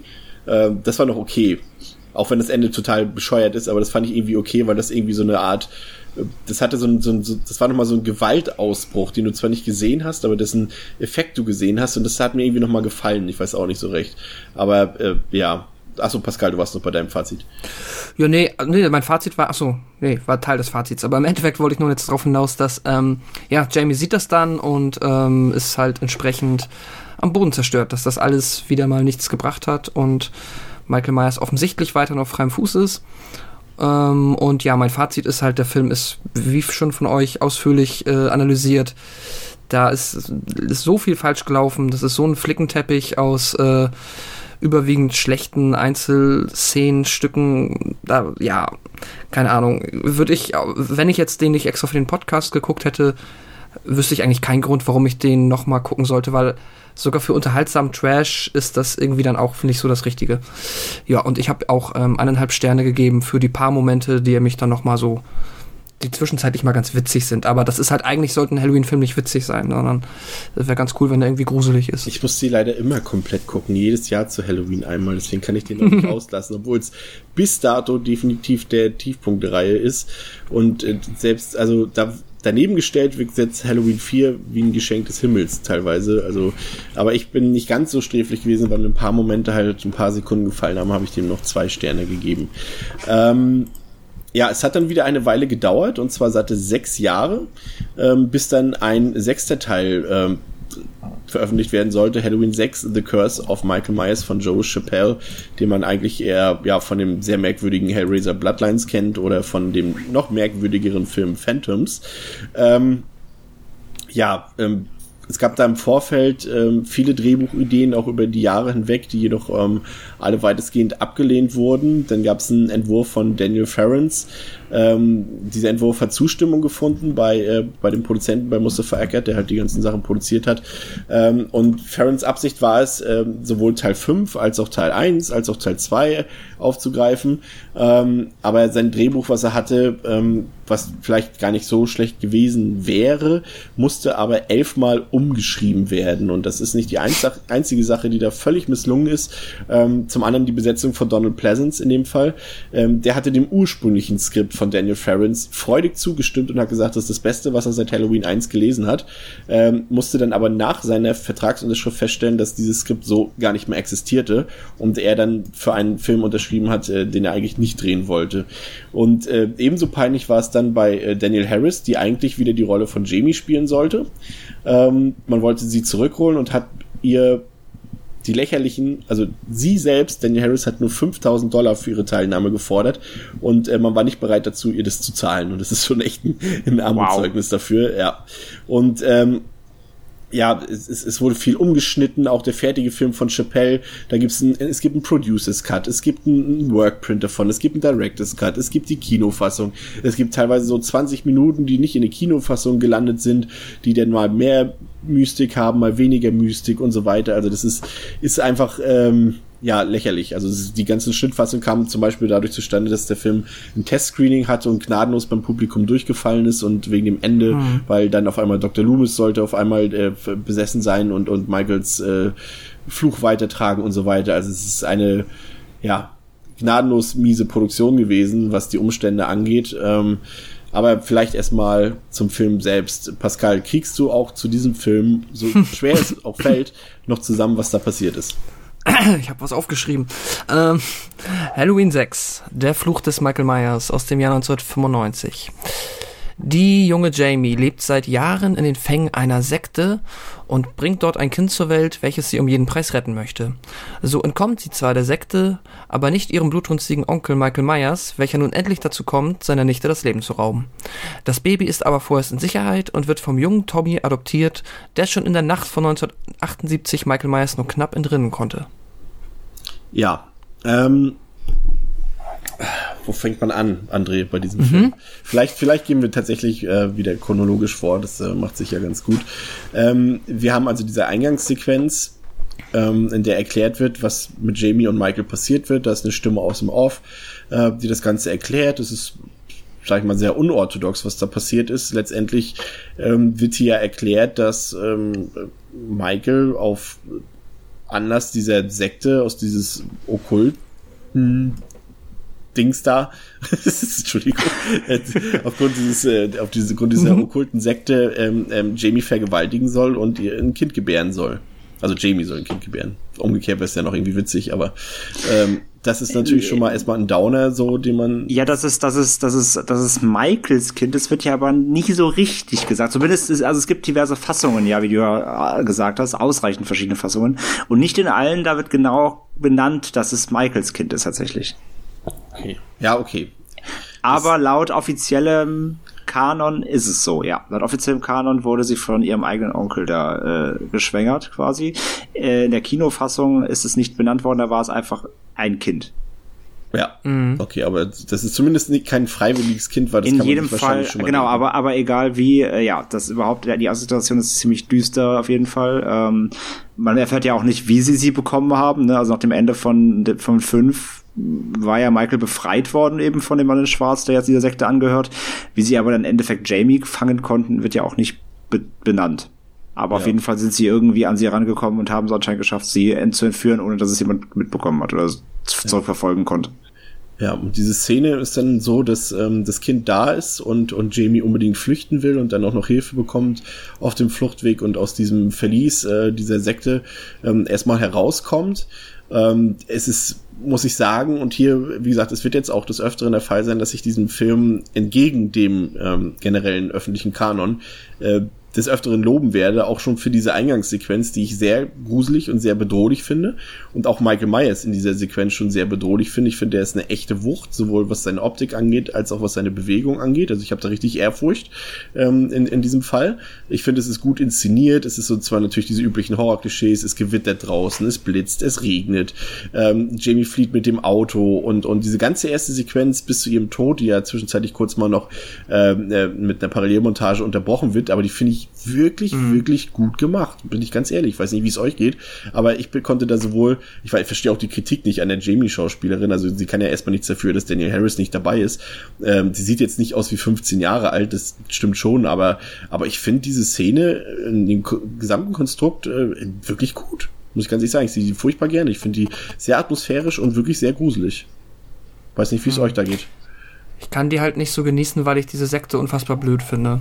Und ich finde, irgendwie passt das halt überhaupt nicht zu Halloween und deswegen, ähm, ja, finde ich den, das ganze Opening sehr fragwürdig und kann dem nicht so viel abgewinnen. Aber wenn ich es so versuche, objektiv zu beurteilen, so sehr wie das möglich ist, hast du schon recht. Das ist jetzt zumindest so cinematografisch oder wie auch immer audiovisuell alles wesentlich stärker als das, was wir so im fünften bekommen haben. Ich finde generell auch, also was ich am sechsten mag, um das mal so vorwegzunehmen, ist halt tatsächlich ähm, das, was der audiovisuell leistet, weil ich finde, da hat der sich wieder ganz gut am Original äh, orientiert, natürlich auch oft inspiriert, fast im Sinne von ja 1 zu 1 Kopien, aber ähm, trotzdem wirkt das wieder ein bisschen, habe ich da ein bisschen mehr Halloween-Feeling bekommen von dieser Sekte halt mal abgesehen. Ich finde, es ist so ein bisschen so eine, die, die, die Halloween 6 so die Techno-Version, finde ich, von Halloween. Das ist alles so ein bisschen, also 90er Jahre, logisch, weil wir in den 90ern sind. Mhm. Da läuft Grunge-Musik. Die, die tragen alle Holzfäller-Hemden, so alles, was so 90er Jahre so war. Das sind, die Jugendlichen sind alle schon ein bisschen, ja, das sind eben nicht mehr diese, diese schüchternen Leute wie in den 70er Jahren und so, die sind alle schon sehr emanzipiert, also generell die Jugend, jetzt nicht die Frauen, sondern generell die Jugendlichen. Und man merkt auch so Diskrepanz zwischen Jugendlichen und Erwachsenen und sowas. Das ist alles so, so richtig 90s, so, so, ich sag jetzt immer Techno-Generation dazu und das merkt man auch total. und, und du merkst es halt auch besonders am Soundtrack hier schon, äh, am Score, auch geil, das ist schon in der Öffnungssequenz. Das ist immer noch, ich finde, es ist nach Teil 1 äh, der beste Score der Halloween-Reihe ähm, weil er irgendwie auch was Bedrohliches hat, dadurch, dass jetzt immer noch diese Nadelstiche von Carpenter zu hören sind, aber dazu so ein mhm. richtig tiefer brummender Bass die ganze Zeit noch äh, im, im, Hintergrund äh, mhm, stimmt, ja. und das fand ich richtig gut gemacht. Also das ist natürlich absolute Geschmackssache, ganz klar, aber ich muss sagen, mir gefällt der Anfang. Nee, gehe ich, geh ich, geh ich mit. Also ich bin ja, also ich bin ja echt bei Pascal. Ich finde diese ganze, da gehen wir später mehr drauf ein, auf diese ganze Sektgeschichte, ich finde es auch alles dämlich. Ähm, gefällt mir halt persönlich einfach nicht, weil es nicht zu der Reihe passt. Aber ähm, so vom, vom Look and Feel her ist der sechste schon okay. Also deutlich besser als vier und fünf, definitiv sowieso. Ähm, auch handwerklich und so merkt man schon, da ist jemand dran gewesen, der zumindest ein bisschen Ahnung von guter Cinematografie hat. Ähm, und ähm, ja, wie auch sagst, diese, diese 90er-Tropes sind halt noch krasser jetzt da als beim, als beim fünften. Du auch diese, diese Familienzwisterei, die du dann hast, natürlich diese Helikopterfamilien und so weiter. Ähm, das, das ist alles schon, das hat alles zumindest Hand und Fuß, sag ich mal. Das ist das, was man direkt merkt. Der Film hat Hand und Fuß. Da, äh, trotz der ganzen Drehbuchänderungen und sowas, der, da ist zumindest jemand am Regiestuhl gewesen, der weiß, wie er diesen, dieses Debakel noch irgendwie gut einfangen kann. Ja. ja. zu der Familie vielleicht, mit der geht's ja dann auch weiter so ein bisschen, mhm. oder es gibt ja jetzt mehrere Handlungsorte. Es gibt zum einen natürlich den Handlungsstamm von Dr. Loomis, den man aber eigentlich erstmal getrost beiseite lassen kann.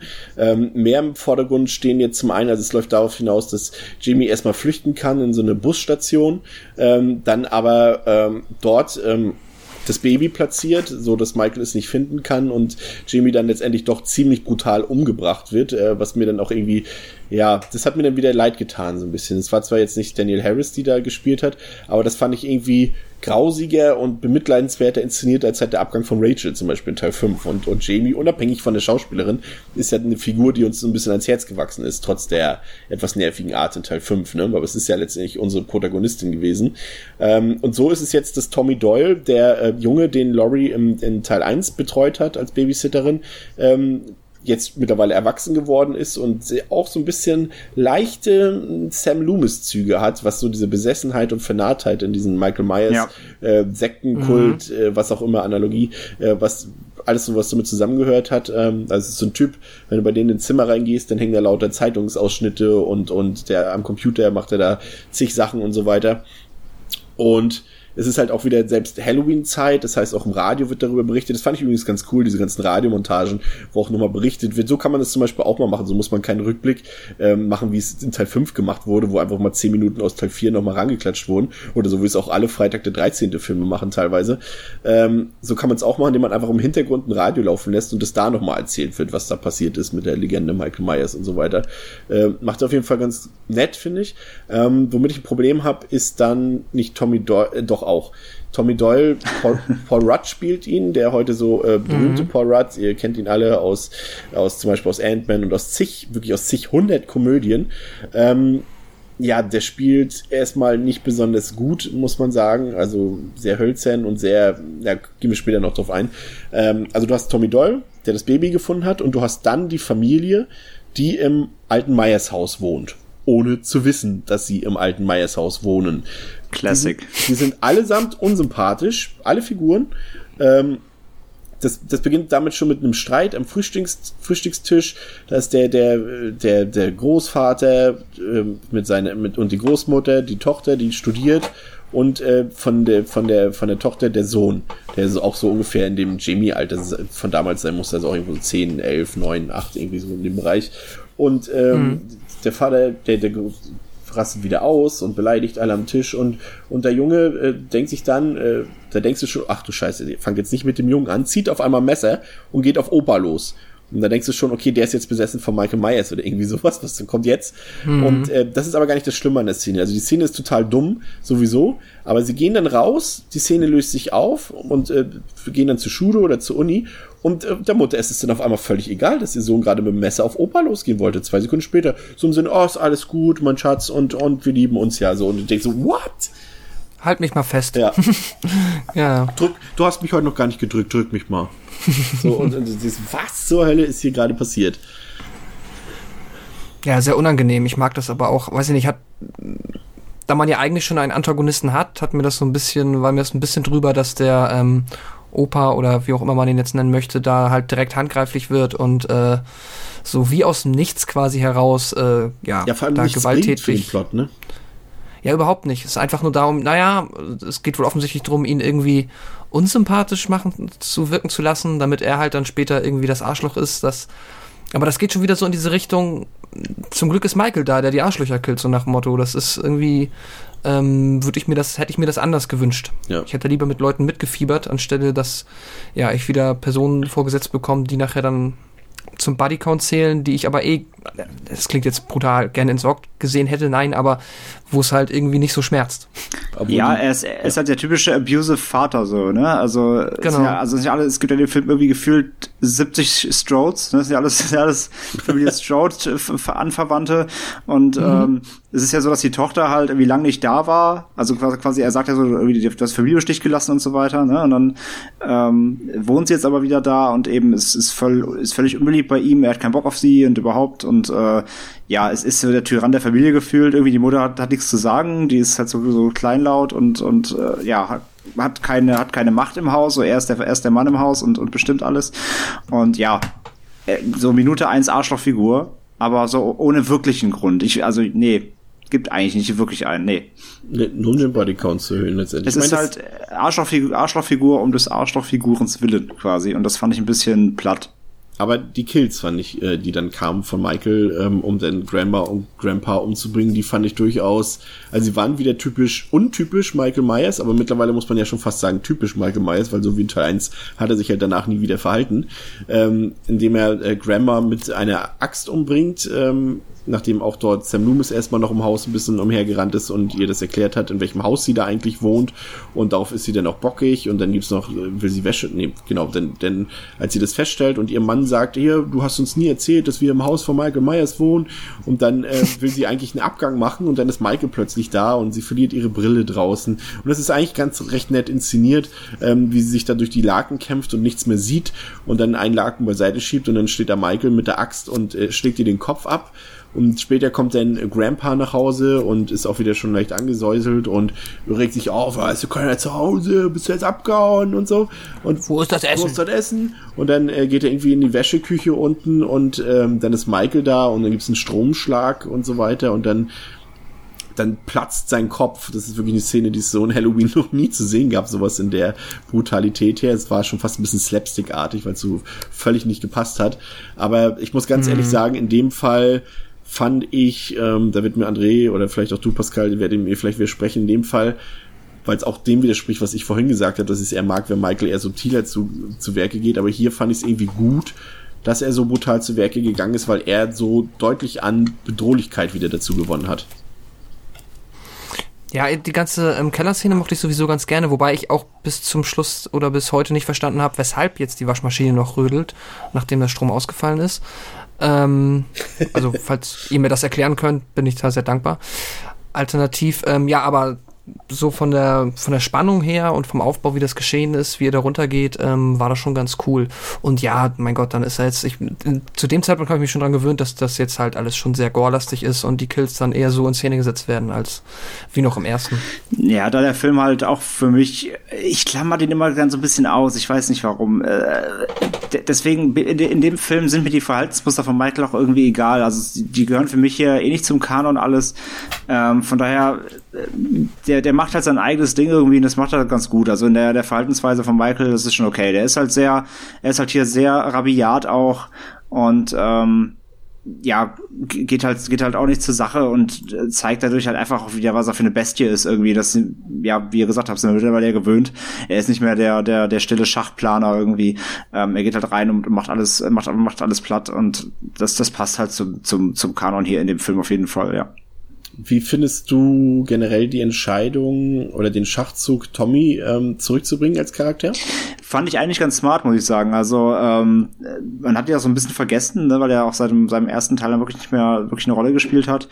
Und ähm, was, also ich mochte es, wie sie den ihnen auch so ein bisschen, wie du gesagt hast, so ein bisschen so ein bisschen Loomis-Verhalten gegeben haben. Ne? Also er konnte halt diese diese Nacht so auch nie verarbeiten und hängt halt so an diesem Fall. Ich meine, er wohnt gegenüber vom Meyers Haus. Das musste immer noch, das, immer noch. So, das muss man, ne? Das muss man ja einfach mit der Zunge zergehen lassen. Der ist, der ist nicht weggezogen, so obwohl er das was so so eine schreckliche Kindheit erlebt hat oder eine schreckliche ein schreckliches Ereignis in der Kindheit.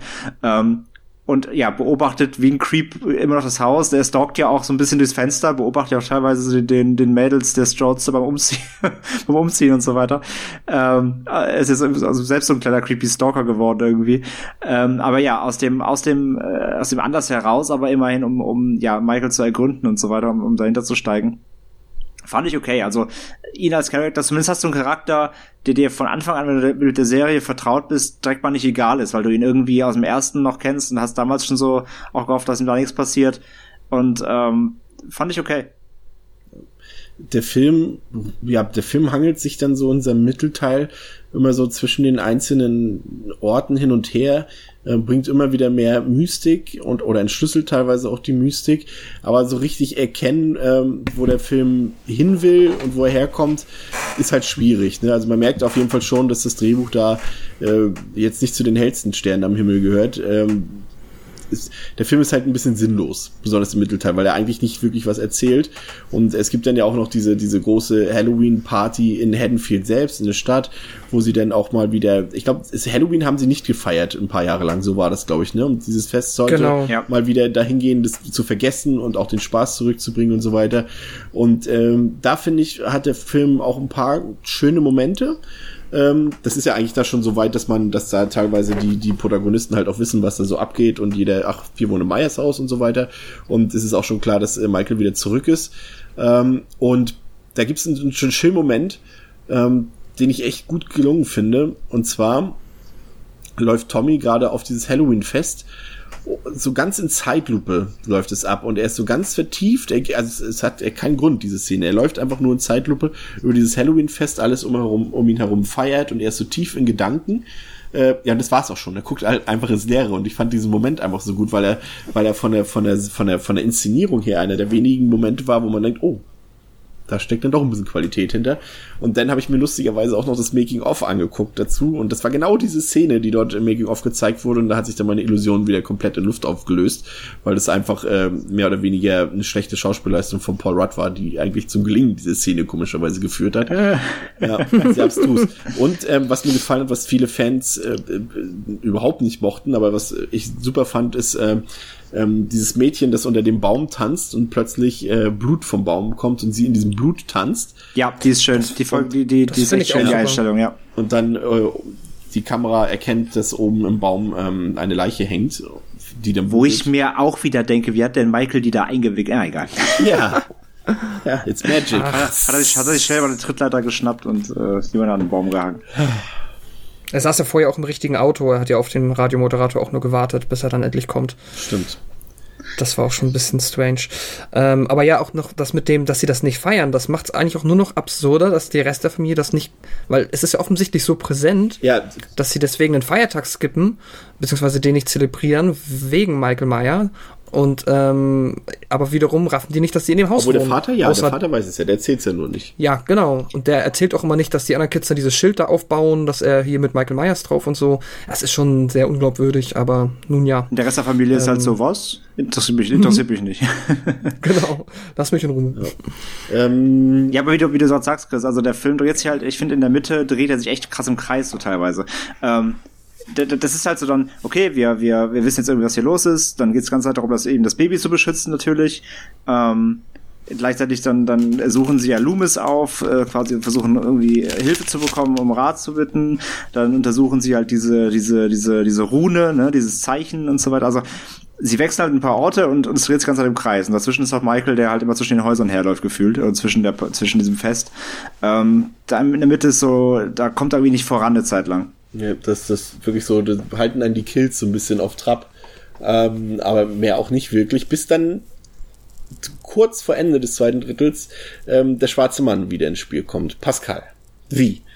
Oh Gott. Nein, Spaß. Ähm, es ist ja dann so, Danke. dass sie, dass sie dann irgendwann, ähm, das Tommy, glaube ich, von dem, ah, da gibt's auch noch diese eine Verfolgungsszene. Ich glaube, sie geht ja dann noch mal in ihr eigenes Haus. Ich weiß gar nicht mehr, wie die Hauptfigur heißt. Farah, Sarah, Sarah? Heißt sie Sarah? Kara. Kara. Kara, genau. genau. Und irgendwie, da ist ja dann Michael noch gewesen und dann läuft sie wieder zurück und so weiter und Tommy kommt auch zurück. Und dann auf einmal sind sie dann ähm, in Tommys, also in dem Haus, wo er wohnt. Äh, er wohnt ja bei so einer älteren Dame da. Ähm, und dann sitzt da auf einmal der schwarze Mann und es stellt sich heraus, dass der schwarze Mann eben der äh, Anstaltsleiter von Smiths Grove, also von dieser alten äh, Kinderheilanstalt oder von dieser Psychiatrie da ist. Dr. Wynn. Dr. Wynn, dass er der ähm, schwarze Mann ist. Ja, shit happens. Und dann hat der Film eine so derartige Wendung hin zu einer, also der Film, wie gesagt, ich mag den Film, aber rein objektiv betrachtet war der Film zu diesem Zeitpunkt schon nicht gut. Aber er entwickelt sich dann im letzten Drittel, das dann die, komplett die Handlung nach Smith Grove verlegt, zu einer absoluten Katastrophe, muss man wirklich ganz ehrlich sagen. Äh, Dieses letzte Drittel ist so gefilmt, als würde es nach wie vor überhaupt kein Drehbuch geben, als würde das improvisiert werden und als hätte es nicht mal ein Ende. Der Film hat nicht mal ein Ende, ein richtiges. Das ist, es ist, es ist ähm, eine Katastrophe. Man, man kann auch gerade, bevor wir weiterspringen, du hast gerade auch diese alte Lady erwähnt, wo der, ähm, wo äh, Tommy wohnt. Ähm, das ist ja auch keine Unbekannte, ne? Wisst ihr? Die ist cool, ja, genau. Das ist die, äh, die, warte, die Babysitterin quasi, die ähm, Michael ähm, Als- ja, als Kind betreut hat. 63, genau, 63 genau. in der Nacht ähm, betreut Genau. hat. Und ich mag auch die, ähm, ich mag tatsächlich die Einstellung, wenn sie ähm, das Ding quasi erklärt und dann halt wieder dieses typische Hintergrund, glaube ich, ein Blitz und dann siehst du ähm, hinter ihrem Fenster Michael. Das ist jetzt Ja, nichts, was nicht die- schon tausendmal da gewesen wäre, ist aber das sah schön. geil ja, aus. Ja, gebe ich dir recht. Ja. richtig gut aus. Aber diese, aber es kommt ja raus, eben diese Babysitterin gehört auch zu dem Kult. Ja. Das Gene- ist ja der, noch der, der Punkt. Gen Generell, ähm, ihr habt ja vorhin so ein bisschen so, ich ja auch teilweise, aber eigentlich nur auf den, auf das, auf, auf die Opening-Sequenz bezogen, erwähnt, dass äh, das Audiovisuelle des Films ja gar nicht so schlecht ist. Ähm, da scheiden sich tatsächlich so ein bisschen die Geister drüber. Es ist, ähm, ich finde, das Editing ist sehr gewöhnungsbedürftig. Das passt nämlich auch so zu meinem Tech äh, Halloween-Techno-Film, ähm, dass dort immer wieder so Sequenzen eingeschoben sind, wo so ganz staccatoartig mit hell und dunkel und hier ein Bild, da direkt das nächste Bild, noch ein Bild, noch ein Bild, so ineinander geschnitten sind, wie so ein Musikvideo, die dann immer irgendwie kurz was, äh, einen Zusammenhang, eine Kausalität bilden sollen zwischen dem, was wir schon wissen und so weiter. Ich weiß jetzt nicht genau, ob ihr wisst, was ich meine. Das sind so ganz komische mh, Schnittmuster, die so vielleicht alle zehn Minuten mal kommen, wo irgendein Charakter irgendwas einfällt, dann so so ganz komisch. ähm, ja, und, und, und, und das ist schon, muss ich sagen, die meisten Leute finden es richtig scheiße. Ich fand's cool. Ähm, und was ebenfalls mir aufgefallen ist, sind per der permanente Einsatz von komischen Soundeffekten. Was so definitiv in der Reihe noch nie vorkam und hier auch einfach mal so ein und irgendwie so, so, dass alles so, so verstärkt wird durch Soundeffekte, wenn was passiert. Ja, Also aber gerade, gerade beim Ende. Gerade im Finale, finde ich, ist das. Da, da auch, genau. Umso, umso, umso länger der Film läuft, umso häufiger kommt es zur Anwendung. Aber immer dann, wenn irgendwas, irgendwie jemand, quasi wenn so ein Jumpscare ist, dann wird es dann halt nicht irgendwie durch den Score verstärkt, sondern dass einfach noch so ein, einfach nur so ein Geräusch kommt, ein, so ein Sound oder irgendwie sowas. Und das ist ganz oft in dem Film so und, äh, ja, das ist mir, ist, ist mir halt nur noch aufgefallen. Ähm, ja, zum Ende hin, ähm, ja, also ich finde, es ist ein komplettes Chaos, was da passiert, handlungstechnisch. Auch, auch Tommy Doyle selbst äh, sagt die ganze Zeit, ja, komm, ich weiß, wie man den besiegt und das Einzige, was ihm dann einfällt, ist ihm einen auf die Schnauze zu hauen und dann wegzulaufen. Ähm, quasi äh, passt auch wieder symbolisch perfekt zu Loomis, der auch immer sagt, ich weiß wie und dann, ja, schießen wir auf ihn oder sowas, keine Ahnung. Also es ist schon sehr abstrus. Aber bevor wir zum Finale kommen, ähm, habe ich hier tatsächlich noch extra herausgearbeitet, ähm, die Fehler im Drehbuch. Die wollte ich jetzt kurz mit Okay. euch nochmal äh, durchgehen. Vielleicht ist da manchmal auch was dabei, was man vielleicht auch erklären kann, weil nicht alle Leute im Internet, die so eine Fehler aufsuchen, ähm, verstehen ja automatisch auch einen Film und manchmal ist ja ein Fehler auch gar keiner. Aber hier schon die Frage, jetzt müssen wir mal an den Anfang zurückspringen, an Jamie, als sie das Baby in der Busstation ähm, ablegt. Ähm, das ist ja eine geschlossene Busstation dort. Dort fährt ja zu dem Zeitpunkt auch gar kein Bus mehr. Ähm, und am nächsten Tag, als sie sich die Überwachungskameraaufnahmen anschauen, ähm, dann sind da die Anzeigen, die vorher komplett leer waren, also diese, wo immer draufsteht, welcher Bus kommt wann als nächstes, und plötzlich steht da überall was drauf auf den Überwachungskameras, also auf diesen Anzeigen. Ah. Ähm, warum halt, hört niemand das Babygeschrei? Ähm, warum, also auch am Tag, wo, der, wo die Busstation schon wieder aufhat, hat ja auch bis auf Tommy, also bis Tommy das Baby findet, hört ja niemand das Babygeschrei. Oder geschweige denn verfolgt diese Blutlache dort. Ja, Ähm, das, das wollte ich gerade sagen. Das ist allein, das ist halt kompletter Stimmt. Schwachsinn. Das ist mir halt aufgefallen. Da ist halt von oben von diesem, von diesem, äh, von dieser, von diesem, ja, von diesem Häuschen bis runter in den Keller in die öffentliche Toilette eine Blutspur. Und in dem Schrank in der Toilette schreit ein Baby. Das kann mir niemand, irgendwer muss auch morgens die Toilette aufgeschlossen haben, das Licht angemacht haben. Das kann mir niemand erzählen. Das ist ein Quatsch.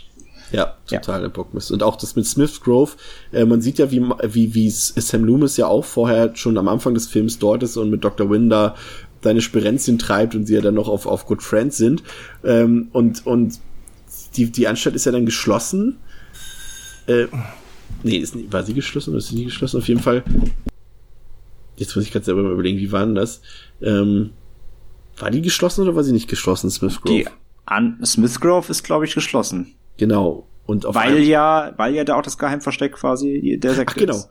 Und, und ein paar Sekunden später wirkt es dann auf einmal wie so eine, wie so eine Irrenanstalt, wo ganz viele Bekloppte rumlaufen und, und, und alles ist Tohuwabohu, da sind Ärzte, da sind Ärzte und da ist, ein, ist der Direktor, der auf einmal treiben kann, was er will. Das war auch irgendwie so, so komplett konträr zu dem, was am Anfang zu sehen ist. Und, und ebenfalls bescheuert ist, ist dir aufgefallen, dass, dass, ähm, dass diese Verbindung zwischen dem Kult und Myers inwiefern besteht die denn eigentlich? Es ist, das hätte, es hätte mich gerne mal interessiert, was tut Michael denn für die, was tun die für Michael? Weil die interagieren ja eigentlich gar nicht. Ja, das ist der Ab Punkt. Das, das, das ist halt der Punkt. Das erklären sie ja nicht. Also Ja. sie zeigen es nicht. Es wird nur, das ist wieder dieses typische Ding. Es wird nur die Verbindung hergestellt, so, dass die gehören zusammen. Also irgendwie der Kult befiehlt Michael was oder nee, nicht mal das, noch nicht mal das wird ja gezeigt. Äh, der Kult hängt zusammen mit Michael Myers. Aber warum und wie die mit dem überhaupt äh, interagieren, äh, sprechen die einfach mit dem so, hey Michael, mach mal die alle kalt oder so. Es wird ja nichts er- erklärt, es wird nur der Zusammenhang hergestellt, das war's. Ja, mich Ja, hätte echt so interessiert, da hat der eine hat auch scherzhaft geschrieben, so, ich glaube bei IMDb war das so, so ähm, ja, was, was machen die denn? Haben die jetzt, profitieren die irgendwie voneinander und sowas? Und sie könnten ihn doch wenigstens immer zum nächsten Tatort in, hinfahren, hat einer geschrieben, das fand ich ganz putzig. Und warum bringt Das er, und warum bringt er die dort nicht um und sowas alles? Also das ist Quatsch. Und der Höhepunkt war halt auch wirklich dieses, ähm, das war wieder so typisch Film, schlecht Film, schlecht Drehbuch, ähm, weil es im Skript steht. Ähm, Nochmal Richtung Ende, es ist ja dann so, dass ähm, dass Tommy und, und Kara und der kleine Junge mit dem Baby, dass sie da, da auf der Flucht sind und Michael die dann noch jagt da und man ja dann irgendwie zum Finale kommen will. Und da gibt's ja den Moment, mh, als Kara ist doch eingesperrt da, ne? Und dann haut er Ja. doch da mit dem Feuerlöscher, versucht er doch die Tür aufzumachen und dann kommt, kommt Michael und dann äh, laufen sie ja weg. Und just in dem Moment, als er eine Waffe braucht, hängt da auf einmal, ist auf einmal so eine Wand voll mit, äh, mit, mit na, sagen wir mal, mit Werkzeug, mit Spritzen, mit Schraubenziehern, mit äh, irgendwelchen Sägen und all so ein Scheiß. War es vorher nicht eine einzige Waffe zu sehen gewesen, aber just in dem Moment, wo er die braucht, hängt sie plötzlich da. Fand ich auch total affig. Und da, ist, da kam noch dieser Moment, ähm, darauf wollte ich, als wir über Teil 2, glaube ich, geredet haben, eingehen oder auf Teil 1, ähm, als ähm, Michael ähm, macht ja dann auch wieder so eine Riot-Sequenz da, als er dort alle Beteiligten, die da irgendwie rum sind, auch Dr. Wynn und so, indem er die da alle abmetzelt da in diesem OP-Saal da, falls ihr euch erinnert. Was übrigens irgendwie, ich finde die ganze Atmosphäre da unten in dem Moment, ähm, das ist, wo die hinter der Scheibe sind, ne? und er sticht, Ja. sie, sie gucken dann zu, wie die alle abstechen und so weiter. Diese ganze Atmosphäre da unten wirkt wie in so einem Reanimator oder so. Das ist total, passt zum, komplett nicht zum Rest des Films. Da ist übrigens auch, ist auch wieder dieses Blitz-Editing, wo dann halt so Ja, genau. So, und, und dann kommt ja noch einer raus da von diesen Ärzten oder von diesen Leuten, die da sind. Und, und, und äh, Kara und, und Tommy laufen weg. Und der läuft auch noch hinterher. Und die laufen alle mega schnell. Und, und Michael geht wieder im Spaziergang hinterher und, und, und fängt die dann trotzdem wieder so ein. Und dann kommt ja noch diese Szene, die ja gut in der Kinofassung nicht so ganz drauf ist, aber in irgendeiner Schnittfassung ist sie ganz drauf, wie er dann noch den Kopf da gegen dieses Gitter, gegen diese Gitterstäbe drückt und dann der Kopf da die, das Gehirn raus Durchmatscht, ja. durchmatscht. Ja. Ähm, ja, und dann das Ende, Ende, was kein Ende ist, ist, ist wirklich abstrus. Ähm, eigentlich wusste man nicht so recht, äh, wahrscheinlich auch die Autoren nicht, ja, wie bringen wir Michael denn jetzt zur Strecke? Äh, Tommy sticht mal mit der Spritze auf ihn ein, äh, äh, Kara schlägt mit so einem Rohr auf ihn ein und all so ein Quatsch. Und am Ende, was war der da eigentlich am Ende nochmal? Tommy, irgendwie liegt er dann, nee, er kriegt ja diese Überdosis gespritzt von diesem grünen Zeug da, ne, glaube ich. Genau, und dann kommt der Loomis. Und dann kommt Loomis und ähm, sie gehen raus. Ähm, also Loomis, Kara, der kleine Junge und Tommy. Und, Nee, und, Lu und Loomis, Loomis steckt sie an diesen Aufzug. Und schickt sie halt hoch aber und Loomis steht er sagt, nicht noch ich, draußen und sagt, ich habe noch was zu tun? genau, Loomis sagt dann halt, ich muss, ich muss, ich bleib hier, ich bleib zurück, ich habe hier noch was zu erledigen, genau. Genau. Und dann ist, äh, dann sieht man, ja, und dann sieht man nur noch einen, einen Kameraschwenk, wie äh, die Maske von Myers auf dem Boden liegt, Ja. aber er nicht mehr. Und dann hört man noch einen Schrei. Da hört man so Loomis schreien. Genau. Und dann ist der Film auf einmal ruckartig zu Ende.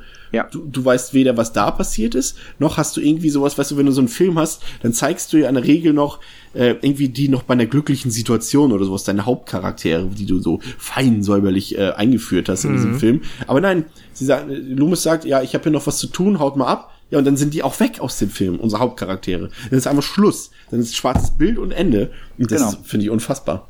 Also entweder, also es lag ja zum Teil daran, und das ist jetzt leider das Problematische, was halt dazu kommt, ist halt, dass Donald Pleasance während der Dreharbeiten verstorben ist. Genau, und, und, und, und diesem tragischen Umstand ist das Ende zu verdanken, ja. Vermutet man, ja. Denn Nee, es, es ist so, es gibt ja noch ein anderes Ende. Stimmt, stimmt. Ja, nee, hast recht. Aber, aber das hat halt nicht mehr zum Rest des Films gepasst. Eigentlich sollte der Film so enden, dass es wieder so ähnlich wie bei, wie bei, ähm, Vier. Vier ist, glaube ich, genau, dass das quasi so ein Stand-off gibt zwischen Loomis und Michael.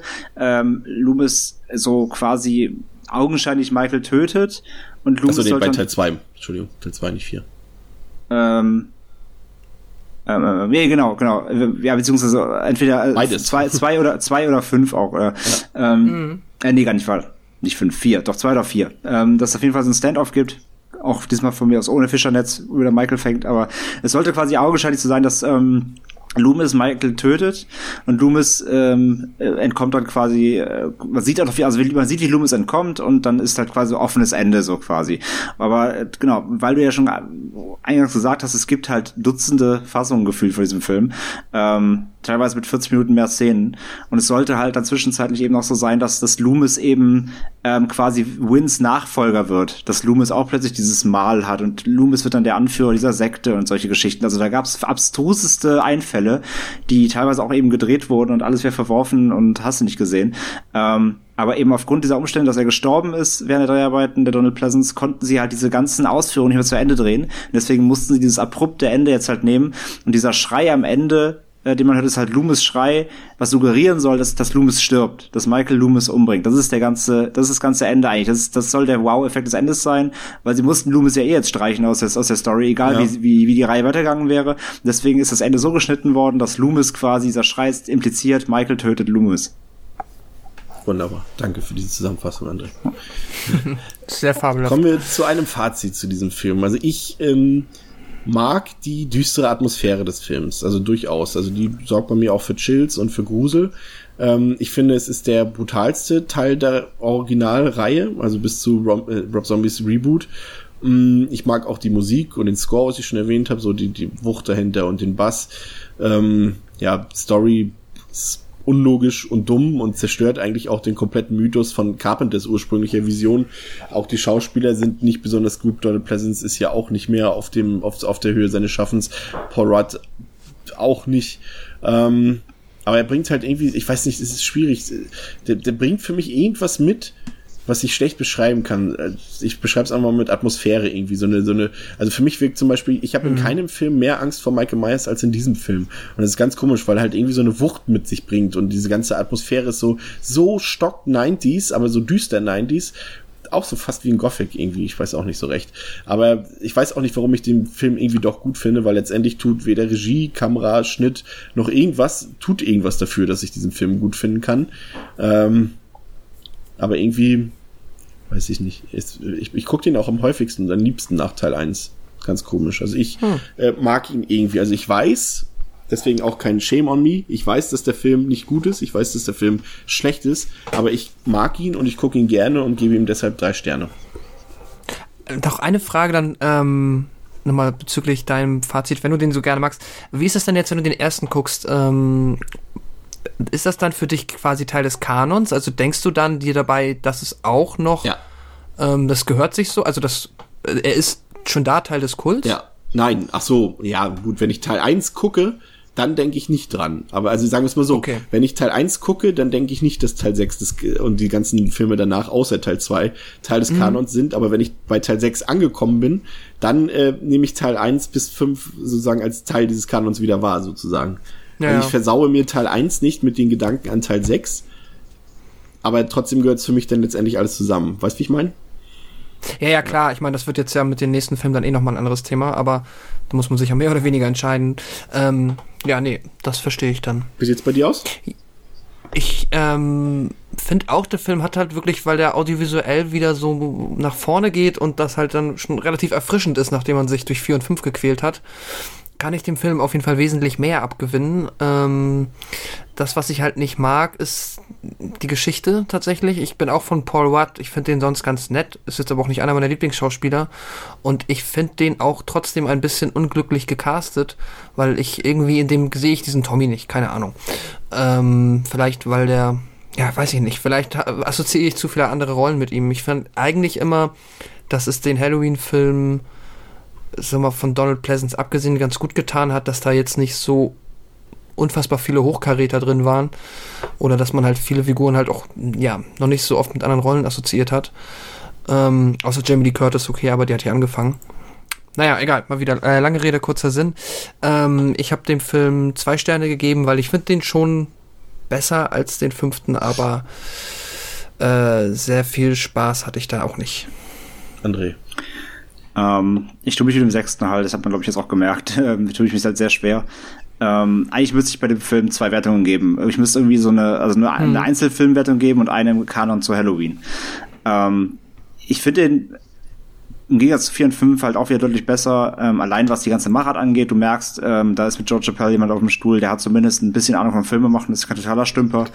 Und ähm, das, das merkst du ab, ab Minute 1, das ist auch gut. Deswegen, du hast auch äh, die, Opening-Sequenz äh, und so weiter, das, das, das, stimmt auf jeden Fall ein auf den Film. Du hast irgendwie Bock, dran zu bleiben und äh, zu erfahren, was da, was, was, was, was, was geschieht. Ähm, die Morde sind, äh, sind krass, ähm, aber auch nicht so überspitzt, äh, dass sie jetzt komplett aus out of Kanon sind irgendwie. Also er, er handelt schon immer noch so halbwegs, wie er, wie er handeln soll.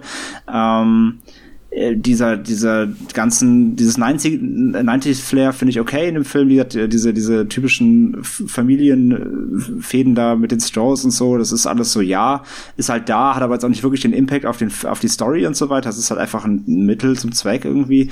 Ähm, Michael an sich und seine, wie gesagt, in seinen Vorgehen finde ich, finde ich ja auch wieder deutlich, ähm, ja, Michaelhafter, sag ich mal.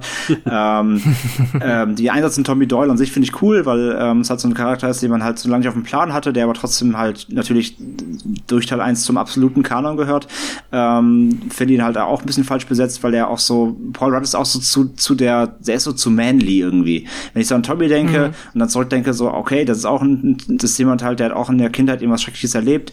Ich finde, der müsste auch so mehr, so ein bisschen so, so ein bisschen zurückhaltender sein und so mehr der, mehr der Eigenbrötler und das, das verkörpert Paul Rudd nicht so. Der verkörpert halt so, so eher so, so ein bisschen zu sehr Playboy-Typ. Und, ähm, dass sie halt auch, ja, dass sie, dass sie Jamie auch so schnell dann abkillen am Anfang, okay, das, das ist, es gehört halt so zum, zum, zu der Idee des Films. Ähm, das ist auch der einzige Moment, glaube finde ich, für mich, wo man wirklich sagt, oh, das hat mir jetzt, das, da habe ich mitgefühlt jetzt. Im Rest der Kills war mir eigentlich alles relativ egal. Ähm, ja, und dann kommen wir halt eben zum, zum, zum zweiten Part des Films, eben diese ganze, ähm, was dann diese Sektengeschichte abdreht, die, das ist für mich halt alles kompletter Humbug. Das gefällt mir halt nicht, gehört für mich jetzt zur Reihe. Und deswegen sage ich halt, ab da müsste man sagen, so die erste, die erste Hälfte des Films ohne diesen Kultkram, auch wenn sie da natürlich schon ein bisschen so investigaten und so, der ist für mich so eine solide drei. Aber danach fällt es halt wirklich ins unfassbare Loch für mich ab, weil mir dieses ganze, ähm, diese ganze Idee nicht gefällt, dass Michael da auch eben, also mal abgesehen davon, dass er am letzten seine Maske abgenommen hat, aber hier wird jetzt halt wirklich erklärt, warum es, warum er so handelt, wie er handelt, weil, weil er geleitet wird von einer, einer, einer, einer, einer, rituellen Sekte irgendwie. Und diese ganze Idee hasse ich halt wirklich.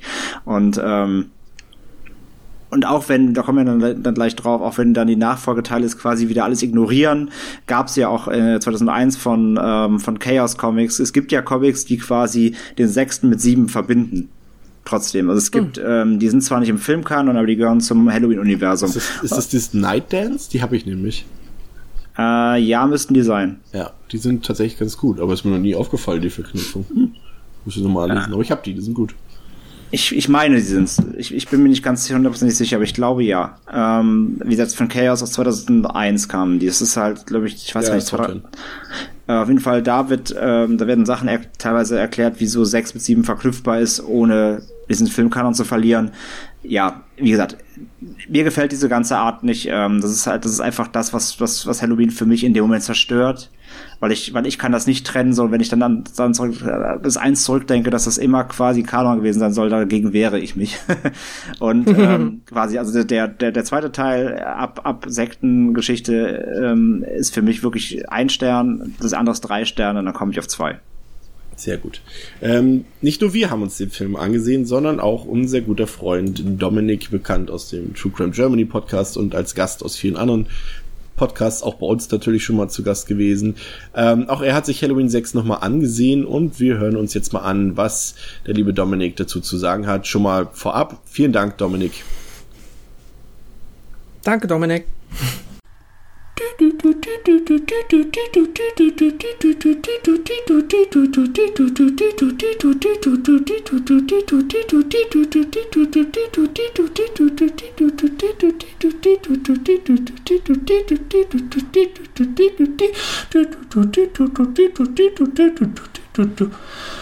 Hallo, hallo, liebe Hörer von Devils and Demons. Hallo. Ich bin's, der Dominik mal wieder von True Crime Germany. Ich habe mich auch in dieser Episode wieder ins Rampenlicht gedrängt, um euch ein wenig über die wundervolle Filmreihe Halloween zu erzählen. Der Reihe, die quasi das moderne Slasher-Genre begründet hat und die eigentlich auf den zweiten Blick gar nicht so wundervoll ist. Aber da haben euch bestimmt Chris, André und Pascal schon genug darüber berichtet. Ich möchte euch heute über einen Film erzählen aus der Reihe, der zwar in Fankreisen einen gewissen Kultstatus genießt, aber meines Erachtens oftmals zu Unrecht so ein bisschen unter den Tisch fällt. Dabei handelt es sich um Halloween 6, The Curse of Michael Myers oder Der Fluch des Michael Myers. Ein Film, der 1995 von Joe Chappelle gedreht worden ist. Ähm, es war der direkte Nachfolger von Halloween 6, also es war nicht über Halloween 3, dass man da einfach wieder irgendwie ähm, eine Story eingeschoben hat, die überhaupt nichts mit der Reihe zu tun hat, sondern man hat sich wirklich entschieden, die Geschichte weiterzuerzählen und man hat sich vor allem das erste Mal leider, wie ich dann auch noch später ausführen werde, ähm, nicht erfolgreich dazu entschieden, Michael Myers eine Hintergrundgeschichte zu geben und Antworten auf Fragen zu liefern, die kein Mensch je gestellt hat. Zum Beispiel, warum mordet Michael? Steht jemand hinter ihm, der ihn beschützt, der ihm die Macht verleiht? Äh, gibt es vielleicht eine höhere Macht, die ihn zum Morden bringt? Kein Mensch wollte das wissen. Niemand, wirklich niemand. Aber man hat sich trotzdem im Hause ähm, Mustafa Akkad, also der Produktionsfirma der Menschenfilms dazu entschieden, diese Geschichte zu erzählen. Das große Problem von Halloween 6 ist, dass der Film von Anfang an sehr mit Umschnitten, mit Umschreibungen im Drehbuch zu kämpfen hatte. Es war sehr, sehr konfus. Die, die Cast und Crew sozusagen, also die Leute, die an dem Film beteiligt waren, haben dem Film dann auch deswegen den äh, Curse of Michael Myers so ein bisschen als Doppeldeutigkeit noch mitgegeben, weil irgendwie ein Fluch auf dem Film zu liegen schien. Und man merkt es dem Film auch an. Also storytechnisch, gerade weil eben versucht wird ähm, zu erklären, warum Michael Myers so ist, wie er ist und warum er die ganze Zeit tötet, es ist komplett fehlgeschlagen. Durch diese zahlreichen Umeditierungen und Änderungen am Drehbuch ist die Story kaum noch nachzuvollziehen. Also ich habe den jetzt nochmal geschaut und habe versucht, in irgendeiner Art und Weise zu eruieren, was diese Geschichte uns eigentlich sagen will, aber es funktioniert einfach nicht. Da werden Handlungen oder Charaktere angerissen oder Handlungsstränge geöffnet, die nie wieder geschlossen werden oder sogar schon in der nächsten Szene komplett unter den Tisch fallen es sind teilweise absolut abstruse Szenen, Aneinanderreihungen.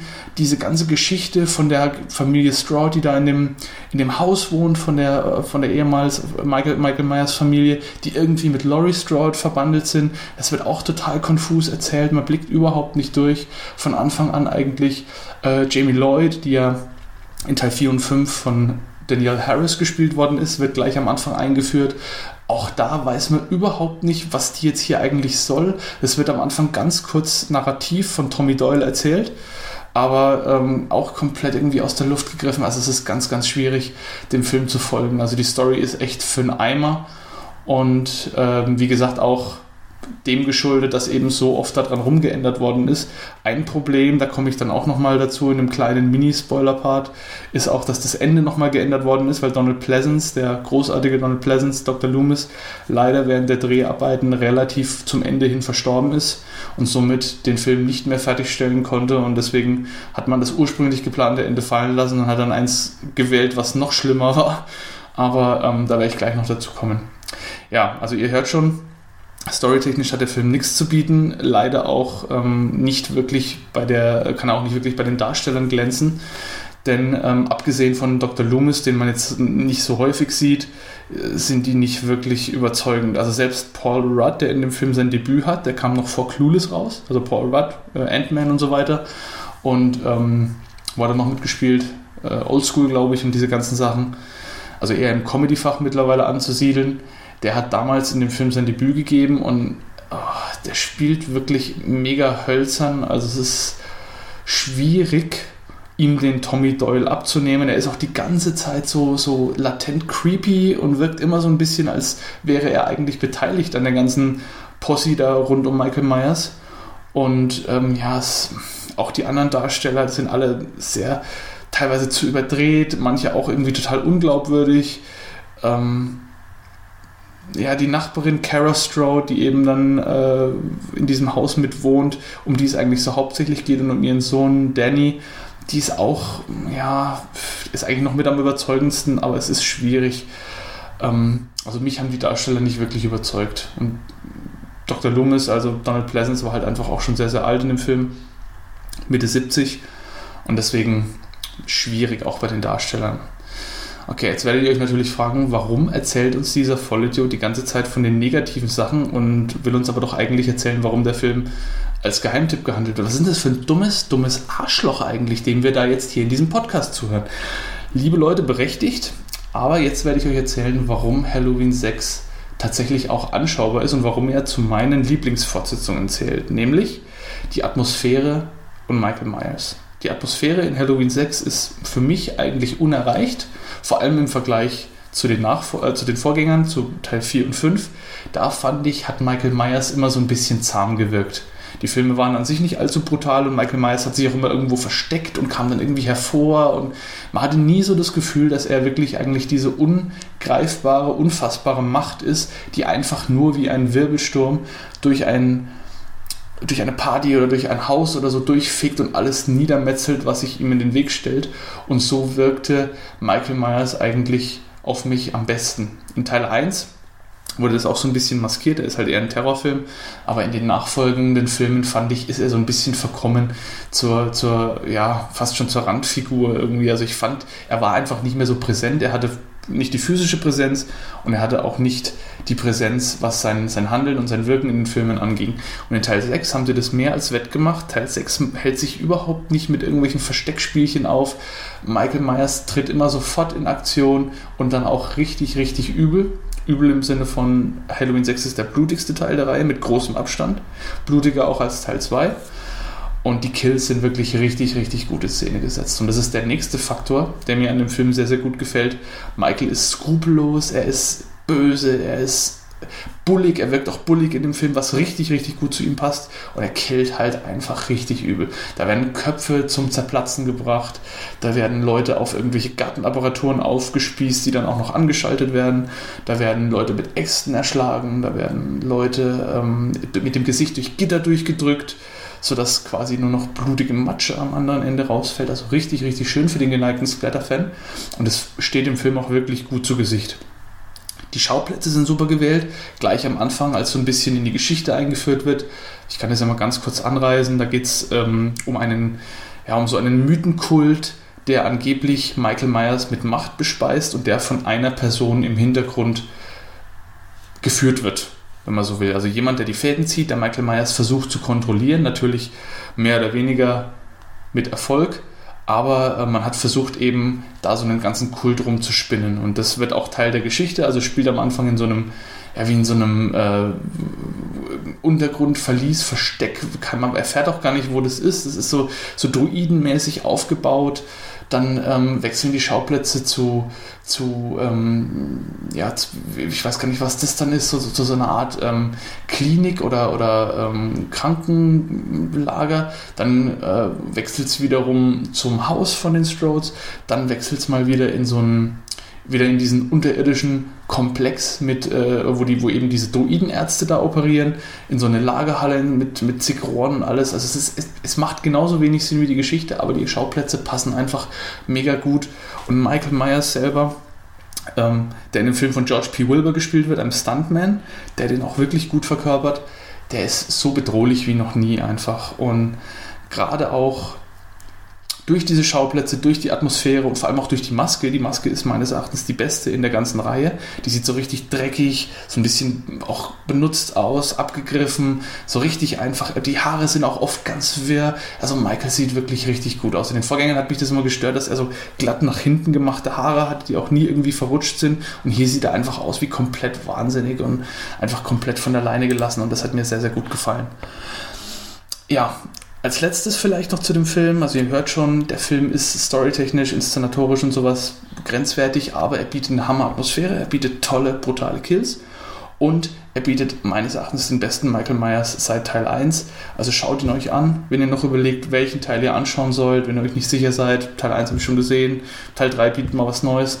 Gebt euch Teil 6, ihr werdet nicht enttäuscht sein. Als letztes noch kurzer Spoiler-Part. Also wer jetzt wirklich sagt, ich will die Geschichte trotzdem selber erleben und möchte nicht wissen, wie die Geschichte ausgeht, der schaltet jetzt bitte aus. Spoiler, Spoiler, Spoiler. Okay. Am Ende von Halloween 6 wird Michael Myers, also das Ende ist eigentlich nicht existent, am Ende von, von Halloween 6 wird Michael Myers durch Tommy Doyle ähm, verprügelt mit, mit so einer Eisenstange. Man sieht dann auch ganz kurz irgendwie, wie ihm so grüne Soße aus der Maske quillt und ähm, er hat ihn vorher sediert mit so einem Packen, ähm, mit so einem Packen äh, Spritzen, die mit irgendeinem Sedativum gefüllt waren. Und die letzte Szene ist, dass Tommy Doyle und eben Kara Strode und ähm, ja, das Baby, um das es da auch noch geht, äh, wie die eben aus dieser Lagerhalle flüchten. Und Dr. Loomis sagt dann, ich muss nochmal zurück, ich habe noch was zu erledigen. Und dann sieht man nur die Maske mit diesem grünen Schleim, wie sie am Boden liegt und hört Dr. Loomis schreien. Und äh, also, ja, das ist das eigentliche Ende. Und das Ende, das geplant war, das aber durch den Tod von, ähm, von Donald Pleasance dann vereitelt worden ist, war eigentlich, dass Donald Pleasance in dem Moment nochmal in diese Halle zurückgeht und dass der Fluch um den es da eigentlich geht. Der Fluch von Michael. Also Michael ist nicht selbst so böse, sondern er ist von einem Fluch belegt, von einem Druidenfluch, der ihn zu dem macht, was er ist. Und dieser Fluch geht mit dem Tod von Michael Myers auf Donald Pleasance, auf Dr. Loomis über. Also genauso lächerlich das Ende. Hätte ich gern gesehen. Wie die das realisiert haben, war aber dann nicht mehr wirklich 100% möglich, eben aufgrund des Todes von Donald Pleasance. Aber das noch vielleicht als netter Trivia-Fact. Ein weiterer netter Trivia-Fact: Paul Rudd hat an seinem Kühlschrank, also Tommy Doyle hat an seinem Kühlschrank, achtet mal drauf in der Szene, an der er am Computer über diesen Druidenkult Thorn recherchiert, ein Kühlschrankmagnet von Divine aus Pink Flamingos. Warum, weiß man nicht, aber es ist so.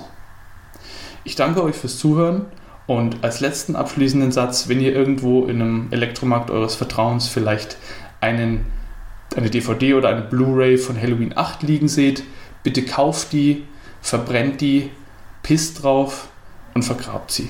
Denn ihr bewahrt vielleicht so ein anderes Individuum davor, sich diesen Film anzuschauen. Dankeschön. Tschüss. Ja, Dominik, vielen Dank für deinen Beitrag, für deine Expertise zu Halloween 6, The Curse of Michael Myers. Ähm, es gab dann wieder ein paar Jährchen Pause ähm, und die Reihe galt tatsächlich äh, zwischenzeitlich wirklich als tot, weil sie ja letztendlich, wenn auch mit einem seltsamen Ende, ja eigentlich beendet wurde. Ähm, aber der Erfolg von Scream 1996, ähm, 97, der ja quasi den Teen Horror zurückbrachte mit neuen Einflüssen, mit einer Metaebene, mit Humor, mit Grusel gepaart und mit einer mutigen Frische. Ähm, der begeisterte die Zuschauer und zog auch viele neue Franchises und, und Belebungen alter Reihe wieder und tatsächlich in diesem Fall auch Halloween. Ähm, und zwar ist es tatsächlich so ein bisschen auf eine Initiative auch von Jamie Lee Curtis ähm, entstanden, die Scream gesehen hatte und ähm, irgendwie daran Interesse fand, das doch wieder ein bisschen zu, zu ja, neu zu befeuern.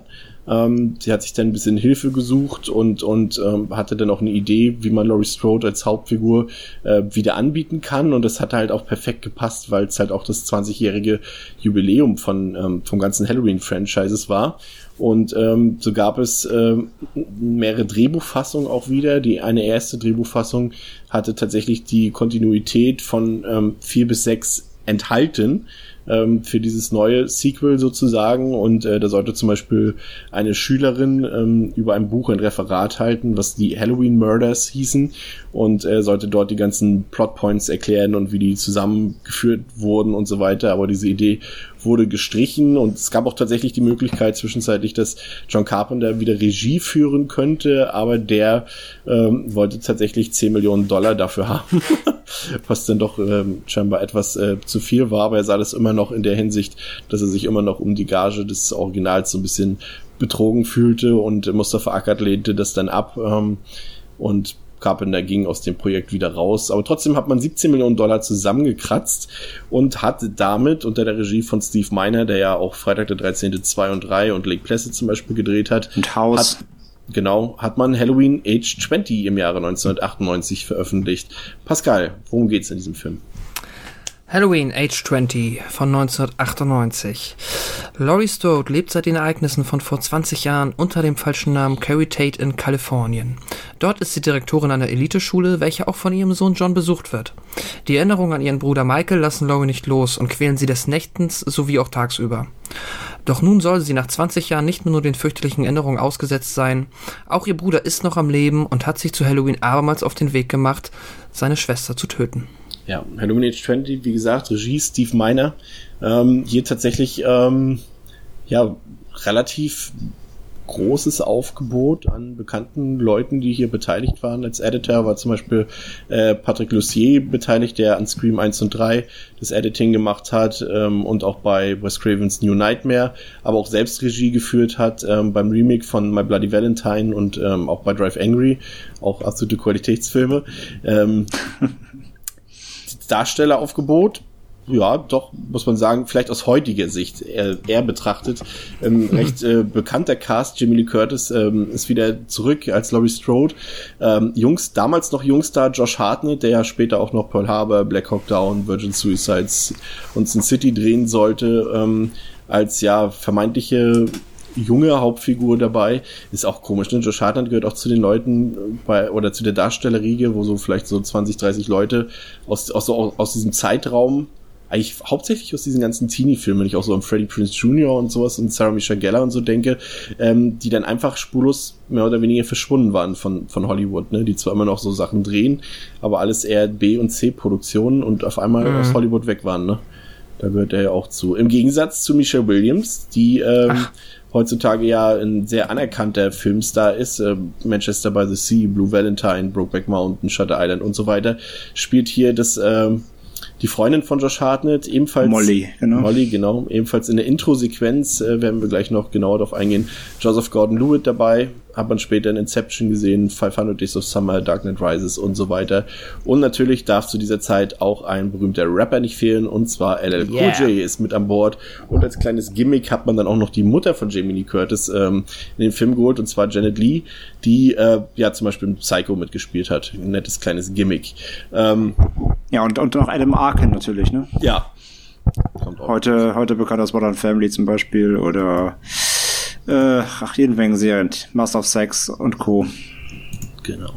Ja, ähm, der Film beginnt äh, mit einer mit einer ziemlich gelungenen Intro-Sequenz, wie ich finde, die auch schon so ein paar äh, Verknüpfungen dann zum Original zieht. Du hast halt die ähm, alte Mitarbeiterin ähm, von Dr. Loomis hier mit dabei, Merlin Chambers, die ähm, nach Hause kommt in ihr Anwesen und äh, merkt, dass irgendwas hier nicht so mit rechten Dingen abläuft und sie holt sich dann ähm, Unterstützung von zwei Jugendlichen. Einer davon ist Joseph Gordon-Lewitt und äh, die sind natürlich vorlaut und und und mutig und wollen dieser Sache auf die Spur gehen und ähm, müssen dann grausame Todessequenzen über sich ergehen lassen. Also ich denke da nur an den Schlittschuh im Gesicht von Joseph Gordon-Lewitt. Der, der Schlittschuh ist fantastisch. Der ist super. Ja. Das ist, äh, muss ich sagen, ja, doch, das war schon ein kleines Highlight. Leider hat man es wieder, man hat es nicht gesehen, ne? Man hat nur das Resultat wieder gesehen, glaube ich, ne? Ja. Ja. Aber es hat auch schon gereicht tatsächlich in diesem Fall. Ähm, und dann ähm, kommt auch schon die Hilfe, weil äh, Marilyn Chambers hat ja auch trotzdem die Polizei gerufen. Und es ist dann wieder dieser, ach hier war es, genau. Das, wir hatten es nämlich äh, zwar in ähm, hier ist auch diese Sequenz drin, die ich vorhin meinte, wo jemand nach Hilfe ruft und die Hilfe eigentlich direkt zwei Meter nebenan steht, Pascal. Ja, genau. Äh, in dem Fall hier die Polizei und ähm, dieser Scream-Appeal wieder auftaucht, wie aus der mhm. Opening-Sequenz von Scream, äh, dass die Hilfe dann trotzdem nicht reicht sozusagen, beziehungsweise nicht ankommt. Ähm, da merkt man dann auch schon, schon diesen, diesen, diesen Effekt, den Scream halt auch schon hier direkt drauf hatte, auf das Halloween-Franchise. Dabei war es ja eigentlich damals umgekehrt, dass Scream ja sozusagen den Appeal von Halloween aufgegriffen hat. Ähm, ja, das ist die Intro-Sequenz und die finde ich ziemlich gelungen. Dann sieht man ähm, noch, wie ein paar Ermittler dahin kommen und kurz den, den Hintergrund erklären, ja, hier Michael Myers und ist er nicht tot und was mit Dr. Loomis passiert ist. Dann sieht man in der, in dem, in der Credit-Scene ähm, so ein paar Zeitungsschnipsel und so weiter, die tatsächlich eigentlich auch länger war, die Sequenz, weil da tatsächlich auch ursprünglich die Kontinuität mit 4, 5 und 6 auch erwähnt wurde, also was aus Jamie wurde und so weiter, aber das hat man dann halt rausgestrichen. Ne? Ähm, wie hat euch der Anfang gefallen? Ähm, mir hat er gut gefallen. Ähm, worauf ich jetzt eigentlich eingehen wollte, aber äh, sonst lasse ich André gleich nochmal kurz den Vortritt, ist nämlich genau dieses ganze Thema beziehungsweise Continuity oder Redcon, ähm, dass da dann ja, äh, ja, jetzt offensichtlich einiges anders ist und Jamie Lee Curtis bzw. Laurie Strode offensichtlich noch am Leben ist und ähm, Jamie in dem Sinne nicht mehr existiert, auch nie existiert hat, aber sie dafür ja einen anderen Sohn hat. Ähm, aber darüber können wir gleich reden, deswegen gebe ich einfach mal weiter. André, wie fandest du die erste Szene, beziehungsweise das Intro? Ähm, ich finde es allein großartig, dass der Film mit Mr. Sandman anfängt. Ja. Ich finde das irgendwie, ja. das ist super stimmig. Ich weiß nicht warum. Ich finde das so stimmig, dieses, das bringt direkt dieses, äh, du siehst da direkt so Kürbisse und du bist direkt in so einem Halloween-Feeling. Fand ich mega. Also ich weiß nicht warum. Hat irgendwie super gepasst. Und dann halt, ähm, ja, diese, diese kurze, aber, aber relativ heftige Intro-Sequenz, sagt schon, ähm, den typischen Michael Myers Tropes eben, äh, er steht halt äh, rum, aber du siehst ihn eigentlich doch nicht und ähm, alles ist dunkel und das Licht ist, das Licht geht nicht, er hat schon wieder, er hat schon wieder das Licht ausgemacht und äh, es war eigentlich alles da, es war alles da, was, was, was, was man aus Halloween kennt ähm, und direkt irgendwie gut verpackt ähm, und direkt mit einem mit einem heftigen, ja, Offscreen-Kill, aber wie gesagt, Schlittschuh in Nahaufnahmen im Gesicht war schon relativ hart, fand ich für den Anfang. Ähm, ja, und dann eben die, die, die, die Szene, wo, ähm, wo er sie bekommt und ihr die Kehle aufschneidet und man sieht, also die Polizisten stehen quasi drei Meter neben mir, aber eben durchs geschlossene Fenster hören sie sie nicht, nicht schreien. Ist super. Fand ich total stimmig den Anfang.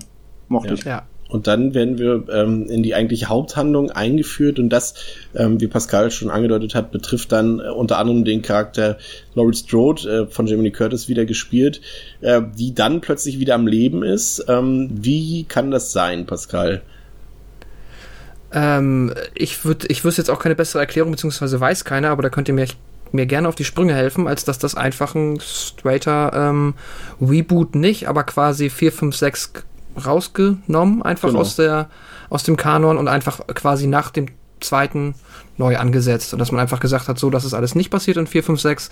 Dafür haben wir jetzt halt quasi die Lösung gefunden, dass Laurie halt, ja, wie, ich weiß gar nicht, ob es jetzt ein, es ist kein offizielles Zeugenschutzprogramm, so wie ich es verstanden habe, aber sie hat einfach den Namen gewechselt, um es Michael dann wohl entsprechend schwerer zu machen, sie weiter zu verfolgen. Sollte er noch leben. Ich Wohnort nach- gewechselt. Genau, Wohnort gewechselt ist an die ähm, Westküste und dort, ähm, ja, hat dann scheinbar trotzdem noch eine sehr steile Karriere hinlegen können. Denn es ist sie ja schon Schuldirektorin von einer Elite-Privatschule, was jetzt, äh, ja, auch keine Kleinigkeit ist. Und hat dort einen Sohn, der genau diese Schule besucht. Und darum dreht sich dann mehr oder weniger, ähm, das ist mehr oder weniger der Haupthandlungsort des, ja, dieses Films. Ähm. und das finde ich eigentlich ganz cool von der Idee. Und ja. Aber, aber, aber es gibt ja eine Erklärung, warum sie noch lebt. Okay, dann, ähm, Ähm, Also das- wir hatten ja schon erklärt, also wir hatten ja schon geklärt, dass sie bei dem Autounfall gekommen sein soll.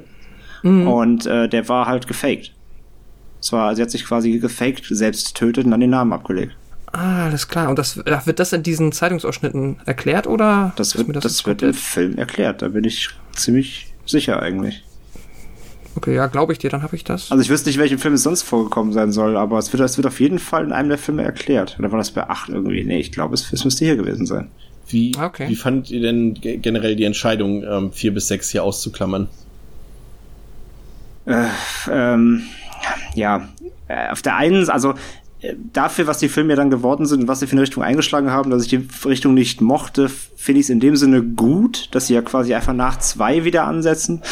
Ähm, äh, ich tue mich aber natürlich auch immer gleichzeitig schwer, wenn man halt so eine Reihe wie Halloween an sich mag und die Figur Michael Myers und den, äh, das Universum darum äh, gern mag, ähm, wenn man dann eben gezwungen ist durch solche quasi durch, durch, durch, durch diese Einbahnstraße, in die, in die diese Reihe sich reingefahren hat, dass man gezwungen ist, quasi äh, Lore zu streichen und, und, und Sachen aus dem Kanon zu nehmen, ist, ist eigentlich tut's mir weh, aber in dem Kontext, weil ich da, weil ich den Sech, also den sechsten und diese, diese Tendenz, wo er hinging, so nicht, nicht mochte ähm, und, und so, so, so schlecht fand, finde ich es in dem Sinne wiederum gut.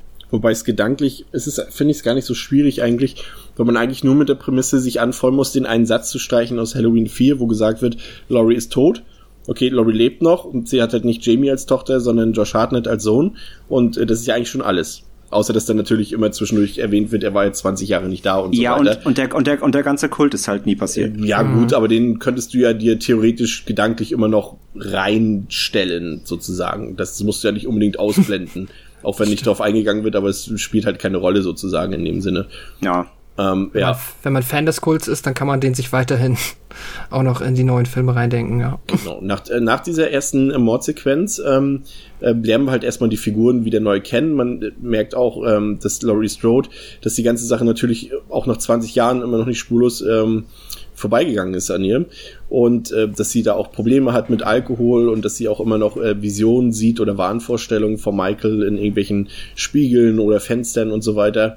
Ähm, das finde ich auf jeden Fall ganz gut gelöst, also dass sie, dass, dass sie nicht einfach so nahtlos, dass es an ihr vorbeigegangen ist, dass sie immer noch äh, Badass hier ist, sondern man merkt schon, dass sie verletzlich ist, auch wenn sich das natürlich im Laufe des Films dann ähm, markant ändert. Ähm, man lernt äh, Teenager kennen, also man lernt ihren Sohn kennen, der so ein bisschen aufmüpfig ist, der man merkt auch sehr darunter leiden musste unter die, die, dieser Vorgeschichte von seiner Mutter, ähm, der sich aber so ein bisschen emanzipieren will davon, jetzt der jetzt auch sagt, jetzt ist genug, ich habe mich lange genug um dich gekümmert, ich will jetzt mein eigenes Leben führen. Dann seine Freundin Molly, ähm, ja, ich sag mal, jetzt hat jetzt besonders keine besondere Charakterisierung, genauso wie ähm, dies, das befreundete Pärchen, von denen der Namen mir auch schon wieder vollkommen entfallen sind. Ähm, spielen jetzt auch keine große Rolle, aber das ist so das, was man so in diesen ersten 40 Minuten, 45 Minuten so kennenlernt, auch die Begebenheiten an diesem Internat und es dann ein Schulausflug ansteht und, und Loris Sohn erstmal nicht mitfahren soll, weil er nicht alleine da weg soll, damit sie auch nicht alleine ist und dann darf er doch mit, aber dann hat er sich schon mit seinen Freunden abgemacht, dass sie dort zu viert über Nacht an, äh, übers Halloween-Wochenende da bleiben und den Schulausflug in den Yosemite Park, was glaube ich, ja, Mhm. ähm, dass sie daran nicht teilnehmen werden und lieber ein romantisches Wochenende dort verbringen. Und das ist sozusagen erstmal das Grundsetting. Dann hast du da noch LL Cool J als Pförtner, der eigentlich, finde ich, ja doch schon eine sympathische Rolle einnimmt. Also ich mochte ihn schon auch immer seine, seine Ambition, da äh, großer Lyriker zu werden und seine Frau, die daran immer zweifelt. Äh, Das, das me fand ist ich, mega, das ist mega witzig. ja, fand ich auch, Ja. fand ich mega gut. Ähm, ja. Und äh, Laurie selbst hat auch schon wieder so klammheimlich so eine neue Beziehung angefangen mit dem Schulpsychiater. Ähm, und das ist halt so erstmal das, das, der, der, der Build-up der Story und die Einführung der Charaktere. Ähm, Finde ich, ist, ist nicht unproblematisch, weil ich finde diesen Teil nicht unangenehm, ich finde ihn durchaus sympathisch, aber ich finde ihn vom Pacing her nicht wirklich gelungen, weil wenn man bedenkt, der Film hat eine ohne Credits äh, kann man eine Spielzeit von 80 Minuten ungefähr und äh, davon ist wirklich fast 45 bis 55 Minuten Bild ab, bevor Michael Myers dann nochmal richtig so zur Sache kommt. Erinnert natürlich ein bisschen an Teil 1, aber funktioniert hier nicht so gut wie Teil 1, finde ich. Nee, auf keinen Fall. Ähm, so gut funktioniert es nicht. Wiederum fand ich es jetzt, aber das mag auch wiederum einfach daran liegen, dass der Film für mich auch so ein bisschen wieder den, also mit dem Pfeil nach oben zeigt, nach ähm, 5 und 6. Fand ich es angenehm und ähm, hatte einfach sehr, sehr viel Spaß, endlich wieder Jamie Lee Curtis als Laurie Strode zu sehen, die das auch meiner Meinung nach ganz sehr, sehr gut macht. Plus die Nebenfiguren finde ich jetzt alle nicht so, also die stechen jetzt nicht extrem heraus. Ich bin jetzt auch nicht von den Socken gehauen von äh, Josh Hartnett als ähm, John, aber angenehm genug und LA Cool J finde ich zum Beispiel auch ganz cool. Ähm, den habe ich äh, ja eigentlich immer ganz gern. Wenn er hat er glaube ich nur so zu der Zeit geschauspielert. Ähm, zumindest ist mir nur da Sch- äh, ja, äh, in meiner Erinnerung geblieben. Und ja, für mich geht das. Ich weiß nicht, wie fandest du das, André? War das für dich anstrengend oder? Ähm, ich finde den Build-up auch ein bisschen lang. Ich muss aber sagen, ich mochte den generell, weil der hat eben, ich meine, man merkt, habt ihr, haben wir einfach schon gesagt, er hat durch und durch natürlich diesen typischen 90er Scream-Touch bekommen. So, das ist gar keine Frage. Ähm, ich finde aber die Charaktere allesamt relativ sympathisch. Es gibt jetzt kein totales Arschloch im, im, im, im, Cast irgendwie. Ähm, auch die, die, die Freunde eben, beziehungsweise die Freundin, also Michelle Williams und auch die, der Kumpel da von, von Josh und seine Freundin, also die vier Teens, die da quasi zurückbleiben, ähm, die fand ich eigentlich ganz sympathisch irgendwie. Also zumindest hat man Charaktere, mit denen man so ein bisschen mitfiebert, ähm, die einem nicht total egal sind, weil sie irgendwie negativ ra rausstechen. Also auch nicht positiv, aber sie sind nicht einem nicht total egal. Ähm, Außerdem finde ich halt den Aufbau, äh, wie sie äh, erstmal wieder, sie müssen ja erstmal auch, so viel Zeit vergangen, sie müssen ja auch Laurie erstmal wieder erklären, beziehungsweise Carrie, wie sie jetzt hier heißt. Ähm, ich finde es super smart, dass sie hier dieses posttraumatische Stresssyndrom hat. Ähm, man muss einfach, wenn man halt wirklich ja sagt, so der, der setzt nach zwei an, ne? Die hat zweimal einen Angriff von ihrem geisteskranken Bruder überlebt, ähm, hat sich das neues Leben aufgebaut, aber trotzdem kann sie halt nicht loslassen. Jedes Jahr zu Halloween kriegt sie wieder totale Panik, ähm, was ja verständlich ist. Sie, sie säuft, ähm, sie ist ständig Schnaps am Saufen, weil sie halt sonst nicht klarkommt. Ähm, sie hat total Panik. Sie sieht, wenn sie irgendwie aus dem Fenster guckt, sieht sie ständig eine Spiegelung von Michael überall. Dann macht sie ihre Augen halt kurz zum wieder auf, dann ist er halt wieder weg. Ähm, also sie, sie verfolgt das halt ihr Leben lang und das fand ich sehr gut dargestellt. Ähm, es wäre total daneben gewesen, wenn sie jetzt hier so eine super smarte, starke Schulleiterin gezeigt hätten, so die völlig abgeschlossen hat mit allem. Das wäre das wäre völlig daneben gewesen. Deswegen finde ich die ähm, diesen Aufbau super gut. Auch, dass sie halt zeigen, wie viel Angst sie halt um ihren Sohn hat. Ne? Er darf nirgendwo alleine hin.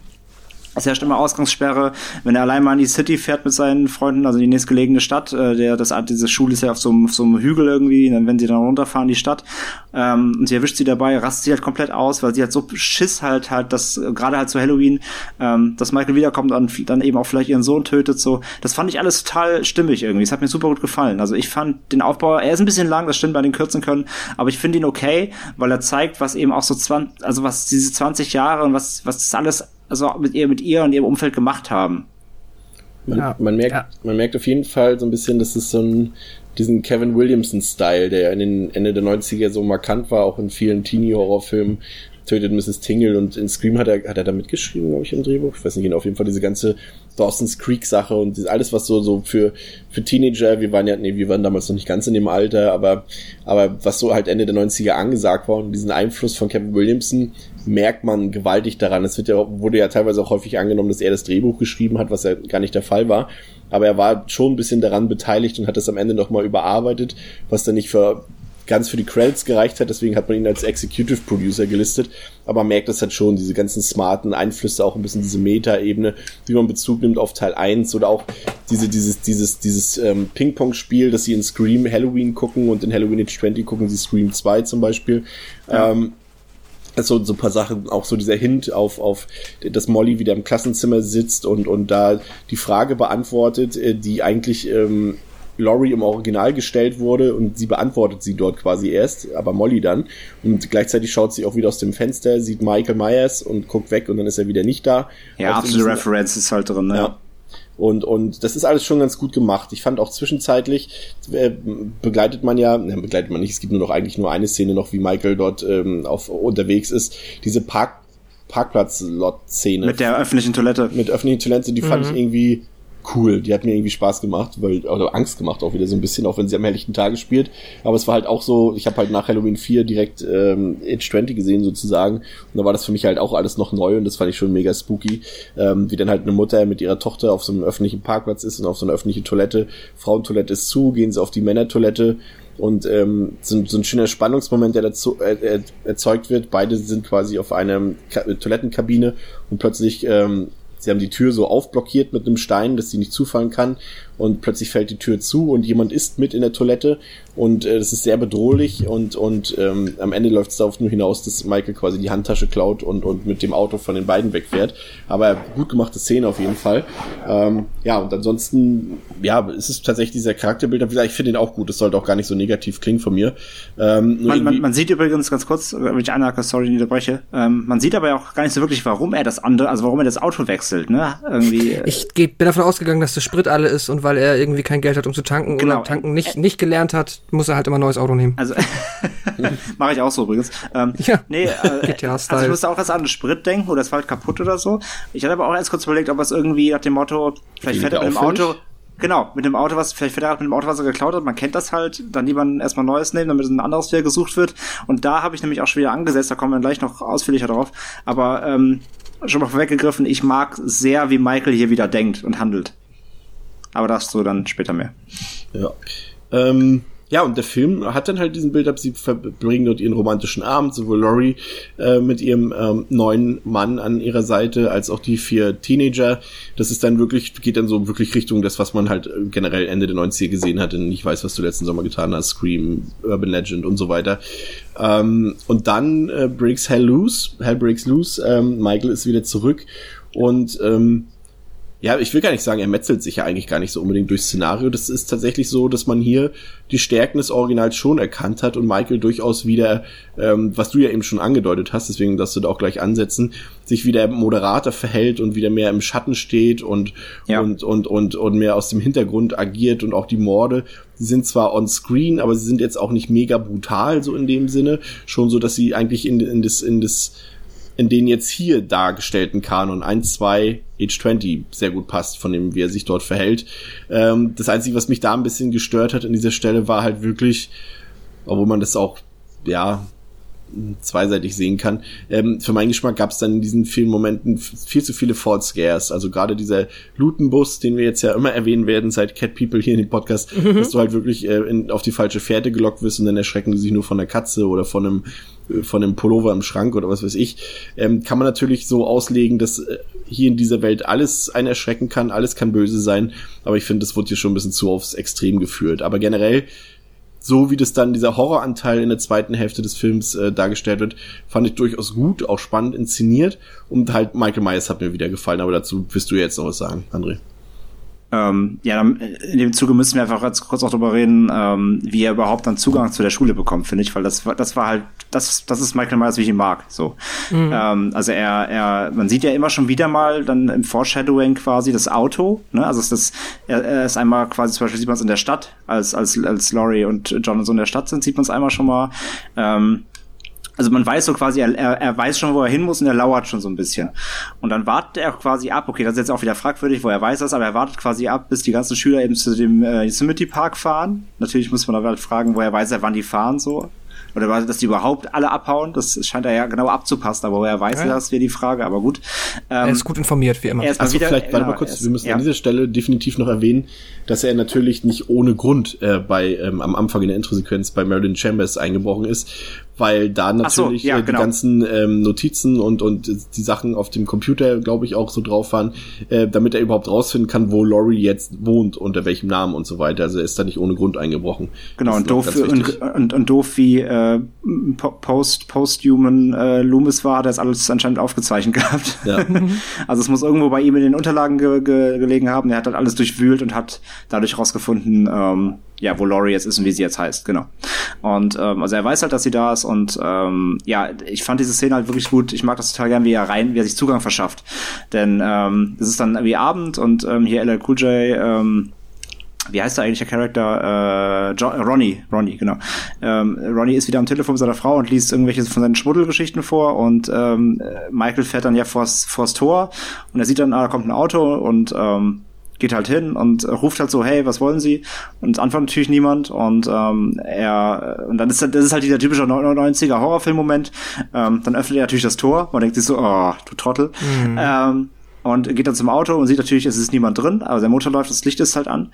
Und ähm, er geht dann zum Auto und äh, macht halt die Tür auf und beugt sich ins Auto, um halt den Schlüssel umzudrehen, das Auto auszumachen. Und in dem Moment äh, geht Michael halt hinter ihm vorbei und geht halt rein. Und das, ich mag die Szene total. Man kann darüber streiten, ob das alles natürlich so wieder realistisch ist, aber ich mag die Szene einfach, weil die er, er greift ihn ja auch nicht an, weil er wieder zu smart ist. Er weiß so, wenn er ihn jetzt an, angreift, dann wird so schnell klar, dass irgendwas los ist, sondern er, er, er lässt ihn einfach machen und geht rein und lässt ihn da mit seinem Auto und fertig. Aber und das ist schon ein Plan, der in keiner Sekunde schief laufen darf, weil sonst klappt es nämlich nicht. äh, genau, genau. Das ist natürlich wieder, das ist natürlich wieder Michaels Fingerspitzengefühl. Nein, aber, aber es hat natürlich, es ist nicht ganz so gut ausgefeilt wie, wie in Teil 1, aber es hat wieder diesen Flair. Es ist, Michael ist halt hier wieder nicht, er ist, er ist nicht mehr diese Bestie, die jetzt einfach da reinrennt und ihm sofort den Kopf abschlägt. So, das wäre halt in 4 bis 5, 4, 5 und 6 passiert. Sondern er geht wieder bedacht vor und das mag ich halt total an Age 20. Ähm, er verschafft sich halt smart Zugang, trotzdem weiß, weiß erstmal keiner, was los ist. Das Auto bleibt halt jetzt einfach vorm, ähm, vorm Tor stehen. Und ähm, ja, dann sieht man ja auch immer wieder dann direkt bei, bei Ronny da, äh, bei Ronny am Fenster in seiner, in seiner Wachmannhütte da ähm, erstmal stehen, aber es passiert halt auch erstmal wieder nichts. Man sieht ihn zwar, man denkt gleich, gleich schlägt dazu, was passiert erstmal wieder nichts. Es war genau das eben, was ich, was ich so ein bisschen vermisst habe äh, an Michaels Zügen und das passiert halt hier wieder ständig. Also er ist eher wieder der Beobachter, ähm, und dann, was ich auch ganz smart fand, dann spielt es eben damit, was ich eben schon erzählt habe, dass Laurie sieht ihn ja ständig in Visionen, weil sie halt so verfolgt wird von diesen Erinnerungen. Und dann geht, kommt genau das, was ich mir auch am Anfang des Films, als ich zuerst mal gesagt dachte, ähm, er spielt dann damit, dass sie ihn halt wirklich sieht, aber sie denkt, es wäre wieder eine Einbildung und versucht ihn halt sich wegzudenken und so weiter. Das fand ich alles sehr, sehr smart. Das mag ich, das mochte ich sehr. Ist das bei euch? Doch, ich finde das genauso, dass du jetzt wieder, ich meine, in 4, 5, 6 wäre es einfach so gewesen, dann wäre er einfach irgendwann da gewesen, so. Dann würde er einfach mehr oder weniger vor der Tür stehen oder Ja. man hätte das einfach geskippt, wie er reingekommen wäre. Wahrscheinlich hätte es auch andere Wege gegeben, das ist halt Michael Myers vermutlich. Es ist, aber so war es halt cool, es war ähm, verhältnismäßig unaufgeregt und ähm, ja, war halt aber auch spannend gemacht und äh, so generell stimme ich dir vollkommen zu. Michael ist jetzt wieder wirklich der der äh, bedachte Beobachter zum Teil, der dann halt zuschlägt, wie wenn er es, ja, wenn er meint, dass jetzt der Zeitpunkt gekommen ist und er halt hat einen Plan. Er ist halt nicht nur, genau wie du es gesagt hast, äh, nicht nur die ähm, Tötungsmaschine, die einfach nur sich über, die höchstens plant, wie grausam sie jemanden töten kann. So. Ähm, Ja. Es, läuft dann letztendlich darauf hinaus, dass es wieder zum großen Showdown kommt zwischen Laurie und Michael. Ähm, und es ist dann so, dass Laurie eben aus diesem defensiven, abwehrenden Mechanismus rausbricht und sozusagen in den Revenge-Mode übergeht und sich einfach sagt, ich will jetzt hier nicht länger das Opfer sein. Ich bringe das jetzt hier auf dieser, an dieser Stelle zu Ende. Und ähm, das ist natürlich ein, ein, ein schöner Showdown am Ende, der mir auch sehr gut gefallen hat. Ähm, es ist ja dann so, dass ähm, muss ich gerade selber nochmal überlegen, wie kam das denn nochmal? Ach so, sie sie verletzt doch Michael, ne? Wie, wie wird Michael nochmal so verletzt, dass er in den Krankenwagen kommt? Ähm, erst kriegt er eine Axt von ihr ab und dann spießt er sie noch mit diesem, äh, diesem Flaggen äh, Ah, genau. Ständer auf. Genau, und dann kommt äh, die Polizei und Krankenwagen. Bezieh- nee, genau, nein, nein, nein, das stimmt so. gar nicht. Entschuldigung. Das sind nur, nee, genau, Axt, dann der Flaggenständer, dann steht er immer noch auf und dann, Dann fällt er doch. lauert, nee, nee, genau, sie lauert ihm doch dann nach dieser Küchenszene auf, wo sie mit Messern bewirft und dann hat sie irgendwie zwei Messer in der Hand oder sogar, oder nur eins und sticht ihn doch so immer weiter ab und dann kickt sie ihn oben von der Balustrade und er fliegt dann da runter in diese Tisch, Genau. in diese Tische rein, dann bleibt er liegen. Genau. Und Genau. Und dann macht sie noch weiter, bis Ronnie kommt und ihr sagt, er ist tot. Genau, sie will dann noch mal draufgehen. Also sie macht also genau den smarten Move, den man sich als Zuschauer wünscht. So, der, der lebt noch, sticht noch zehnmal in den Kopf. Und dann kommt genau Ron. Ronnie, wo man erst dachte, der ist tot, weil der wird ja angeschossen fälschlicherweise, weil er für Michael gehalten wird in einer Szene im Dunkeln. Und ähm, genau kommt und hält sie ab und sagt so, hey, der ist tot und nimmt sie dann mit. Genau. Ja, und dann kommt ein, wenn man jetzt äh, den, das nächste Sequel außer Acht lässt, ein sehr smartes Ende, ähm, in dem ähm, Laurie ganz genau weiß, das ist hier an dieser Stelle nicht zu Ende, äh, kapert den Krankenwagen, in dem Michael Myers ähm, hinten ähm, liegt und äh, fährt drauf los und äh, sie hat natürlich vollkommen recht, äh, Michael kommt aus dem Leichensack wieder heraus und ähm, das Auto hat einen Unfall. Ähm, Michael wird ähm, eingequetscht zwischen einem Baum und dem Krankenwagen, weiß ich gar nicht Ja. genau. Ja, genau. Und ähm, macht dann auf einmal einen auf sentimental und und ähm, ihr spricht sogar mit ihr, ne? Nee. Nein, nein, nein, nein. nein, nein. Nein, Sie nein. spricht mit ihm. Nein, nein, Entschuldigung. Sie er spricht streckt, mit Sag mal so, er, come on, come er on. streckt die Hand einfach nur so aus und guckt halt so ganz verzweifelt und versucht sie so zu, also will so, gib mir deine Hand, so nach dem Motto so. Genau, sie spricht mit ihm so. Und ähm, man denkt im ersten Moment, nein, Laurie, nein, jetzt nicht wieder den Horrorfilmfehler machen. Macht sie nicht, schnappt sich die Axt und schlägt ihn den Kopf ab. Film vorbei. Ähm, sehr gelungenes Ende, finde ich. Das, das hat mir gefallen, weil es halt auch Ja. wirklich diese Entwicklung, auch wenn der Film halt nur 80 Minuten geht, hat Laurie halt durch das Auftreten, also sie hat sich quasi äh, sie war jetzt 20 Jahre lang, war sie in diesem Zustand, in diesem bemitleidenswerten Zustand, in diesem psychisch äh, schwer angeschlagenen Zustand. Ähm, und erst durch das Wiederauftreten Michael Myers kann sie sich davon lösen und kann, kann sich quasi befreien davon. Und das ist eine schöne Metapher, finde ich. Also es ist durchaus gelungen. Ja, und zeigt Das halt stimmt, vor allem auch wieder das, Entschuldigung, äh, wenn ich das gut. und zeigt halt vor allem auch wieder, dass Laurie eben, äh, auch wie es schon in den ersten beiden Teilen war, gut, im zweiten nicht so, aber vor allem im ersten, ähm, sie ist halt nicht das Opfer. Also sie, beziehungsweise sie, sie ist schon ein Opfer, aber sie, ähm, sie, sie ist trotzdem nicht diese, diese, diese wehrlose kleines, das kleine, das kleine Dummchen, das am, das am Lagerfeuer mit Typen rummacht und dann eben umgebracht wird, sondern sie hat halt Persönlichkeit und sie hat halt Kraft so. Sie ist eine starke, starke Frau, ein starker Charakter. Und das kann sie halt dann hier mit dieser Wendung nochmal voll ausspielen. Ja. Ja, das Einzige, was ich halt ein bisschen schade fand, beziehungsweise was mich immer so ein bisschen traurig gestimmt hat, war, dass sie ja eigentlich ähm, ganz genau genommen, sie hatte die Möglichkeit quasi ihn komplett zu töten, beziehungsweise halt ne, dem Kopf ab oder ihn zu Hackfleisch zu verarbeiten, von dem, wo sie dann ja von Ronnie abgehalten wurde. Und ich, so wie ich es dann immer verstanden habe, beziehungsweise mir gedacht habe, hat sie danach halt theoretisch ja auch nicht mehr das Recht gehabt, ähm, einen mehr oder weniger gefangen genommenen dann noch zu entführen und ihn dann zu töten, auch wenn es natürlich das Richtige ist, was sie gemacht hat. Ähm, ist es ja dann theoretisch dann jetzt für sie blöd, weil sie jetzt offensichtlich einfach erstmal den Polizisten die Pistole geklaut hat und dann einfach den Gefangenen, äh, ja, oder den, ja, ist halt die Frage, die dachten, er ist schon tot, ne? Aber nun gut. Ähm, Ja, dann es- hat sie sich zumindest eine Leiche vergangen. Ethisch, ethisch natürlich vielleicht äh, fragwürdig, aber im Ja. Kanon des Films definitiv die richtige Entscheidung. Ähm, Ja, das auf jeden Fall. um das abzurunden, ähm, ich finde, der Film hat mir damals besser gefallen, als, als er mir heute gefällt. Ich finde ihn heute auch immer noch schwer in Ordnung.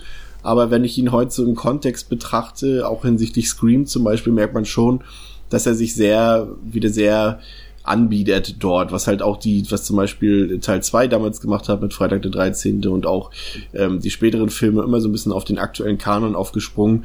Und das ist ja auch hier, das hat man ja auch daran gemerkt, was ich vorhin erzählt habe, wie, der, wie man überhaupt drauf kam, jetzt noch eine Fortsetzung zu drehen. Ähm, das ist schon klar, dass es auch ähm, ja, nicht besonders originell ist. Es ist smart umgesetzt, es ist clever umgesetzt für das, was es ist, aber ähm, ich finde ihn erstmal ein bisschen zu kurz. Also er hätte durchaus irgendwie zwar irgendwie ich, ich, ich sehe da Pacing-Probleme halt. Der Anfang ist mir irgendwie zu lang, das Ende ist mir irgendwie zu kurz und irgendwie so, was dazwischen fehlt. Irgendwie vielleicht hätte man noch so ein, noch so 10, 20 Minuten Horror irgendwo im Zwischenteil noch einfügen können. Ich bin mir nicht ganz sicher, aber, oder zumindest für Charaktertiefe. Ich meine, die Exposition geht quasi eine Dreiviertelstunde Und trotzdem äh, bekommen äh, Josh und seine oder John und seine Freunde irgendwie keinen Charakter abgedrückt so richtig. Das hätte man irgendwie, die waren einem dann zum Beispiel wieder irgendwie egal. Sie waren zwar, wie André schon gesagt hat, oder du auch, Pascal, äh, sympathisch, aber sie waren einem doch irgendwie auch egal so ein bisschen. Hm. Und, und Ich muss dazu sagen, es gibt eine der gemeinsten, ähm, also für mich aus dem Franchise der gemeinsten Tötungsszenen, sagen wir Verletzungsszenen für mich und zwar, wenn, ich habe ihren Namen auch vergessen, Sarah. aber ähm, Sarah, ich genau, ich denke mal, du weißt, wen ich meine. Aufzug. Ähm, diesen Fahrstuhl, genau, den Fahrstuhlschacht äh, runterfährt und dann versucht daraus zu fliehen. Äh, Michael Smart wie ist halt dann das Seil durchschneidet und sie einfach diesen Fahrstuhlschacht auf, aufs Bein ja, bekommt. wie eine Guillotine Oh. quasi. Ja, aber dann natürlich noch lebt und sich dann da so rausquält. Das ist übrigens mein, ich, ist mein Lieblingsmord übrigens.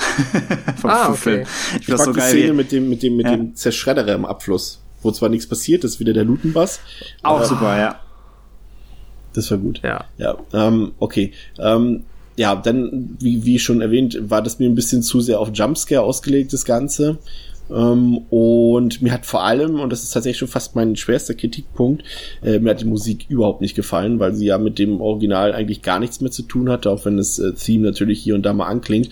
Aber ansonsten wurde das komplett gegen orchestrale Musik ausgetauscht, die auch während der Produktion ausgetauscht wurde. Ursprünglich hatte ja John Ottman den Score gemacht, aber der wurde dann irgendwie ersetzt durch, durch äh, Marco Beltramis Musik, aber durch Stücke, die schon komplett so in Scream 1 und 2 zu hören waren.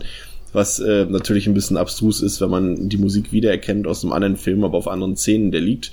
Ähm, bisschen komisch. Also ich fand's fa- definitiv ein Fortschritt zu allem, was nach Teil 2 passiert ist. Aber ich finde den Film auch längst nicht mehr so gut, wie ich ihn damals fand und gebe ihm deswegen dreieinhalb Sterne. Ähm, ja, der, der Reihenfolge halber, beziehungsweise haben wir es jetzt immer so gemacht. Äh, aber mein Fazit, ich finde den eigentlich immer noch ziemlich cool. Ich weiß, dass ich ihn ähm, zu der Zeit, als ich halt meine ersten Halloween-Filme gesehen habe, das waren ja Age 20 und Resurrection, in welcher Reihenfolge jetzt auch immer, damals schon für den offensichtlich besseren ähm, gehalten habe, beziehungsweise ihn sehr viel mehr leiden konnte. Ähm, und ich ihn dann halt auch lange Zeit, also für mich war das so mein Halloween, bis ich halt angefangen habe, mir nochmal alle Halloween-Filme anzugucken. Und deswegen hatte halt bei mir auch noch eher einen Platz im Herzen, beziehungsweise so einen kleinen Bonus, wie jetzt bei dir, Chris, vielleicht der, ähm, der sechste war das, ne? Mhm. Genau. Und äh, ja, ich mag einfach, ich mag Laurie, ich mag, dass sie halt fast noch stärker ist, dass sie halt auch aus, trotz dessen, was im ersten Teil passiert ist, halt noch so viel aus sich gemacht hat, obwohl sie aber immer noch darunter leidet. Also es ist überhaupt nicht mh, so irgendwie verhohnepiepelt im Sinne von, ja, ach, sie hat's vergessen und denkt nur irgendwie einmal einmal im Jahr Halloween dran, sondern sie leidet da richtig aktiv drunter, aber hat es trotzdem geschafft, ihren Sohn großzuziehen, der jetzt verhältnismäßig okay geworden ist, außer dass er halt ein Teenager ist. Und ähm, ja, ist halt Direktorin von der Schule und wenn dann Michael kommt, dann weiß sie halt auch, dann nimmt sie halt auch die Führung und nicht ihr Mann, der ja theoretisch, beziehungsweise ihr neuer Freund, den, wo man das ja auch so hätte drehen können, dass der dann halt quasi der Macho ist, der dann sich quasi äh, vor seine Frau stellt, sondern eigentlich ist sie eher die, die sagt so, du da rein und wir hier lang und go, go, go. Und das finde ich halt immer noch ziemlich cool und ja, deswegen, weiß nicht, ich mag den Film auch sehr und äh, ich gebe dem vier von fünf Sternen. Und dann gebe ich an André ab.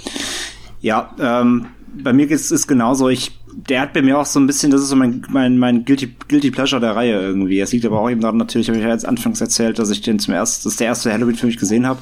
Ähm, möchte ihn trotzdem jetzt nicht Fan werten, sondern einfach, einfach Film werten. Ähm, ja, ich, ich mag, ich mag ihn sehr gern. Ich mag den Aufbau. Ich mag die Charakterentwicklung, wie ihr schon auch gesagt habt, ähm, wie sich Laurie, ähm, beziehungsweise, ähm, ihr alter Ego ähm, Carrie Tate äh, entwickelt haben ähm, mag dass sie dass sie äh, ha- halt dass sie eben genau das äh, das nicht gemacht haben dass sie sie als als äh, neuen strahlenden Charakter gestellt haben der es alles nicht nicht mehr juckt sondern dass sie von schwer gezeichnet ist und trotzdem irgendwie ihr Leben hinbekommen hat. Ähm, ich finde die ähm, wie hat die Charaktere allesamt sympathisch vielleicht nicht gerade tiefgründig aber aber durchaus sympathisch so dass man ähm, sie nicht völlig links liegen lassen möchte.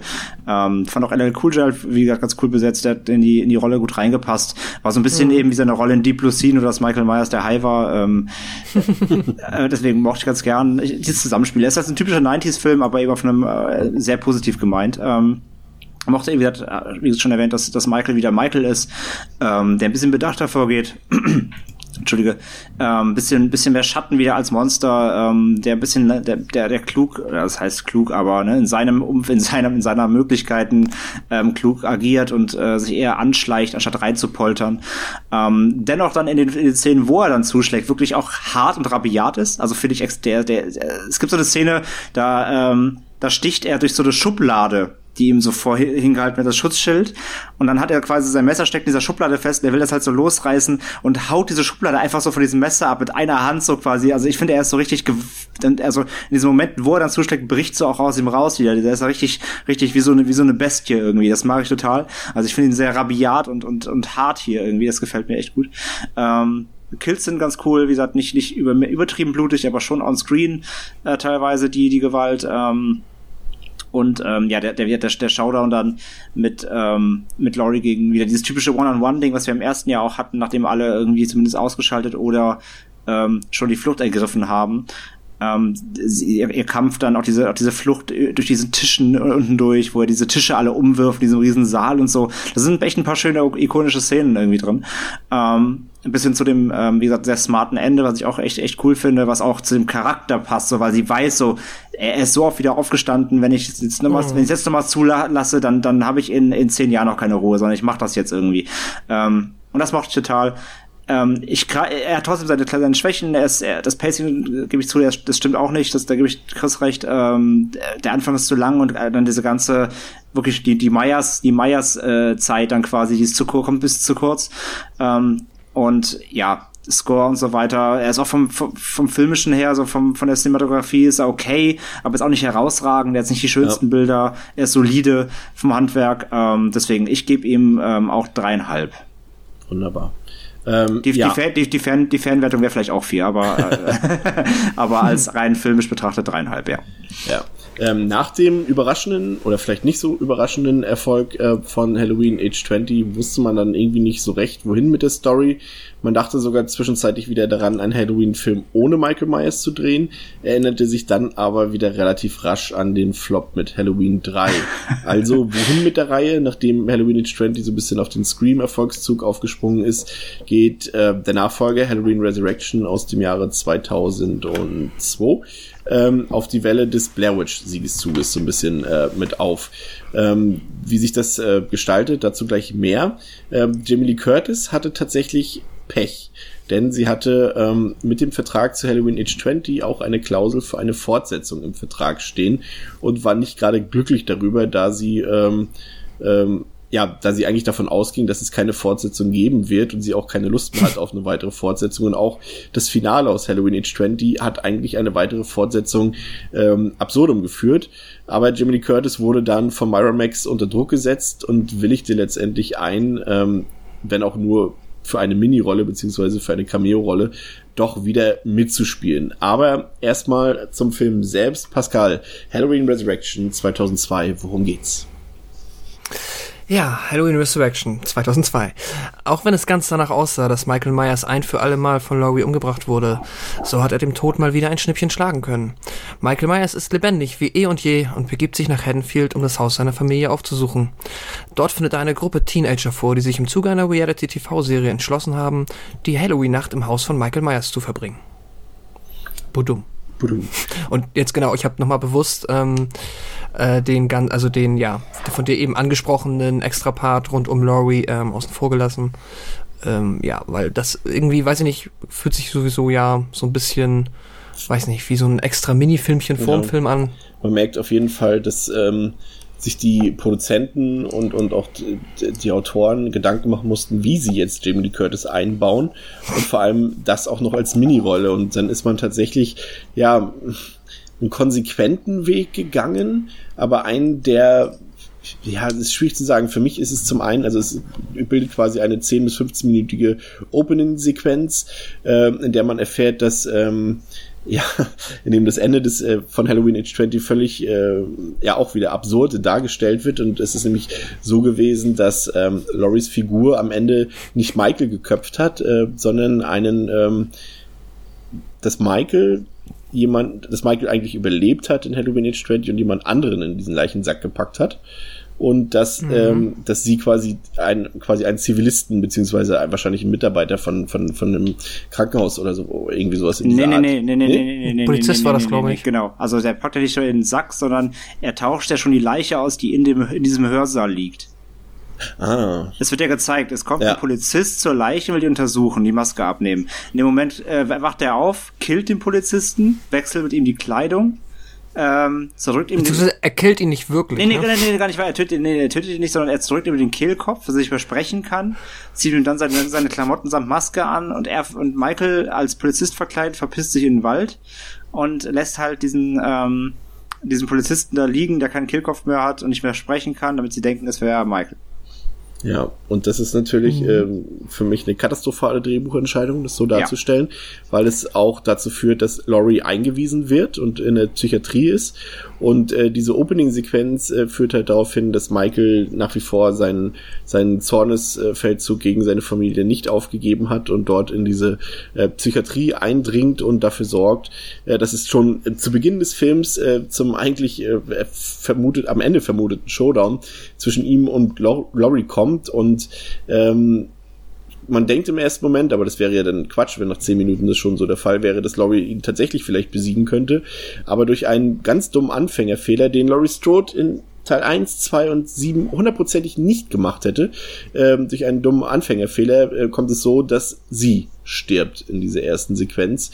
Und ähm, damit hat der Film bei mir, auch wenn er da stilistisch nichts verkehrt macht, so von seiner Spannung her und von seiner audiovisuellen Qualität her, hat er mit dem Ableben Loris bei mir eigentlich schon seinen kompletten Kredit am Anfang aufs Spiel gesetzt, beziehungsweise eigentlich schon verspielt. Und auch ähm, Michaels Verhalten in dieser Szene gefällt mir überhaupt nicht, weil er auf einmal wieder sehr menschlich wirkt, auch wie er dann, weil so eine dumme Szene noch hinten ranzuknallen, da ist halt äh, noch ein anderer ähm, junger Mann in dieser Psychiatrie, also ein Eingewiesener, der auch Masken trägt und Clownsmasken trägt, da gibt es auch wieder so ein paar Spannungsmomente am Anfang, aber nachdem er Laurie umgebracht hat, ähm, bringt er quasi das Messer zurück ähm, zu dem jungen Mann oder nicht zurück, gibt es ihm. Und äh, der ist natürlich begeistert und sagt so, oh, das ist Michael Myers. Und, und Michael hat wahrscheinlich diese menschliche Regung entwickelt, okay, da ist auch ein Außenseiter, der trägt auch Masken, okay, dem gebe ich mal das Messer so in die Hand sozusagen, äh, gebe es weiter. Und das ist halt ein, so, okay.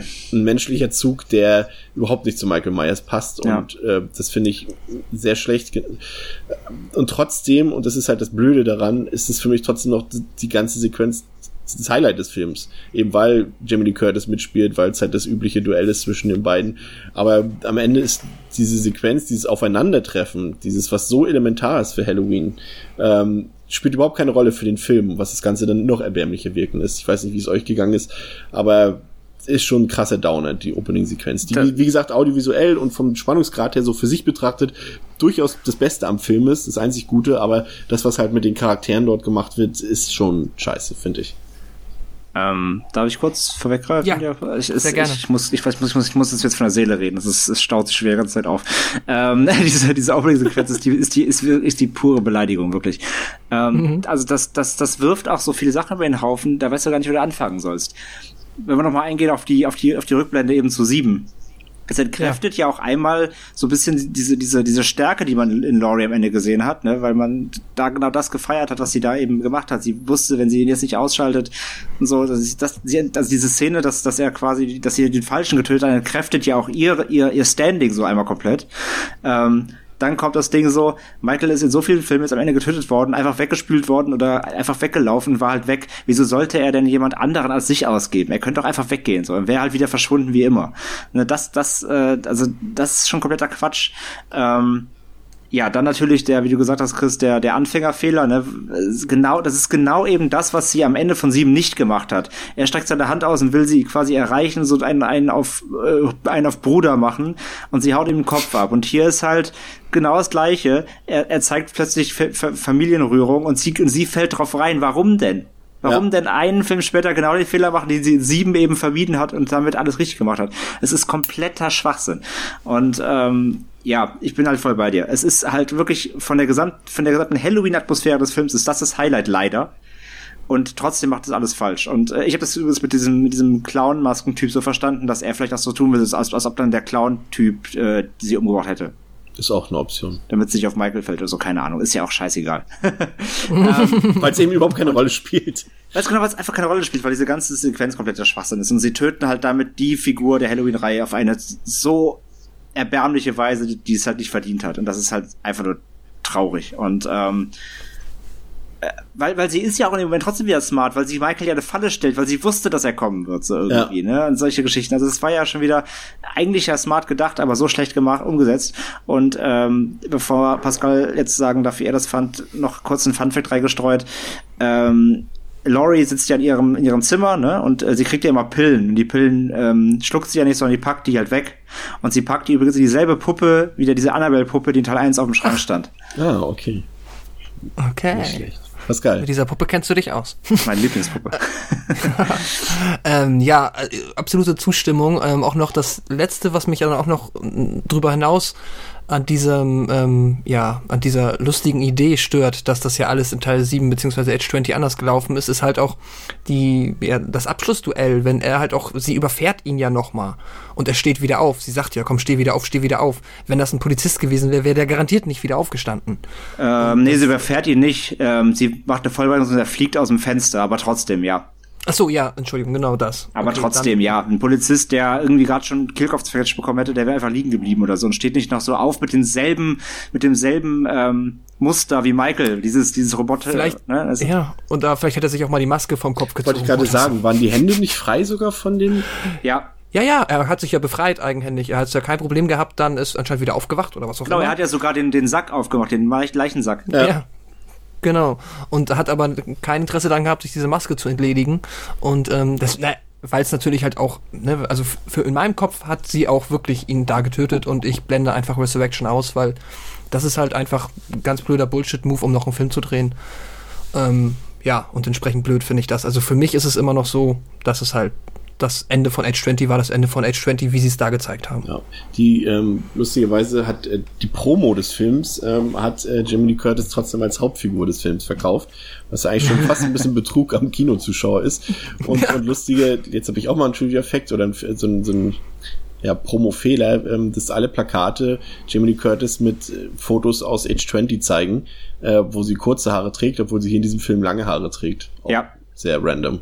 Ähm, ja, die eigentliche Haupthandlung beginnt dann nach dieser Sequenz und spielt sich in einer Reality-Show im alten äh, Michael Myers Haus ab, ähm, was vielleicht als Entscheidung vom Drehbuch aus meiner Sicht durchaus nachvollziehbar ist, ähm, waren halt sowohl Metaebenen als auch Reality-Shows zu diesem Zeitpunkt auf ihrem Zenit. Und dazu kam halt auch noch der Erfolg ähm, des Von-Footage-Films Blair Witch Project. Da äh, ja, da war es klar, dass die Produzenten äh, nicht desinteressiert waren an der Idee, hier mit Wackelkameras zu arbeiten. Ähm, Problem an der Sache ist, und das wird auch früh klar, dass äh, der Film uns einen ganzen Haufen Charaktere vorwirft, so wie man es eigentlich eher aus Nicht-Halloween-Filmen ähm, kennt. Das muss man wirklich dazu sagen, das hat ja die Halloween-Reihe eigentlich immer ganz gut gemacht, dass sie uns nicht einfach zehn Jugendliche auf einen Haufen geworfen hat, die dann nacheinander abgemetzelt werden, sondern dass man immer Ja. noch beim schlechtesten Film irgendwelche Figuren hat, mit denen man sympathisieren konnte. Das ist hier leider nicht der Fall. Die sind alle fürchterlich. Und es ist halt wirklich das, also wenn es einen Film gibt, wo dann wirklich ähm, äh, Michael Myers der Protagonist ist und man sich über jeden, also freut im Sinne von, cool, er hat die Idioten umgebracht, dann ist das für mich dieser. oh ja. Weil, ähm, ja, auch, mein, das Casting, ich, du bist jetzt noch nicht drauf eingegangen, das sind halt, ich meine, ich bin auch nicht so sehr im Popmusikbereich unterwegs, aber zumindest Buster Rhymes kenne ich auch. Und äh, ich weiß nicht, ob da noch, ich habe mich jetzt auch nie so sehr intensiv mit dem Casting auseinandergesetzt, weil ich mir auch die, glaube ich, alle nie wieder gesehen habe. Ähm, aber ja, da sieht man schon so ein bisschen. Obwohl tatsächlich die Besetzung, dann muss ich jetzt mal kurz einwerfen, sie ist jetzt Okay. nicht, nicht, nicht hochkarätig, aber zumindest, sage ich mal, für so Leute aus unserem Alter gar nicht so unrelevant. Äh, Buster Rhymes, klar, hast du schon erwähnt, das äh, war, musste, hier musste wieder ein Rapper dabei sein, kommt gut an zu der Zeit. Tara Banks, Model. Ähm, Thomas Ja. Ian Nicholas ähm, aus American Pie, damals ja noch äh, Kevin hieß er, glaube ich, war eine Hauptrolle. Und natürlich aus Battlestar Galactica, Katie Sackhoff. Aber Katie Sackhoff, ja. aber es ist tatsächlich in der Tat eigentlich eine C-Besetzung, da hast du definitiv recht. Ja, und, ähm, ich, ich möchte jetzt auch nicht den allen komplett das Talent absprechen. Das kann ja auch dann an anderen Gründen gelegen haben. Aber wie du es gesagt hast, für mich sind das einfach ein Haufen von, ja, keine Ahnung, Teenagern. Und ich habe so. Ja, Teenager sind es ja gar nicht, es sind ja Studenten, glaube ich, oder in dem Alter, Ja, Mitte okay. 20, glaube ich, so in dem Dreh. Ja, gut. Hast recht, ja. Aber wenn sie irgendwas können, dann mich nerven. Also ich habe keine Ahnung, wie André das sieht, aber Ähm, Gehe ich komplett mit. Also die ganzen Charaktere, den Film sind alle furchtbar.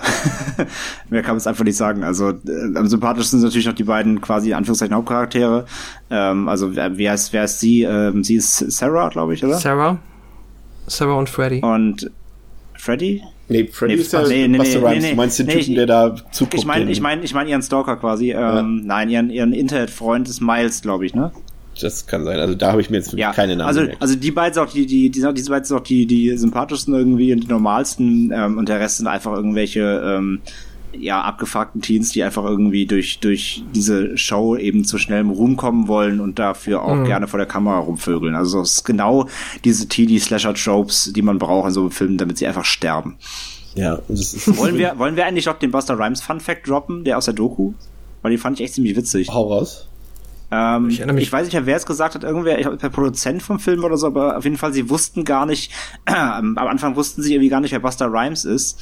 Und ähm, ich glaube, es war der, einer der Produzenten des Films, wenn ich mich ganz ertäusche. Und er ist dann nach Hause gegangen, hat es seinem Sohn erzählt, dass sie Buster Rhymes cast wollen. Und der Junge, der war halt total jung, irgendwie so 12, 13, und der ist halt voll ausgerastet. So, ja, Buster Rhymes, coolster Typ, ist gerade von uns angesagt. Ne? Also sie wussten teilweise selbst, als beim Casting nicht mal, wer Buster Rhymes ist, als sie den gecastet haben. Fand ich super witzig.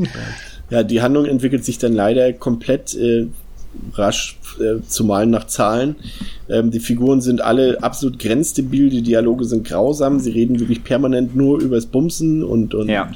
äh, rumknallen und so weiter. Das ist dann dazu sind die sind die Dialoge so schräg geschrieben, dass sie halt permanent den Film erklären. Also die erklären permanent die Figuren, was da passiert, was die Motive sind, aber das ist so völlig fremd, so völlig anders als normale Menschen echte Gespräche führen, so dass es überhaupt nicht funktioniert. Also es ist wirklich so, dass keine Ahnung, also vielleicht habt ihr jetzt noch nicht so drauf geachtet, aber falls ihr noch mal irgendwann den Film noch mal schaut oder sich jetzt die Zuhörer den Film demnächst noch mal anschauen wollen, vielleicht heute noch an Halloween, ähm, obwohl wir es nicht empfehlen können, so viel schon mal vorab, aber ähm, achtet mal einfach drauf, die Figuren erklären euch permanent, was da gerade von sich geht und, und, und was da passieren wird und so weiter. Das ist ganz komisch. Die führen eigentlich gar keine Dialoge, die reden komplett aneinander vorbei. Und es kommt halt noch dazu, dass sie halt permanent geil aufeinander sind, was überhaupt gar nicht funktioniert. Gut, wenn man Fetisch hat, vielleicht schon, aber was äh, definitiv bei dieser Kulisse nicht funktionieren kann, dass man da irgendwie scharf aufeinander wird. Erstmal, weil die Figuren alle dumm sind. Äh, das heißt, sie können schon mal, na gut, dumm, gut, aber es ist eine andere Geschichte. Ähm, aber es ist wirklich so, dass sie, das, es gibt ja so eine Szene, da äh, kommt, soll es tatsächlich zu einer Sexszene kommen und sie schmeißen sich da in, in, in den Dreck, in diese verstaubten Holzboden und sowas darauf und dann bricht die Kulisse noch äh, natürlich provoziert von, von Freddy äh, äh, zusammen und das hat so null von Erotik und sowas und, und das macht dann, Sexszenen sind in solchen, solchen Zusammenhang eh immer sinnlos, ähm, aber wenn sie dann wenigstens irgendwie sowas wie schön sind oder erotisch sind, okay, äh, get on, aber, aber das ist ja nicht mal irgendwie in irgendeiner Weise so und das ist schon, hm, Ne, das, das sage ich ja, das ist halt, aber das liegt ja auch so, also es ist zumindest ist es on character, weil ich sag ja, ähm, es sind einfach nur alles schwierige Typen und Weiber, die einfach ru rum wollen. Und darf er sie eben blank ziehen vor der Kamera. Das ist halt genau das Ding. Da, dazu passt's wieder. Ansonsten bin ich natürlich bei dir, klar. Also irgendwie irgendwas Anregendes ist in der ganzen Location natürlich nicht, im Gegenteil. Ähm, aber ähm, ja, sie wollen halt einfach, äh, sie wollen groß rauskommen, dafür tun sie alles so. Ja, und auch, ich finde auch die, du hast gesagt, du fandst die Hauptdarstellerin oder die Hauptfigur Sarah noch ganz okay, fand ich auch überhaupt nicht, fand die Darstellerin grausam. Ich will jetzt ihren Namen, wie heißt sie, Bianca Kalek? Bianca Kajicik. Ja, und, und äh, die wurde ja auch ausgetauscht kurz vor Drehbeginn. Da sollte tatsächlich eigentlich eine andere Schauspielerin diese Rolle kriegen und diese Schauspielerin sollte eigentlich die Rolle von Katie Sackhoff, glaube ich, kriegen. Und äh, das irgendwie hat das alles nicht so hingehauen. Und da, kleiner Random Fact, ähm, die Hauptdarstellerin konnte tatsächlich nicht schreien und musste im Studio übersynchronisiert werden. Aber das nur nebenbei. ähm, ja, also hat mir auch nicht gefallen. Also mir Beste Voraussetzung. Nein, also keine ich meine wirklich vom, vom also der, der Charakter an sich zumindest nicht, also der, die ist zumindest nicht so asozial wie die anderen. Ne? Sie ist Das die stimmt. einzige, die ist alles hinterfragt, so zumindest. Ähm, sie macht natürlich trotzdem mit, was sie trotzdem beschissen macht, aber ähm, sie ist zumindest halt, sie hat eine andere Intention des Ganzen. Sie, sie, sie, sie will halt nicht durch irgendwelche ähm, billigen Promotion-Tricks da irgendwie Ruhm äh, aner also anerkannt bekommen und macht auch eher so mit, weil ihre Freundin sie dazu zwingt. So deswegen meine ich, sie ist die einzige, die noch so halbwegs spricht sympathisch starken finden Charakter. kann. ja, äh, ist das eigentlich, gute Frage, ist das eigentlich noch Meta, wenn wir Leuten zusehen, wie sie Mike, wie sie, also wie sie bei der Michael Myers Show zusehen? Das ist eben noch der, der andere Handlungsort, äh, dass dort der Typ, der mit Sarah immer geschattet hat und so weiter, auf so einer Halloween-Party ist und, und sich dann die Stream-Übertragung ansieht, die erstaunlich flüssig läuft äh, für das Jahre 2002. Ähm, erstaunlich, aber auch ein kleiner Blick in die Zukunft mit dem Livestream, muss man dazu sagen, muss man dem Film zugutehalten. Aber ja, das ist, das geht mir metamäßig dann irgendwie schon zu weit, wie wir Leuten zugucken, wie sie bei der Michael Myers Show zugucken. Ich fand ja die Idee halt, dass er dir dann, ihr dann live hilft. Das ist, glaube ich, die beste Idee, die der Film noch hat. Ja. Also, dass er sie live quasi begleitet, durch das Haus führt. So, das fand ich von der, vom Grund, von der Grundidee fand ich das, wäre der Rest nicht so scheiße komplett, wäre das noch, wäre es noch ganz, wäre es die beste Idee noch gewesen im Film, so neben der Idee, dass, dass ein, dass ähm, der Produzent der Sache, also Buster Rhymes, Freddy, ähm, natürlich die Idee hat, äh, selber dort in der Show als, als ähm, äh, Michael Myers Lookalike aufzutreten und natürlich mhm. dann äh, konfrontiert wird mit Michael Myers. Das ist eigentlich ganz witzig. Ähm, die Idee, weil dann auch die Leute, die, die Insassen, äh, quasi die Showteilnehmer, der nicht mehr genau wissen, ist das jetzt eigentlich Freddy, ist das jetzt noch Fake oder ist es nicht Fake und so weiter. Das ist auch okay. Das sind alles. Wie findet ihr, wie findet ihr die Szene, wo quasi die beiden Michaels aufeinandertreffen? Die ist verhältnismäßig lustig eigentlich. Ich, aber ich, ja. ich finde die halt in dem, also er, er, also Freddy, Freddy in Michael Myers Kostüm trifft halt auf den echten Michael Myers, denkt aber, mhm. es wäre halt ein anderer Statist von seiner ja. Crew und belabert ihn halt so von wegen, bist du blöd, geh doch mal hier die schubst Garage ihn so weg. Genau, und schubst ihn doch so weg. ich fand das vom Prinzip her okay. Ich meine, wir hatten in vorigen Teilen auch die Geschichten mit äh, der, der, äh, die Maske wird getragen und äh, das Mädel denkt, es wäre ihr Freund und sowas. Also ich finde das okay. Ähm, aber dass Michael auch da wirklich einfach weggeht. Naja. Ich hätte es halt mega, einfach mega nice gefunden, wenn, wenn, wenn, ähm, wenn Michael ihn nach so einem 5-Minuten-Monolog einfach, einfach abgestochen hätte. So, das, das hätte ich, das ja. hätte ich cool gefunden. Aber scheinbar hat äh, Michael in dieser Szene schon erkannt, dass das Schlimmste an diesem Film äh, passieren wird, dass er tatsächlich ähm, sich Buster Rhymes unterlegen fühlen muss. Und das hat er wahrscheinlich in diesem Moment schon gewusst. Ähm, und das ist halt das, was dem Film mhm. dann völlig das Genick bricht, als es dann, ähm, nachdem dort alle nach Mal nach Zahlen umgebracht wurden, ähm, noch zum Showdown zwischen Freddy und ihm kommt und sie äh, Buster Rhymes dort Kung Fu Attacken auf, auf Michael Myers startet, ihn noch in die Klöten haut, glaube ich. Und, Ach Gott, ja. Äh, und das ist einfach eine derartig krasse Skriptfehlentscheidung, die nicht wieder gut zu machen ist, die diesen Film endgültig in sich zusammenbrechen lässt. Das, das kann einfach nicht sein. Michael Myers ist unmenschlich. Der kriegt jeden platt gemacht. Da können sie, die, er hat Schüsse von, von, von 20.000 Leuten Rednecks. überlebt. Alles von Rednecks, ja. alles hat er überlebt. Äh, sogar sind Flammen aufgegangen. Er war schon tot. Äh, alles wieder Auferstand von Toten und dann muss Buster Rhymes kommen und, und bringt ihn mit Kung Fu um. Sorry, nein. Also er bringt die ja nicht um, aber, Nein, er, tritt, er, tritt, er, tritt, ihn aus dem Fenster. Das ja. ist schon so, was? Aber mir fällt aber jetzt so auf, ich finde es ganz witzig, dass, dass, dass er Freddy heißt, ne? Freddy vs. Jace. Ja. Freddy vs. Michael. Fällt mir aber auf. Ja. Ähm, nein, aber auf keinen Fall. Das ist, das ist das Schlimmste, was, also das ist, der, also der Rest vom Film ist wirklich schlimm, aber diese Szene, diese Kung-Fu-Szene gegen Michael ist wirklich unfassbar furchtbar. Ähm, dann hängt er ja quasi, dann fällt, fällt er ja raus und hängt dann an so einem Kabel, ne? Und er ist stranguliert quasi und dann denkt man ja erst, aha, das ist wieder der Moment, wo Michael jetzt gleich verschwindet, aber dann geht's ja noch weiter, leider. Ja. Was, was? Habt ihr irgendwie eine, Entschuldigung, habt ihr irgendwie eine Idee ähm, bezüglich jetzt Rick Rosenthal, weil ich finde das so, ich meine, wir haben jetzt schon über den zweiten geschnackt und dass der jetzt aber noch so ein Shift irgendwie hinlegt, dass das jetzt so abgrundtief schlecht geworden ist. Ich habe mal meine Theorie, dass das vielleicht irgendwie jetzt einfach nicht mehr so ein Regisseur der Zeit war oder dass er einfach jetzt nichts gemacht. diesem dazwischen großartig nichts erwähnenswertes, dass du jetzt sagen kannst, es rechtfertigt ja. ist. Und was ich vorhin halt zu Teil 2 gesagt habe, für mich ist auch Teil 2 äh, ganz klar immer noch ein John Carpenter Film und Rick Rosenthal, mhm. sein Name steht da okay, mehr aber auch nicht. Ähm, deswegen okay. glaube ich eher, dass äh, damals Carpenter viel ausgebügelt hat. Ja, das kann natürlich auch sein, aber ich finde, das ist halt ja schon mit Abstand der, auf, also auf dem Papier wirkt es halt sehr absurd, wie das sein also das kann. Das ganze Buch und sowas, so acht ja schon scheiße. Also die ganze Idee und die ganzen Charaktere und so weiter. Also da konnte halt Rosenthal, glaube ich, auch nicht viel retten. Okay. Selbst wenn das, also ist jetzt meine Meinung, also wenn das vorgehabt hätte, also nicht, nicht, dass er guter Regisseur ist, aber. Aber wenn du, du die Idee mit der Reality-Show so verkehrt? Ich finde es eigentlich ein relativ erfrischendes Szenario. Mit den richtigen Figuren natürlich, aber generell die Idee, das so zu machen. Nee, ich weiß nicht. Ähm, nee, ehrlich gesagt nicht. Das Problem ist, also mein Problem an dem Film ist generell, ähm, er könnte eigentlich so gewollt eine gute Persiflage auf die Reihe selbst sei, also so ein bisschen Scream-mäßig, so ein bisschen selbstironisch, Mhm. wäre er nicht so komplett scheiße und würde sich so ernst nehmen. Das Problem ist, er nimmt sich halt in dem, was er tut da, abgesehen, also er witzelt zwar blöd rum, er ist so ein typischer, er hat so typische, eben so erst so Fäkalhumorwitze drin und so ein Schwachsinn und eben so Sexwitzchen, nimmt sich aber trotzdem bei dem Ganzen immer noch komplett ernst. Und würde er sich vielleicht einfach ein bisschen selbstironischer nehmen, okay, dafür brauchst du dir auch einen Regisseur, der was umsetzen kann. Aber hättest du den ein bisschen selbstironischer gedreht, vielleicht so als, als, als Persiflage auf sich selbst, hätte es vielleicht sogar funktionieren können. Ja, ja, das ist, was interessant ist, ist, dass ähm, das Ende tatsächlich in mehreren Ausführungen gedreht wurde. Es gibt diverse alternative Enden, was äh, erstmal nichts Ungewöhnliches ist, aber was ungewöhnlich ist, dass tatsächlich ähm, äh, die Produzenten vorhatten, ursprünglich, ähm, die Intention war es, den Film ins Kino zu bringen, aber die unterschiedlichen Enden auch im Kino zu zeigen. Also in einem Kino läuft das Ende, in einem Kino läuft das Ende und so weiter. Aber das haben sie dann beim Studio nicht äh, durchgedrückt bekommen. Aber die alternativen Enden kann man sich dann im Heimkino anschauen. Ja, ähm, ist, also ich finde die Idee prinzipiell nicht verkehrt. Wie gesagt, ich finde sie recht frisch, trotz des Blair Witch Anstrichs dort. Ähm, und finde auch, dass zum Beispiel Michael Myers wie ich finde, seit Teil 1 hier seinen besten Auftritt hat. Nicht jetzt vom Film an sich, sondern was seinen Look angeht. Ich finde die Maske super. Ähm, ich finde sein, seine Art zu gehen, seine Bewegung finde ich sehr gut und auch wie er sich verhält.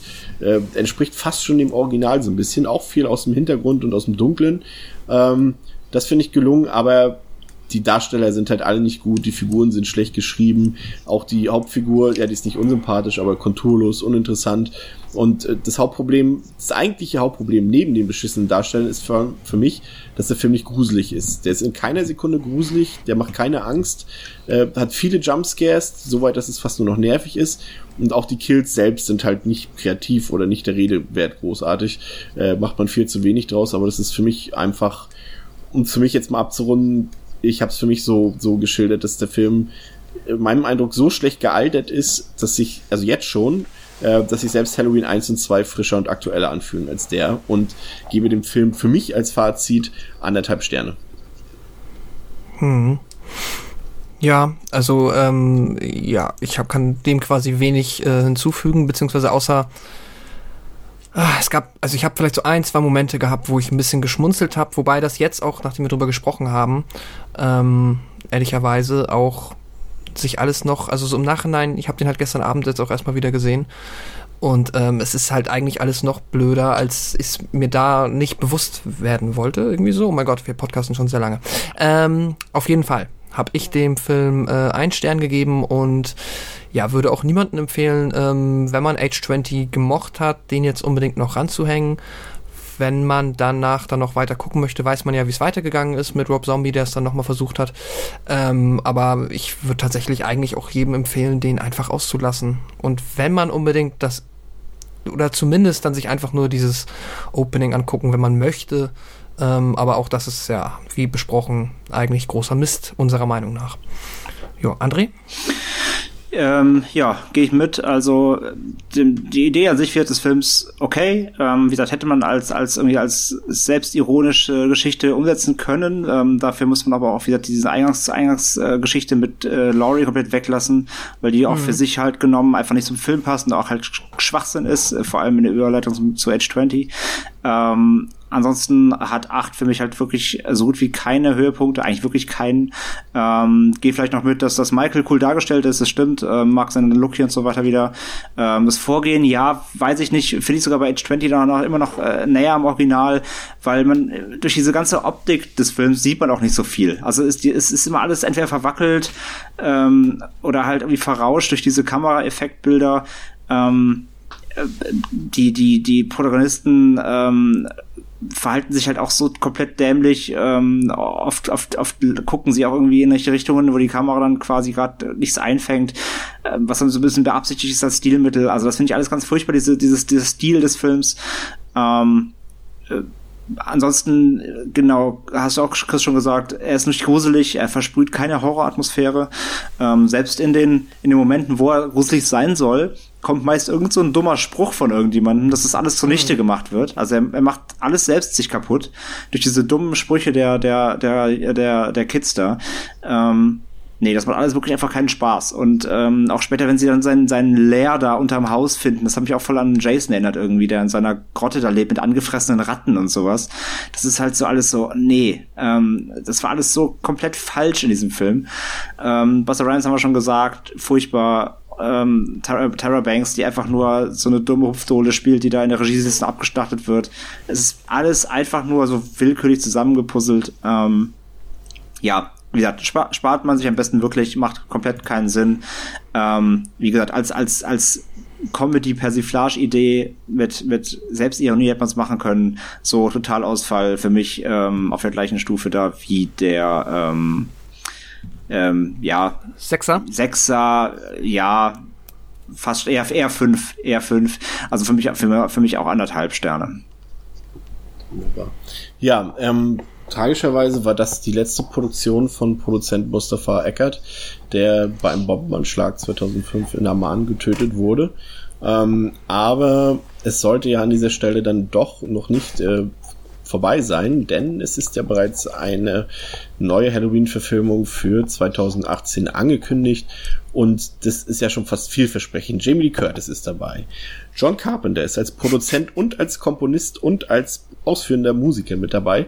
Ähm, da kann ja erstmal nichts schiefgehen, würde ich sagen. Ähm, wir wissen jetzt ja noch nicht so viel über den Film, außer dass logischerweise, wenn Jamie Lee Curtis mitspielt, und ich gehe davon aus, sie werden sie nicht in irgendwelchen Traumsequenzen auftreten lassen, sondern schon als Hauptfigur, ähm, Wie Yoda. wird es wahrscheinlich, so wurde es aber, glaube ich, schon angekündigt, ähm, Anteil 2 ansetzen, wenn nicht sogar Anteil 1 direkt. Ich bin mir nicht mehr ganz sicher, aber er wird auf jeden Fall alles, nee, sollen, was, sollen nach zwei ansetzen. genau, nach 2 dann. Und alles, was danach kam, 3, 4, 5, 6, 7, 8, äh, komplett außer Acht lassen. Und das ist eine gute Entscheidung. Ich freue mich sehr darauf, allein mit der Tatsache, dass John, Car äh, John Carpenter beteiligt ist, auch am Drehbuch ja. Ähm, Finde ich gut. Freue ich mich drauf. Wie sieht's bei euch aus? Oder denkt ihr, nee, auch das geht in die Hose? Ich freue mich sehr. Ich bin sehr gespannt. Ähm, vor allem halt, wie äh, Jamie Lee Curtis da jetzt drin verwoben ist. Und hoffe einfach mal, dass der Film. Ähm, ich kann mir nicht vorstellen, dass der so erfrischend wird, also dass jetzt so viel gut, neu und richtig macht, dass ich den jetzt irgendwie dann noch so mit auf, also dass er nochmal so richtig Richtung erster Teil geht, vom Spaßfaktor und auch von der Originalität, aber ich hoffe einfach, dass das ein Film ist, der mittlerweile oder dass die mittlerweile rausgefunden haben, was den ersten so gut gemacht hat und dass sie da möglichst viel draus ziehen, um diesem Film so ein, ja, so viel von dem Spirit zu geben, dass der gut unterhält und das, ja, der zeigt, warum Halloween halt so cool ist oder so cool sein kann, wenn man es dann richtig macht. Man muss natürlich auch dazu sagen, dass John Carpenter bei allem Lob und ich liebe ihn als Regisseur und als Typen wirklich hat viele meiner Lieblingsfilme gemacht, aber er hat natürlich auch seit Mitte der 90er eigentlich nichts Sinnvolles mehr zustande gebracht. Das darf man an dieser Stelle natürlich nicht vergessen, außer musikalisch natürlich, aber rein cineastisch ist da halt nichts gekommen. Auch sein letzter Horrorfilm The Ward war halt auch ja, ich finde ihn okay, aber die meisten fanden ihn halt auch sehr, sehr schlecht. Ähm, wie sieht's bei dir aus, André? Freust du dich oder vorsichtig? Ich, ich also vorsichtig auf jeden Fall. Ich freue mich aber trotzdem. Also ich freue mich allein, dass Michael Myers wiederkommt, aus Prinzip so, weil ist trotzdem natürlich Horror-Ikone und äh, hängt natürlich auch trotzdem Herz dran. Ähm, die, die, die, sag ich mal, die, die Voraussetzungen scheinen ja in eine gute Richtung zu gehen. Ähm, Carpenter schreibt ja auch äh, die Charaktere, Ja. was auch schon mal gut ist. Äh, Screenplay macht er nicht, da will ich mal gucken. Ähm, beim Regisseur bin ich noch so ein bisschen her, das ist ja David Gordon Green. Ähm, der hat jetzt auch noch nicht so, so fantastische Sachen gemacht. Der hat Ananas Express gemacht, der war ganz witzig. Ähm, und hier diesen The High, Your Highness, also Ja. eher so eher so Drogenkomödiengeschichten, schwierig. Ähm, sonst viel im Serienbereich. Also ich frage mich da immer, wie die die wie die die ähm, wie die Regisseure auswählen. Also den finde ich da hm, mal gucken. Ähm, der muss erstmal überzeugen. sie hätten Ty West fragen sollen. Ähm, keine Ahnung, ich weiß jetzt nicht so richtig, wer, wen man darauf setzen sollte. Vielleicht Edgar Wright oder so. Obwohl das eine Komödie gewesen. Nee, der mag Halloween nicht. Ja, okay. Ähm, Hä? Er ist in, in seiner Liste, er hat doch gerade letztes Mal wieder seine Top 50 Horrorfilme gepostet, wo Halloween nicht dabei war und ähm, dann hat, äh, kam direkt der erste Kommentar darunter, ja, und was mit Halloween? Und dann hat er gesagt, ja, ist okay, verstehe ich, dass den viele mögen, aber seins ist es nicht. Okay. Umso witziger Weil er gerade auch in der Doku Ja, ja, deswegen, sagen, ja, ja. Umso, umso witziger ist es ja, dass er drin sitzt. Der, ähm, nee, aber deswegen, mal gucken. Der muss sich beweisen. Der hat jetzt noch nicht die, die Expertise bewiesen bisher. Also der muss mal gucken, muss mal gucken, was der, was er zustande bringen kann. Ähm, ansonsten habe ich Bock. Ich bin halt sehr gespannt. Es ist halt genau dasselbe Problem jetzt auch wieder wie mit sieben, also wie mit Age 20. Ähm, ich finde es halt generell immer schwierig in so einer, in so einer langen, langen Historie-Serie, ähm, da plötzlich dann schon wieder anzufangen, äh, Teile raus, rauszulassen, ne? Und zumal wir ja auch gerade, das haben wir jetzt natürlich jetzt nochmal vergessen zu erwähnen, zumal wir ja auch mit Rob Zombies beiden Filmen auch gerade schon Reboot hatten und jetzt quasi wieder zurück in die Kontinuität vom Original Teil 2 gehen, ähm, ist wirklich nicht einfach. Ne? Und das merkt man auch, dass diese Reihe ähm, zwar ja immer noch meine liebste Reihe ist von diesen drei großen Sachen, Texas Chainsaw, Nightmare, äh, Freitag der 13. und Halloween, aber dass das doch irgendwie doch die Reihe ist, die von der Kontinuität her und von einem, von einer stringenten Erzählweise doch die größten Probleme hatte. Obwohl Texas Chainsaw kann da auch mithalten, aber ähm, ja, ein richtiger Ja, Fluss Tex- ist da nicht mehr Texas. Chainsaw macht sich, verbaut sich ja immer selber, weil sie so viel rumprequeln und dann wieder Vorgeschichte, Es Nachgeschichte. ist ja eigentlich keine Reihe, wenn man so Remake, genau, es sind ja eher immer so einzelne Versatzstücke. Ähm, hier ist es ja wirklich so, also für mich ist Rob Zombie, die Zombie-Teile stehen für mich halt auf, auf einem anderen Papier und ähm, der hier will ja wirklich jetzt die Originalreihe weitererzählen, aber wieder Ja. an einem anderen Punkt ansetzen, als jetzt zum Beispiel Age 20 angesetzt hat und so weiter. Also es ist es ist schwierig, weil mit dem neuen, der jetzt kommt, musst du dann ja quasi auch Age 20 wieder ignorieren, den ich ja eigentlich als Neuerfindung nach dem zweiten wiederum mochte. Also muss ich den jetzt auch wieder rausnehmen aus dem Gedanken. Und ich muss sagen, ich meine, wir, wir drei hier, wir kennen uns aus in dem Metier. Wie verwirrend muss das für jemanden sein, der kein, sich nicht mehr beschäftigt, so wie wir. Da kommt auch keiner mehr mit hinterher, wer, Nee. wer, welchen Halloween du gucken kannst und wo du, wo du dann noch sinnvoll quasi aufpassen musst und wo du was vergessen darfst und hast du nicht gesehen. Deswegen, mal gucken, ich bin sehr gespannt, in welche Richtung der geht. Ich bin gespannt, was er aufgreift und was er weglässt. Und ich bin gespannt, ähm, ja, ob er quasi auch frische Ideen liefert oder ob sie sich gerade auch im Zuge natürlich dieses aktuellen Retro-Hypes ähm, ganz klassisch auf den, auf den 78er zurückbasieren und sagen, wir machen das jetzt da, nochmal. dass sie den überhaupt durchbekommen haben, auch jetzt gerade hinsichtlich des Flops von Leatherface, äh, der ja zwar jetzt erst gefloppt ist, aber ich meine, der, der Film lag schon zwei Ah, Jahre auf Film weil alle so wussten, scheiße. dass der nicht so gut ist und auch das ähm, Freitag der 13. Reboot-Sequel wurde ja auch komplett gestrichen. Deswegen Ja. ist erstaunlich, dass Halloween da noch im Film bekommt. Also muss da ja scheinbar schon ein gutes Drehbuch hinterstehen, sonst hätten sie da auch nicht die Publicity, äh, die Promo-Phase schon so ein bisschen eingeleitet langsam. Aber wir bewegen uns jetzt tatsächlich äh, zum Ende hin. Wir haben noch etwas Bonus-Content für euch, dazu gleich nochmal was. Aber zunächst einmal ähm, freuen wir uns alle drei, dass ihr uns bis zum Ende zugehört habt. Das ist mit Abstand die längste Folge, die wir bisher produziert haben. Noch nicht ganz auf Welle Nerdpol-Niveau, aber für Devils and Demons ist es jetzt eigentlich schon des, des Monats äh, soll schon längst ausgereizt äh, mit nur einer Folge. Wir bedanken uns, dass ihr zugehört habt. Wir hoffen, dass es euch gefallen hat. Wir wünschen euch ein schönes Halloween-Fest. Wir bedanken uns ganz ausdrücklich bei dir, André. Danke, dass du so lange durchgehalten hast. Ja. Du bist herzlich Vielen, vielen gerne Dank. wieder eingeladen, ähm, uns mit deiner Expertise zu unterstützen und auch Ja, danke, ähm, dass ich da sein durfte. Auf jeden Fall Spaß gemacht. sehr gerne. Und auch bei dir, Pascal, danke. Und auch bei mir, Christian. Ich habe meinen Namen mal wieder nicht Chris- genannt, aber ja, so nach, auch danke an dich, so nach Chris. fünf Stunden. Ja, und äh, Pascal, was haben wir jetzt äh, zum Abschluss für die Zuhörer noch?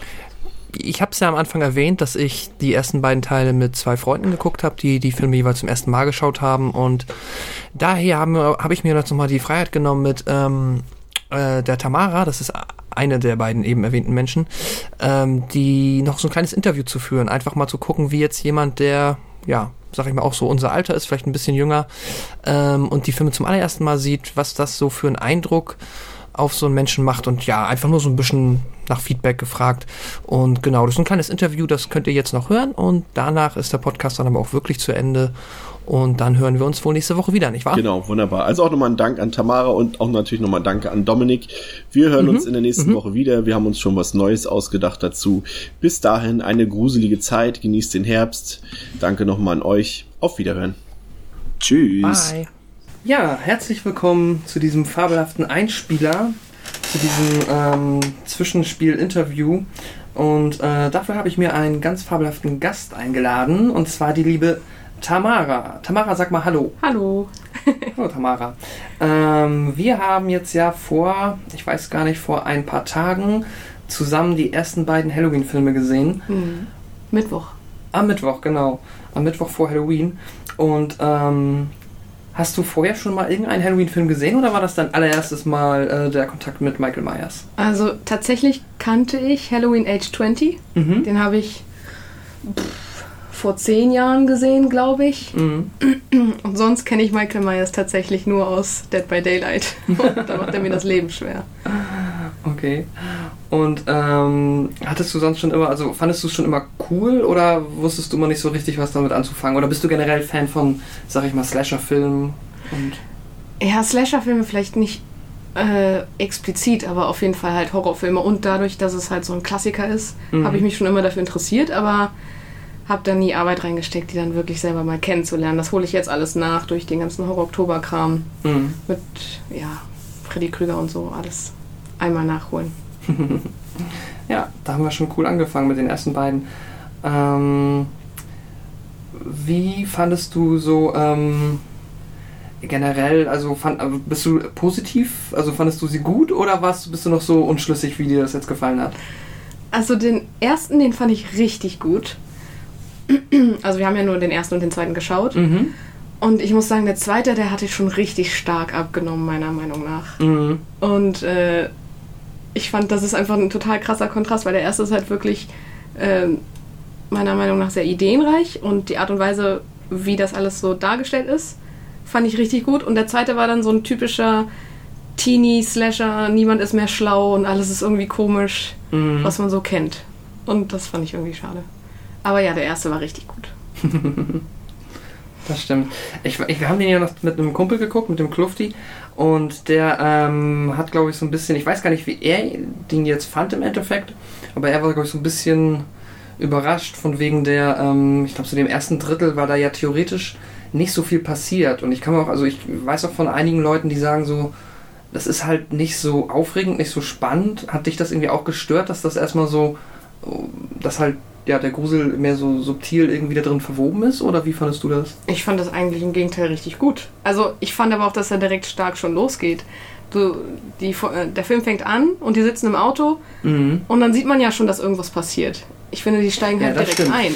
Das ist, ähm, genau, das ist ja das, dass man einmal mit, Genau. mit ein bisschen Action anfängt, aber dann diese ja, verhältnismäßig lange Phase, wo sie wirklich nur quasi die Mädels immer so durch die Stadt laufen und man sieht ihn höchstens mal so nebenbei. Weiß ich nicht. Da, also ich finde es großartig, auch wegen der Musik, aber ähm, ja, schön, dass dir das auch gefällt. Die Musik, du meinst die zwei Songs, die sich an Bord abwechseln. Ja, aber die sind großartig. Ja, das stimmt. ich meine nur, bei Kluft, die meinte, ja, ich habe mir die vor allem wegen des Soundtracks angehört. Und Ja. dann sind das nur zwei Lieder. Aber die waren ziemlich gut, die zwei Lieder, das stimmt Ja. schon. Vielleicht das, äh, ja, das äh, bekannteste Horror-Theme, das es gibt wahrscheinlich. Ja, auf jeden Fall. Ach ja. Ähm, und hattest du irgendwas, wo du jetzt sagst, so, also du meinst ja schon, der zweite hat abgebaut. Fällt jetzt beim ersten noch irgendwie etwas ein, wo du sagst, das ist entweder nicht gut gealtert oder das äh, ist, ja, hat dir nicht so gut gefallen? Fandest du eher blöd? Ähm, tatsächlich eigentlich nicht. Ich fand ihn halt richtig gut. Also, was mir daran einfach am besten gefallen hat, Mhm. ist, dass auch tagsüber einfach Michael Myers dann mal irgendwo steht. Mhm. Und ich glaube, das Gruselige an diesem Film war auch, dass er, ich weiß nicht, ob das in den späteren Filmen irgendwie anders erklärt wird oder auch nicht, aber im ersten hat man ja den Eindruck, er ist ein ganz normaler Mensch. Halt übermäßig stark, ja. Genau, man weiß es halt auch nicht besser erstmal. Ne? Genau, und ja, der Arzt sagt auch, er hat die Augen des Teufels und so weiter. Aber trotzdem denkt man, er sei ein Mensch. Und ich glaube, das ist vor allem das Gruselige daran. Weil es könnte halt jeder sein. Irgendein Mhm. Typ aus der Nachbarschaft. Und dass er dann halt auch wirklich tagsüber einfach mal um die Hecke steht. Mhm. Ich fand das einfach so gut, dass jedes Mal, wenn er dann mitten am Tag da stand, ich, ich hatte richtig Gänsehaut. Also mir hat einfach alles an dem Film gefallen. Ich fand ihn richtig gut. Cool. Und jetzt im Vergleich, wie, was würdest du sagen, sind so die Unterschiede beim zweiten? Ich meine, theoretisch, das Setup ist jetzt ja. Ja, ich meine, das Setup ist immer relativ identisch. Es ist im Endeffekt Michael Myers, der auf illusteste Weise ähm, Menschen tötet. Und ähm, aber was hat dir dann da weniger gut gefallen? Sagen wir es mal so. Also, das, der zweite war halt wirklich, okay, er spielt die ganze Zeit abends, das ist ja auch nicht schlimm. Mhm. Er hat halt dieses Hospital-Setting, ist auch kein, kein Problem. Aber, äh, ähm, ich fand Michael mal, es, es war einfach alles so ein bisschen unlogisch aufgebaut, wie dann auf einmal Michael immer schon vorher irgendwo war und, und handwerklich irgendwas so ein bisschen Mhm. kaputt gemacht hat, dass dann du wusstest einfach, keiner wird überleben, oder? Ja, oder wenn überhaupt dann. Und es war einfach nur eine Frage der Zeit, okay, wann kommt der nächste Schocker, wann kommt die nächste Leiche, wann, was kommt als nächstes. Da war halt nichts mehr, was mich wirklich überrascht hat. Mhm. Und Laurie war halt, im ersten hat sie, war sie ja super schlau und hat Ja. viele Dinge gemacht oder ist ihm auf eine schlaue Art und Weise ausgewichen. Zum Beispiel im ersten klettert sie ja in diesen Wandschrank und Ja. klar, er kommt rein, aber sie nimmt sich dann einfach diesen Kleiderbügel und piekst Michael dann Genau. ins Auge. Und macht vorher noch die Fenstertür so auf, dass Genau. es aussieht, als ob sie aus dem Fenster Sie, raus da ist. merkt man halt auch, wie schlau sie eigentlich ist. Mhm. Und im zweiten, sie hockt da die ganze Zeit im Bett. Klar, okay, sie hat ein Trauma hinter sich und äh, ist auch ein bisschen langsamer dadurch, was halt alles im, im ersten Teil passiert ist. Aber sie war danach einfach deutlich dümmer von ihrer Art und Weise, wie sie dann gehandelt hat. Dass sie dann in irgendein Zimmer geht, wo, wo man eigentlich erwarten kann, okay, Michael Myers wird wahrscheinlich durch jedes Zimmer gehen und mal gucken, ob sie da ist. Mhm. Oder sie rennt dann raus und dann geht sie in ein Auto, was direkt daneben steht. Das war einfach wirklich Ja, dieses. das, da haben wir uns auch ein bisschen, ähm, ja. das ist auch immer wieder, wenn ich ihn sehe, das ist halt so dieses Jahr, er ist halt unfassbar langsam. Also Mhm. man könnte halt ganz entspannt vor ihm wegjoggen, so, und dann würde er seine Zeit brauchen. Aber halt immer dann, wenn man ihn nicht sieht, muss er ja unfassbar schnell sein, weil er eine ganze Menge auf die Kette Genau. bekommt. ja, und das, das war, fand ich einfach auf einmal unlogisch. Ja, das stimmt.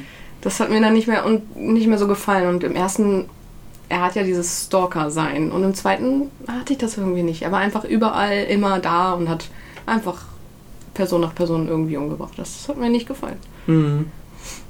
Ja, ich denke auch, das ist äh, keine ganz unübliche Meinung, dass der zweite da ein bisschen nachgelassen hat. Ich, ich finde auch audiovisuell ist der nicht mehr so stark Nee. wie der erste. Also einerseits haben sie den Soundtrack da so ein bisschen, Synthy. genau, ein bisschen, ähm, ja, halt weg vom ganz Instrumentalischen und das klingt dann halt irgendwie, ich, hab, ich, ich gewöhne mich immer während des Films dran, Mhm. aber gerade wenn man die hintereinander wegguckt, ist das erstmal so ein Downer. Und ähm, ja, ich weiß nicht, der erste, der hat halt auch, du, ich weiß noch, du bist quasi, ich weiß nicht, ob du zusammengezuckt bist, aber Doch. die Szene, als ähm, Michael halt so aus dem Dunkeln Ja. so rauskam und man auf einmal nur diese Maske gesehen hat Ja. und sie ganz nah an ihr dran Boah, war. das war so. Das war der Moment, wo ich dachte, dieser Film ist so geil. Also er Ja, war ja, das war ja schon am Ende, aber trotzdem. Mhm. Oh, ja. Das ist schon Hammer. Doch, ich bin zusammengezogen mehrere Mal und beim zweiten halt gar nicht. Naja. Ja, das ist interessant, ne? Ich meine, der erste hat jetzt auch, glaube ich, ein, hat ein Budget von 350.000. Mhm. Das hat echt nichts. Und das ist halt wahrscheinlich auch immer so dieses, weiß ich nicht, denke ich mir so, aus wenig irgendwie, wenn man wenig Mittel zur Verfügung hat, muss man kreativer sein, um diese irgendwie effektiv einzusetzen. Und der zweite hat schon, da merkt man direkt wieder diese, ähm, ja, höher, schneller, weiter und Ja, dann genau. funktioniert das aber irgendwie nicht mehr so gut, ne? Der zweite wirkt halt einfach nur wie Hauptsache Geld einspielen. Hm. Oder auf das, also Ja. auf das Anspielen, was die Masse halt toll findet. Mhm. Und der erste hatte halt wirklich so seine Eigenarten. Aber was ich schon, ähm, was mich überrascht hat, war, dass der erste und zweite ja direkt hintereinander spielen. Also Laurie kommt Ja, ja, ins Krankenhaus ganz- und dann geht's witzig. direkt weiter. Das, im, Ende, Im Endeffekt wirkte es halt wie ein Drei-Stunden-Film, der Mhm. die erste Hälfte richtig gut war und die zweite Hälfte überhaupt nicht mehr. Okay, Das- also du magst ihn zwar, also äh, ich, ich finde den so immer noch gut für das, was er macht, aber halt auch einfach wegen ähm, dem, was man halt generell bei so einem Film erwartet, einfach so dieses Slasher-Film, beziehungsweise Mhm. halt Mörder-Film, der, die Kills finde ich halt immer noch ganz cool. Ja, das auf jeden Fall. Aber ähm, ja, von der ganzen Atmosphäre und so kommt er da nicht mal ganz ran für mich. Ähm, und wie hat dir das gefallen? Also die Geschichte wird ja ein bisschen Mhm. erklärt im zweiten. Fandest du das cool, beziehungsweise findest du das irgendwie eine witzige Idee? Also da habe ich auch was länger drüber nachgedacht, muss ich ganz offen sagen, weil als ich den Film geguckt habe, hat es mir nicht gefallen. Mhm. Weil ich dachte, das wirkt irgendwie reingezwungen. Also das, vor allem das mit Laurie dann. Ich weiß nicht, wie, inwieweit Das können wir erzählen. spoilern also an der Stelle jetzt, dass er halt, ja, ne, nochmal zurückkommt, seine andere Schwester dazu. Genau, also ähm, es, als ich den geguckt habe, hat es mir wie gesagt nicht so doll gefallen, eben weil ich das so toll fand, dass im ersten, dass du einfach nicht, nicht wusstest, wer ist er, warum macht er das. Mhm. Er ist halt einfach nur krank im Kopf und, und schon von Kindesalter an stimmt da ja irgendwas nicht. Naja. Und das dann im zweiten Teil mit einer Sache zu begründen, das finde ich halt schade. Aber ich bin auch ein Mensch, der steht total auf verrückte Charaktere, die, die, Mhm. die halt insane sind oder bei denen irgendwas durchgebrannt ist und die du überhaupt nicht einschätzen kannst. Und der zweite Film hat mir dann einen Grund gegeben, äh, zu sehen, warum macht er Dinge, wie er sie macht. Und das fand ich persönlich einfach schade. Mhm. Äh, aber generell ist es natürlich für die Fans super, wenn man mehr auf die Charaktere und vor allem auf Michael Myers eingeht. Aber ja, Ja, es macht es wahrscheinlich einfacher zu begründen, warum er so krass auf sie abgesehen hat. Ne? genau. Aber Sonst könnte er einfach random halt so, der nächste, der nächste Mensch ist das nächste Ziel, so nach Motto. ja, aber das fand ich so toll. Also Mhm. das finde ich halt toll, weil wenn man nicht nachvollziehen kann, warum jemand was macht, wie er es Mhm. macht. Und im zweiten hat er aber ja dann auch einfach nur noch gesagt, ich bringe einfach jeden um. Na, er hat schon, also ist dann, also er hat, glaube ich, ja schon immer das Ziel, das ähm, halt Laurie zu töten. Mhm. Ähm, nur jetzt hat man halt auch den Grund dafür, aber ich finde es hätte auch bestimmt gut geklappt, wenn das, also wenn das trotzdem immer versucht hätte, aber man einfach im Umklang gelassen hätte, warum er es hinter ihr her ist, Mhm. ne? Dann hätte man da sich so ein bisschen mehr im Kopf ausmalen können. Mhm. Ach ja. Und hast du jetzt vor, noch die, die ähm, restlichen, das sind ja gar nicht mal so wenige äh, Filme, die die nochmal reinzuziehen?